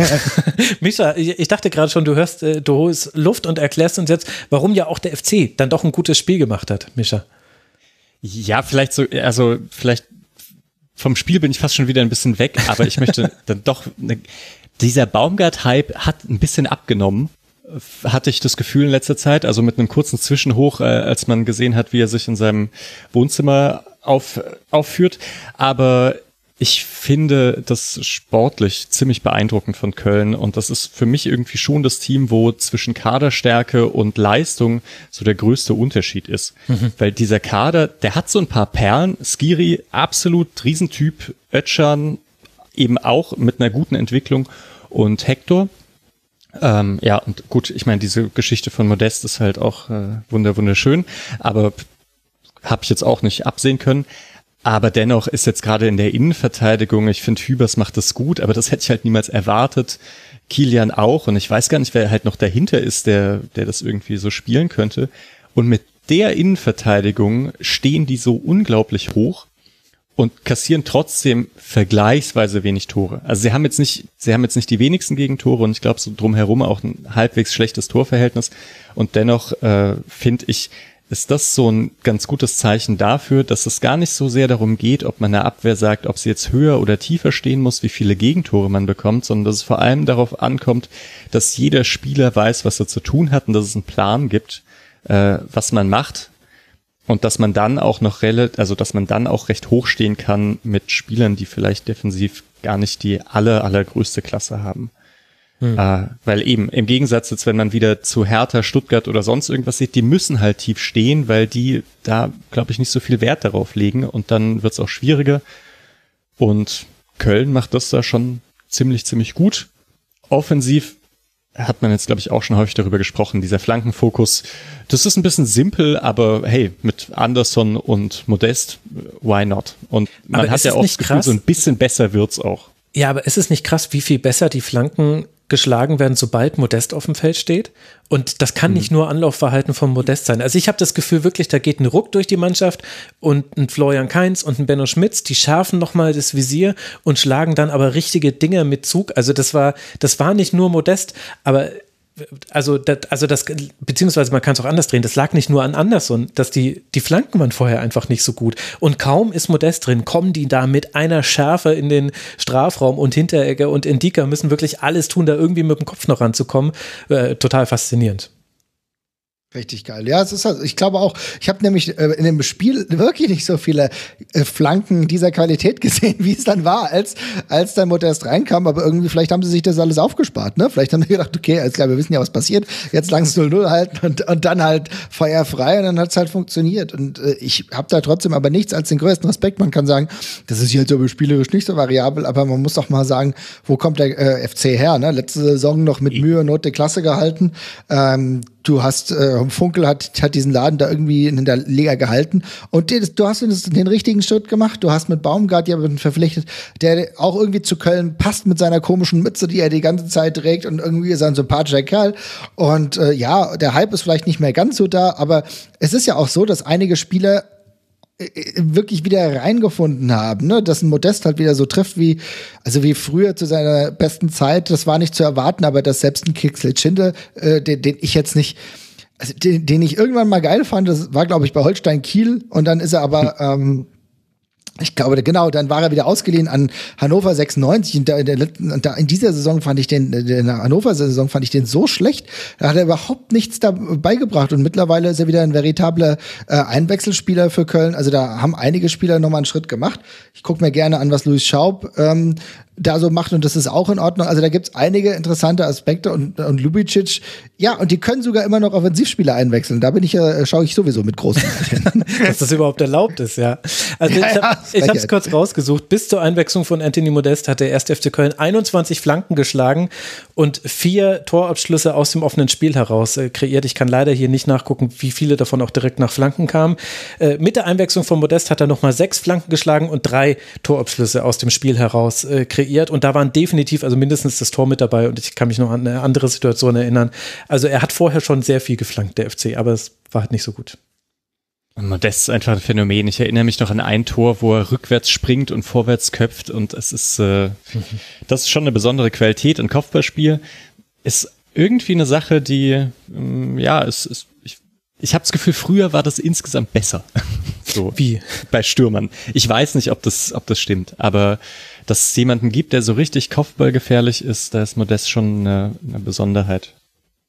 Ja gut, da könnte man jetzt den, den großen Bogen spannen von der Erfindung der falschen Neun, äh, wie das dann den Einzug gehalten hat oh, und ja, kaschiert stimmt, hat, dass ja. Deutschland ganz lange gar keine äh, Mittelstürmer klassischer Art hatte.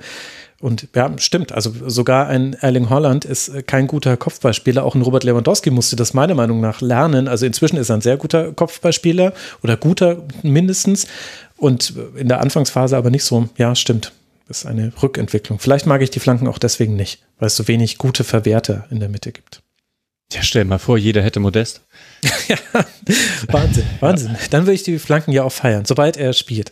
Aber gut, für den ersten FC Köln, der auf 35 Punkte und damit Rang 7 springt, geht es jetzt dann weiter im Auswärtsspiel bei der Spielvereinigung Kräuter Fürth, bevor man zu Hause Hoffenheim, Leverkusen und Dortmund empfängt. Also nicht alle drei davon zu Hause, Hoffenheim und Dortmund zu Hause, Leverkusen auswärts. Das heißt, man hat aber dann die Spiele jetzt erst gegen Tabellenplatz 18 und dann gegen Platz 5 Platz 3 und Platz 2. Wenn es etwas werden soll mit dem Europapokal, in diesen Spielen könnte man eine Richtung bekommen, in die diese Saison sich entwickelt beim FC. Und für die Eintracht aus Frankfurt geht es weiter, wie vorhin schon mal angesprochen, mit dem Heimspiel gegen den FC Bayern. Eintracht mit 31 Punkten, 6 Punkte vom internationalen Geschäft weg und 9 Punkte vor dem Relegationsplatz. Aber jetzt kommen ja die Bayern, die hat man ja ganz gerne zu Hause. Da könnte durchaus was gehen. Eine Partie haben wir noch, in der ging auch etwas, allerdings nur für eine Mannschaft, nämlich für Arminia Bielefeld. Nur ein Tor fällt im Spiel zwischen Arminia und dem ersten FC Union. Okugawa trifft nach einem langen Ball von Ortega, der über zwei Stationen bei ihm tief im Strafraum landet und so den Schuss zum Sieg ermöglicht. Vor allem bei Union gibt es ein paar Fragezeichen, was die offensive Stärke angeht wird viel über Max Kruse gesprochen. Es ist aber, glaube ich, nicht nur Max Kruse. Misha, wie hast du die beiden Mannschaften gesehen? Kann auch andersrum ausgehen. War ein ausgeglichenes Spiel, würde ich sagen, von den Chancen her. Deswegen würde ich da das noch gar nicht so groß machen. Äh, läuft gerade nicht bei Union, war aber irgendwie, oder man hat sich ja ein bisschen gefragt, wann kommt denn das mal, dass es bei mhm. Union für, einfach für ein paar Spiele nicht läuft und das war jetzt seit zwei Jahren nicht. Es hängt sicher ein bisschen mit Kruse zusammen. Den Abgang von Marvin Friedrich darf man, glaube ich, nicht vergessen. Dass mhm. Kruse und Friedrich gehen, Michel und Heinz kommen dazu und bei Michel sieht man so ein bisschen, dass es etwas besser wird. Ich fand Becker auch ganz interessant. Ich denke, Vogelsammer wird früher oder später eine größere Rolle einnehmen und auch einnehmen können. Da freue ich mich auch drauf. Ähm, mal sehen, wie sich das weiterentwickelt. Ich bin gespannt, aber es wäre jetzt auch nicht das Untypischste, wenn Union sich irgendwann mal eher im Tabellenmittelfeld einpendelt, wäre das ja immer noch eine Riesenentwicklung im Vergleich von vor zwei, drei Jahren und immer noch ein Riesenverdienst von Fischer. Das stimmt, aber ich finde schon, dass es ganz wichtig ist, was du angesprochen hast, dass die Abgänge nicht nur von Kruse, der natürlich oft genannt wird, aber ganz, ganz wichtig auch Marvin Friedrich. Und das ist auch so ein bisschen der Punkt, ähm, dass vielleicht auch so ein so eine Richtung gesetzt hat. Ne? Also wir haben sehen jetzt, dass äh, Micha Prömel jetzt auch äh, weggeht von Union und es wär, könnten noch einige Spieler mehr werden. Also nach der die, Saison zu Hoffenheim für alle Hörerinnen und Hörer. Die genau, na, genau nach der Saison zu Hoffenheim. Das heißt, also auch hier ne, der nächste Spieler, der den Verein verlässt. Ähm, ich würde auch nicht komplett unterschätzen, dass es durchaus eine gewisse Unruhe gab, dadurch, dass ähm, ja, Kruse auch äh, gesagt hat, dass die Situation mit, mit äh, Urs Fischer nicht so funktioniert hat und dass das auch dazu beigetragen hat, dass er gegangen ist. Ich weiß nicht. Es kann, so von außen habe ich das Gefühl, äh, dieses Konstrukt Union fängt langsam an zu bröckeln. Natürlich aber alles noch auf einer sehr stabilen Basis. Sie brauchen sich überhaupt keine Gedanken machen mit 34 Punkten.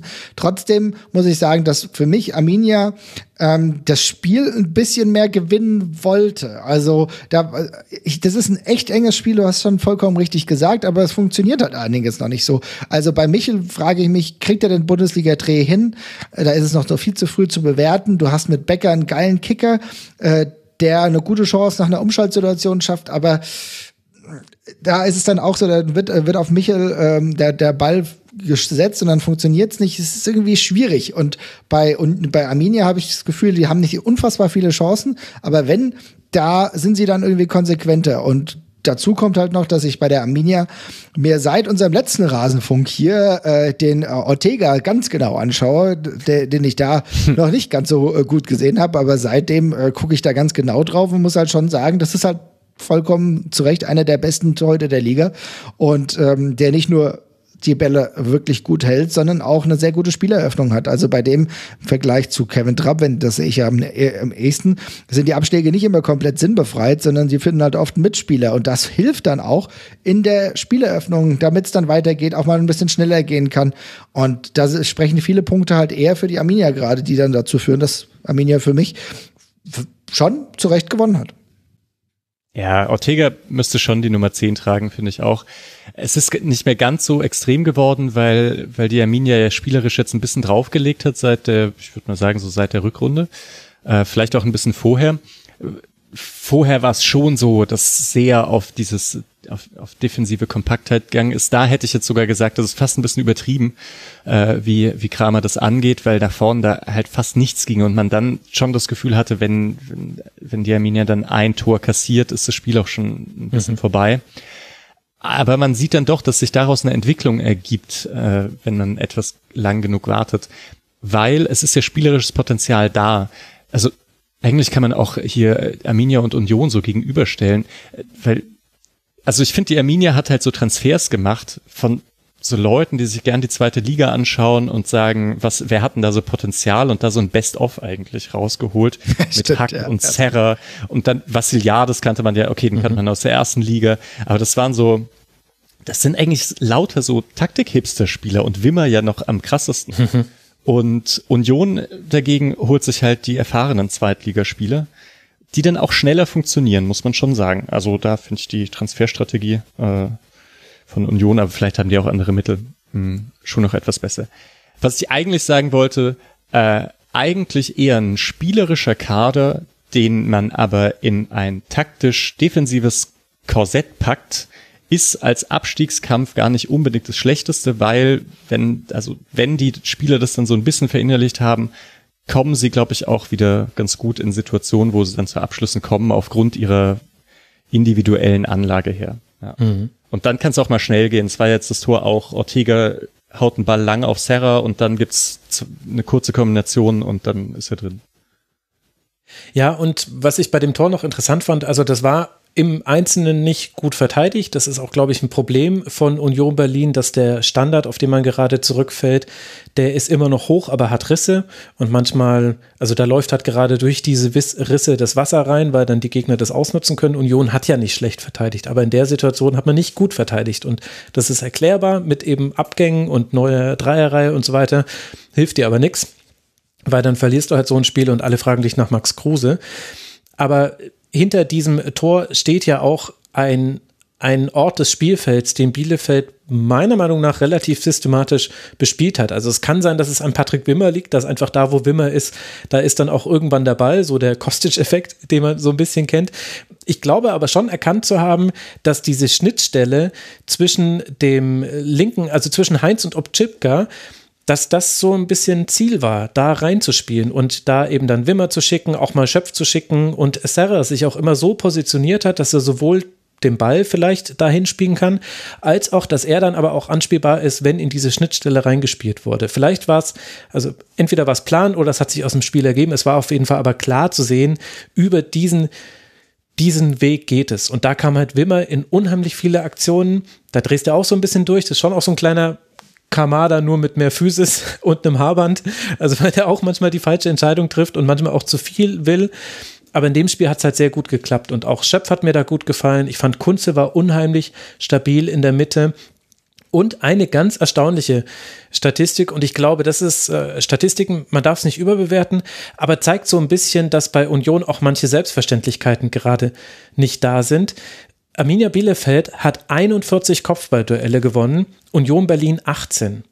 So ein Wert hätte ich, wenn, wenn du mir mal gesagt hättest, in dieser Saison wird irgendwann mal Union mit dieser Differenz Kopfbälle verlieren und zwar sowohl vorne als auch hinten. Also hinten haben Niesen und Ramasch, der auch gut gespielt hat, viel wegverteidigt und vorne hat Serra auch wirklich seine Kopfballduelle, mit denen er dann Ablagen spielen wollte meistens, hat er sieben Stück von gewonnen. Das ist so eine grundlegende Sache, das habe ich bei Union jetzt schon länger nicht mehr gesehen. Ja, muss man halt im Training wieder an die Basics und äh, jetzt sich da finden. Und das hat aber auf der anderen Seite Bielefeld gut gemacht und führt dann, glaube ich, zu diesem, ich glaube, du hast es gesagt, Mischa, die Mannschaft, die es dann mehr wollte, hat gewonnen. Ich glaube, das drückt sich auch in so einer Statistik aus. Das war Marvin. Marvin war's. Sorry. Marvin, hier, deine Statistik. zu. Kein Problem, kein. Problem. Aber das ist, ich glaube, genau das ist es. Und ich, für, für mich wird jetzt einfach interessant zu sehen sein, wie Urs Fischer jetzt seine Mann wieder motiviert nach der jetzt, ja, nach den paar jetzt nicht guten Spielen, weil ich glaube, es geht auch viel um Signale. Es geht auch viel darum, jetzt zu sehen, okay, äh, wie komme ich jetzt wieder zurück, ne? Weil die letzten Spiele, ne, auch gegen Augsburg verloren, ne, gegen BVB ist jetzt nicht so ganz so dramatisch. Aber wie komme ich jetzt wieder zurück und sage, ähm, ich brauche jetzt mal wieder was Positives. Jetzt der Grisha Brömel haben wir eben gerade gesagt, erneuten Abgang.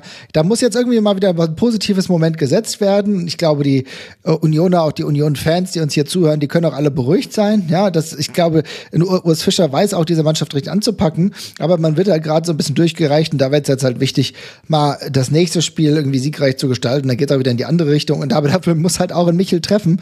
Und aktuell bin ich einfach noch nicht sicher, ob er wirklich dieses äh, Bundesliga-Format hat. Das sage ich jetzt und dann beim nächsten Spiel gegen die Eintracht gibt's richtig einen auf den Sack und dann weiß ich schon, was Sache ist.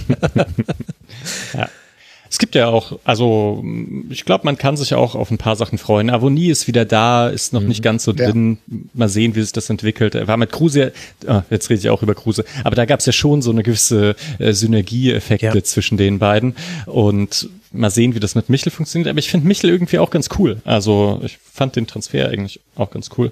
Und Behrens, Vogelsammer, Becker, das sind doch irgendwie Spieler, denen man auch gerne, gerne zuschaut ich glaube auch dieses, dieses mögliche äh, wichtige Spiel am Horizont schon zu erkennen. Man spielt jetzt zu Hause gegen Mainz zu 5. Das ist definitiv schon mal nicht unwichtig, weil es ein direkter Tabellennachbar. Beide haben 34 Punkte. Aber dann glaube ich vor allem Heimspiel im DFB-Pokal Viertelfinale gegen den FC St. Pauli. Wenn du das gewinnst mhm. und ehrlicherweise ist es egal wie. Aber danach stehst du im Halbfinale, äh, also so. kannst im Halbfinale stehen und das kann so ein Schlüsselspiel werden. So langweilig ist es so zu argumentieren, aber ich glaube, ja. Nein, aber es ist doch genauso. Stell dir mal vor, ne, wir reden gerade über diese schwierige Saison, die ja trotzdem gute, gut, trotzdem noch eine gute Saison für Union. Das ist eine super Saison. So, dann ist es super Saison. Und dann stell dir mal vor, ja geil, jetzt stehen wir im Halbfinale. Fuck, jetzt können wir tatsächlich aufgestiegen. Dann Leipzig rausnehmen. Ein Halb mitgenommen.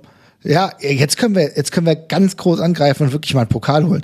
Also dann redet keiner darüber, dass die vielleicht noch drei Spiele in der Liga verlieren und dann irgendwie mit 42, 43 Punkten vielleicht die Klasse halten und äh, du sagst, okay, wir sind halt fucking Pokalsieger. Wie geil ist das? Das ist ja auch so, ne? Der Marvin ja auch gleich ganz groß. Ja, ja aber, ja, aber, ich, also ich habe da schon ein ja? Problem mit. ich, kann ja nicht auch alle Rücksicht nehmen. Ja, ja. Es gibt oh, es, wär, es, wird ja, es wird ja am Ende doch Leipzig ja, das ärgert mich das auch. Ist das Schlimme. Aber Nein, gegen Union, Fall, ehrlich gesagt, will ich auch nicht gegen Union spielen mit, also dass das Freiburg gegen Union spielt, weil da habe ich auch Schiss vor. Hm. Ja, aber, aber ganz ehrlich, ich meine, wir reden viel zu wenig über den DFB-Pokal. Wie geil ist das denn? Der, ja, weil er sonst immer so scheiße ist. Konnte man ja nicht ahnen. Hätte ich ja. gewusst, wie gut der DFB-Pokal wird, hätte ich dazu kurz besser angefangen. Ist ja wohl mega geil jetzt, dass alle draußen sind, bis auf Leipzig. Macht voll, äh, Union, voll gut. Pauli, HSV, KSC, Hannover, fucking Hannover, ihr seid in der zweiten Liga im Niemandsland. Was ist los mit euch gegen Leipzig? Natürlich weiß jeder genau, wie es läuft, aber wir wissen auch nicht ganz genau, wie es läuft. Ja, und dann Bochum Bochum gegen Freiburg ist doch alles geil. Also da habe ich richtig Bock. Ja. Allein dafür müssen sie jetzt die ganzen Beschränkungen hier mal aufheben. und ich habe das auch noch ausgerechnet im Freiburg-Segment vergessen. Das ist natürlich äh, ist sehr hart. Aber ich bin es einfach nicht mehr gewohnt, dass Freiburg über, über die zweite ja. Runde hinauskommt. Deswegen verzeiht mir das und es ist ja auch noch ein bisschen hin. Ja. Ja, DFB-Pokal macht Spaß. Ich hätte noch eine Anekdote eigentlich. Mhm. Ich weiß gar nicht, warum mir das auffällt, aber Otschipka hat ja endlich mal wieder gespielt. Und also es geht mir nicht mehr aus dem Kopf. Ich hoffe, ich habe es nicht schon mal erzählt. Äh, wenn man im russischen Stream, oder zumindest habe ich mal einen russischen Stream gesehen und da hat Otschipka, glaube ich, noch äh, bei Schalke gespielt, da hat der Kommentator ihn immer Aschipka ausgesprochen, was Fehler bedeutet. Äh, musste ich vorhin daran denken, als du gesagt hast, dass immer zwischen Heinz und Otschipka äh, da die, die Wimmer vorbeigekommen ist. Äh, und kriegst nicht mehr aus dem Kopf jedes Mal, wenn ich ihn sehe. Der Arme der Arme. Aber es lag nicht allein an Aschipka oder Oschipka. Also, für Arminia Bielefeld, die haben jetzt drei Punkte Vorsprung auf den Relegationsplatz. Für die geht es weiter gegen Leverkusen auswärts, dann zu Hause gegen den FC Augsburg, auswärts bei Borussia Dortmund, auswärts bei Mainz 05, dann zu Hause gegen den VfB Stuttgart. Das heißt, diese beiden Heimspiele, also ich will mich jetzt nicht komplett nur darauf konzentrieren, aber die werden natürlich extrem wichtig. Bielefeld bisher keine gute Heimmannschaft, aber das kann natürlich auch daran liegen, dass man diese Gegner jetzt dann zu Hause hat. Wollen wir es mal nicht, also ist immer so ein bisschen die Frage, wie man das dann interpretieren möchte zu diesem Zeitpunkt in der Saison. Aber das sind die nächsten Gegner für die Arminia, für die dieser Sieg natürlich sehr wichtig war. Und wie es für Union Berlin weitergeht, die weiter auf Rang 9 liegen, beziehungsweise abgerutscht sind, aber bei 34 Punkten verbleiben, so meinte ich das, habe ich ja gerade schon gesagt. Mainz 05, dann St. Pauli im DFB-Pokal und dann auswärts beim VfL Wolfsburg. Das sind die nächsten Partien für den ersten FC Union. Und damit sind wir am Ende einer langen Schlusskonferenz. Wir haben geführt drei Schwerpunkte, vier Schwerpunkte in dieser Sendung gemacht. Ich bin sehr dankbar, dass ihr euch dafür die Zeit genommen habt, denn mir hat es großen Spaß gemacht. Ganz herzlichen Dank an Micha Tschirwa. Ihr könnt ihm folgen auf Twitter unter Zerstreuung Fuß, wird auch verlinkt in den Show Notes. Danke dir, Micha, dass du mal wieder mit dabei warst. Vielen Dank für die Einladung und mir hat es auch sehr, sehr viel Spaß gemacht mit dir und mit Marvin. Genau, Marvin Mendel, at Marv 2.0 auf Twitter. Danke dir, Marvin. Ist immer eine Freude, wenn du im Rasenfunk bist. Allein war da schon, es ist immer eine gute Grundstimmung, wenn du mit dabei bist, egal wie die Eintracht gespielt hat. Danke dir. Ja, mittlerweile, man muss sich mittlerweile auch äh, unabhängig von diesen Eintracht-Situationen machen. Insofern vielen Dank für die Einladung. Hat mich sehr gefreut. Auch Mischa, wir haben ja zum ersten Mal hier zusammen diesen Podcast bestritten. Also insofern schön, dass wir uns mal gehört haben. Ja, vielen Dank Finde ich euch beiden. Ähm, sehr schön. Ja. War eine schöne Sendung. Ich hoffe, den Hörerinnen und Hörern hat sie auch gefallen. Hinterlasst gerne Feedback unter mitmachen.rasen.de und auf den Social Media Plattformen eures Vertrauens. Wenn es nicht Facebook ist, dann lese ich es mit sehr hoher Wahrscheinlichkeit. Auch Facebook lese ich immer nur einmal die Woche, wenn ich die neue Folge poste. Ich habe noch zwei Podcast-Empfehlungen, die ich an dieser Stelle aussprechen möchte. Zum einen unbedingt empfehlenswert. Die neue Folge von Staatsbürgerkunde, die heißt In Haft, geht um ja, einen Einzelfall, jemand, der versucht hat, aus der DDR zu fliehen im Alter von 15 Jahren und dann ins System, ins Haftsystem der DDR eingespeist wurde, ist schwer verdaulich, aber ich glaube, wichtig, sich das immer wieder vor Augen zu führen, weil es gibt ja immer wieder Leute, die behaupten, die Situation jetzt wäre wie in der DDR und das ist einfach kompletter Bullshit. Das war damals eine Diktatur mit diktatorischen Maßnahmen, die sich bis ins kleinste Detail hinunter durchgezogen haben. Ein sehr bemerkenswerter Moment in diesem Podcast ist, der ist so rund anderthalb Stunden lang, in dem in einem Nebensatz erwähnt wird, ach so, ja, warum wurden wir da von der Stasi aufgegriffen? Ah, hat sich sich rausgestellt, mein bester Freund war IM für die Stasi. So also hört euch diese Folge an Staatsbürgerkunde, sowieso ein sehr empfehlenswerter Podcast, der auch von der Finanzierung von Hörerinnen und Hörern unter anderem abhängig ist. Und dann möchte ich euch noch empfehlen, Logbuch Netzpolitik mit der Folge Bundesverdienstcoin, denn es gab einen Datenleak oder mehrere Datenleaks, 6,4 Millionen Daten Minimum von Institutionen wie Bundeswehr, Telekom, Bahn, Post, Mediamarkt und so weiter, standen einfach im Netz herum, konnten gefunden werden. In dieser Folge wird mal erklärt, was war denn da eigentlich los? Wer hat das aufgearbeitet? Ausgearbeitet. Fand ich sehr interessant, empfehle ich euch. Und dann bis zum nächsten Mal hier im Rasenfunk. Bis dahin macht's gut, bleibt gesund. Ciao. Das war die Rasenfunk-Schlusskonferenz. Wir gehen nun zurück in die angeschlossenen Funkhäuser.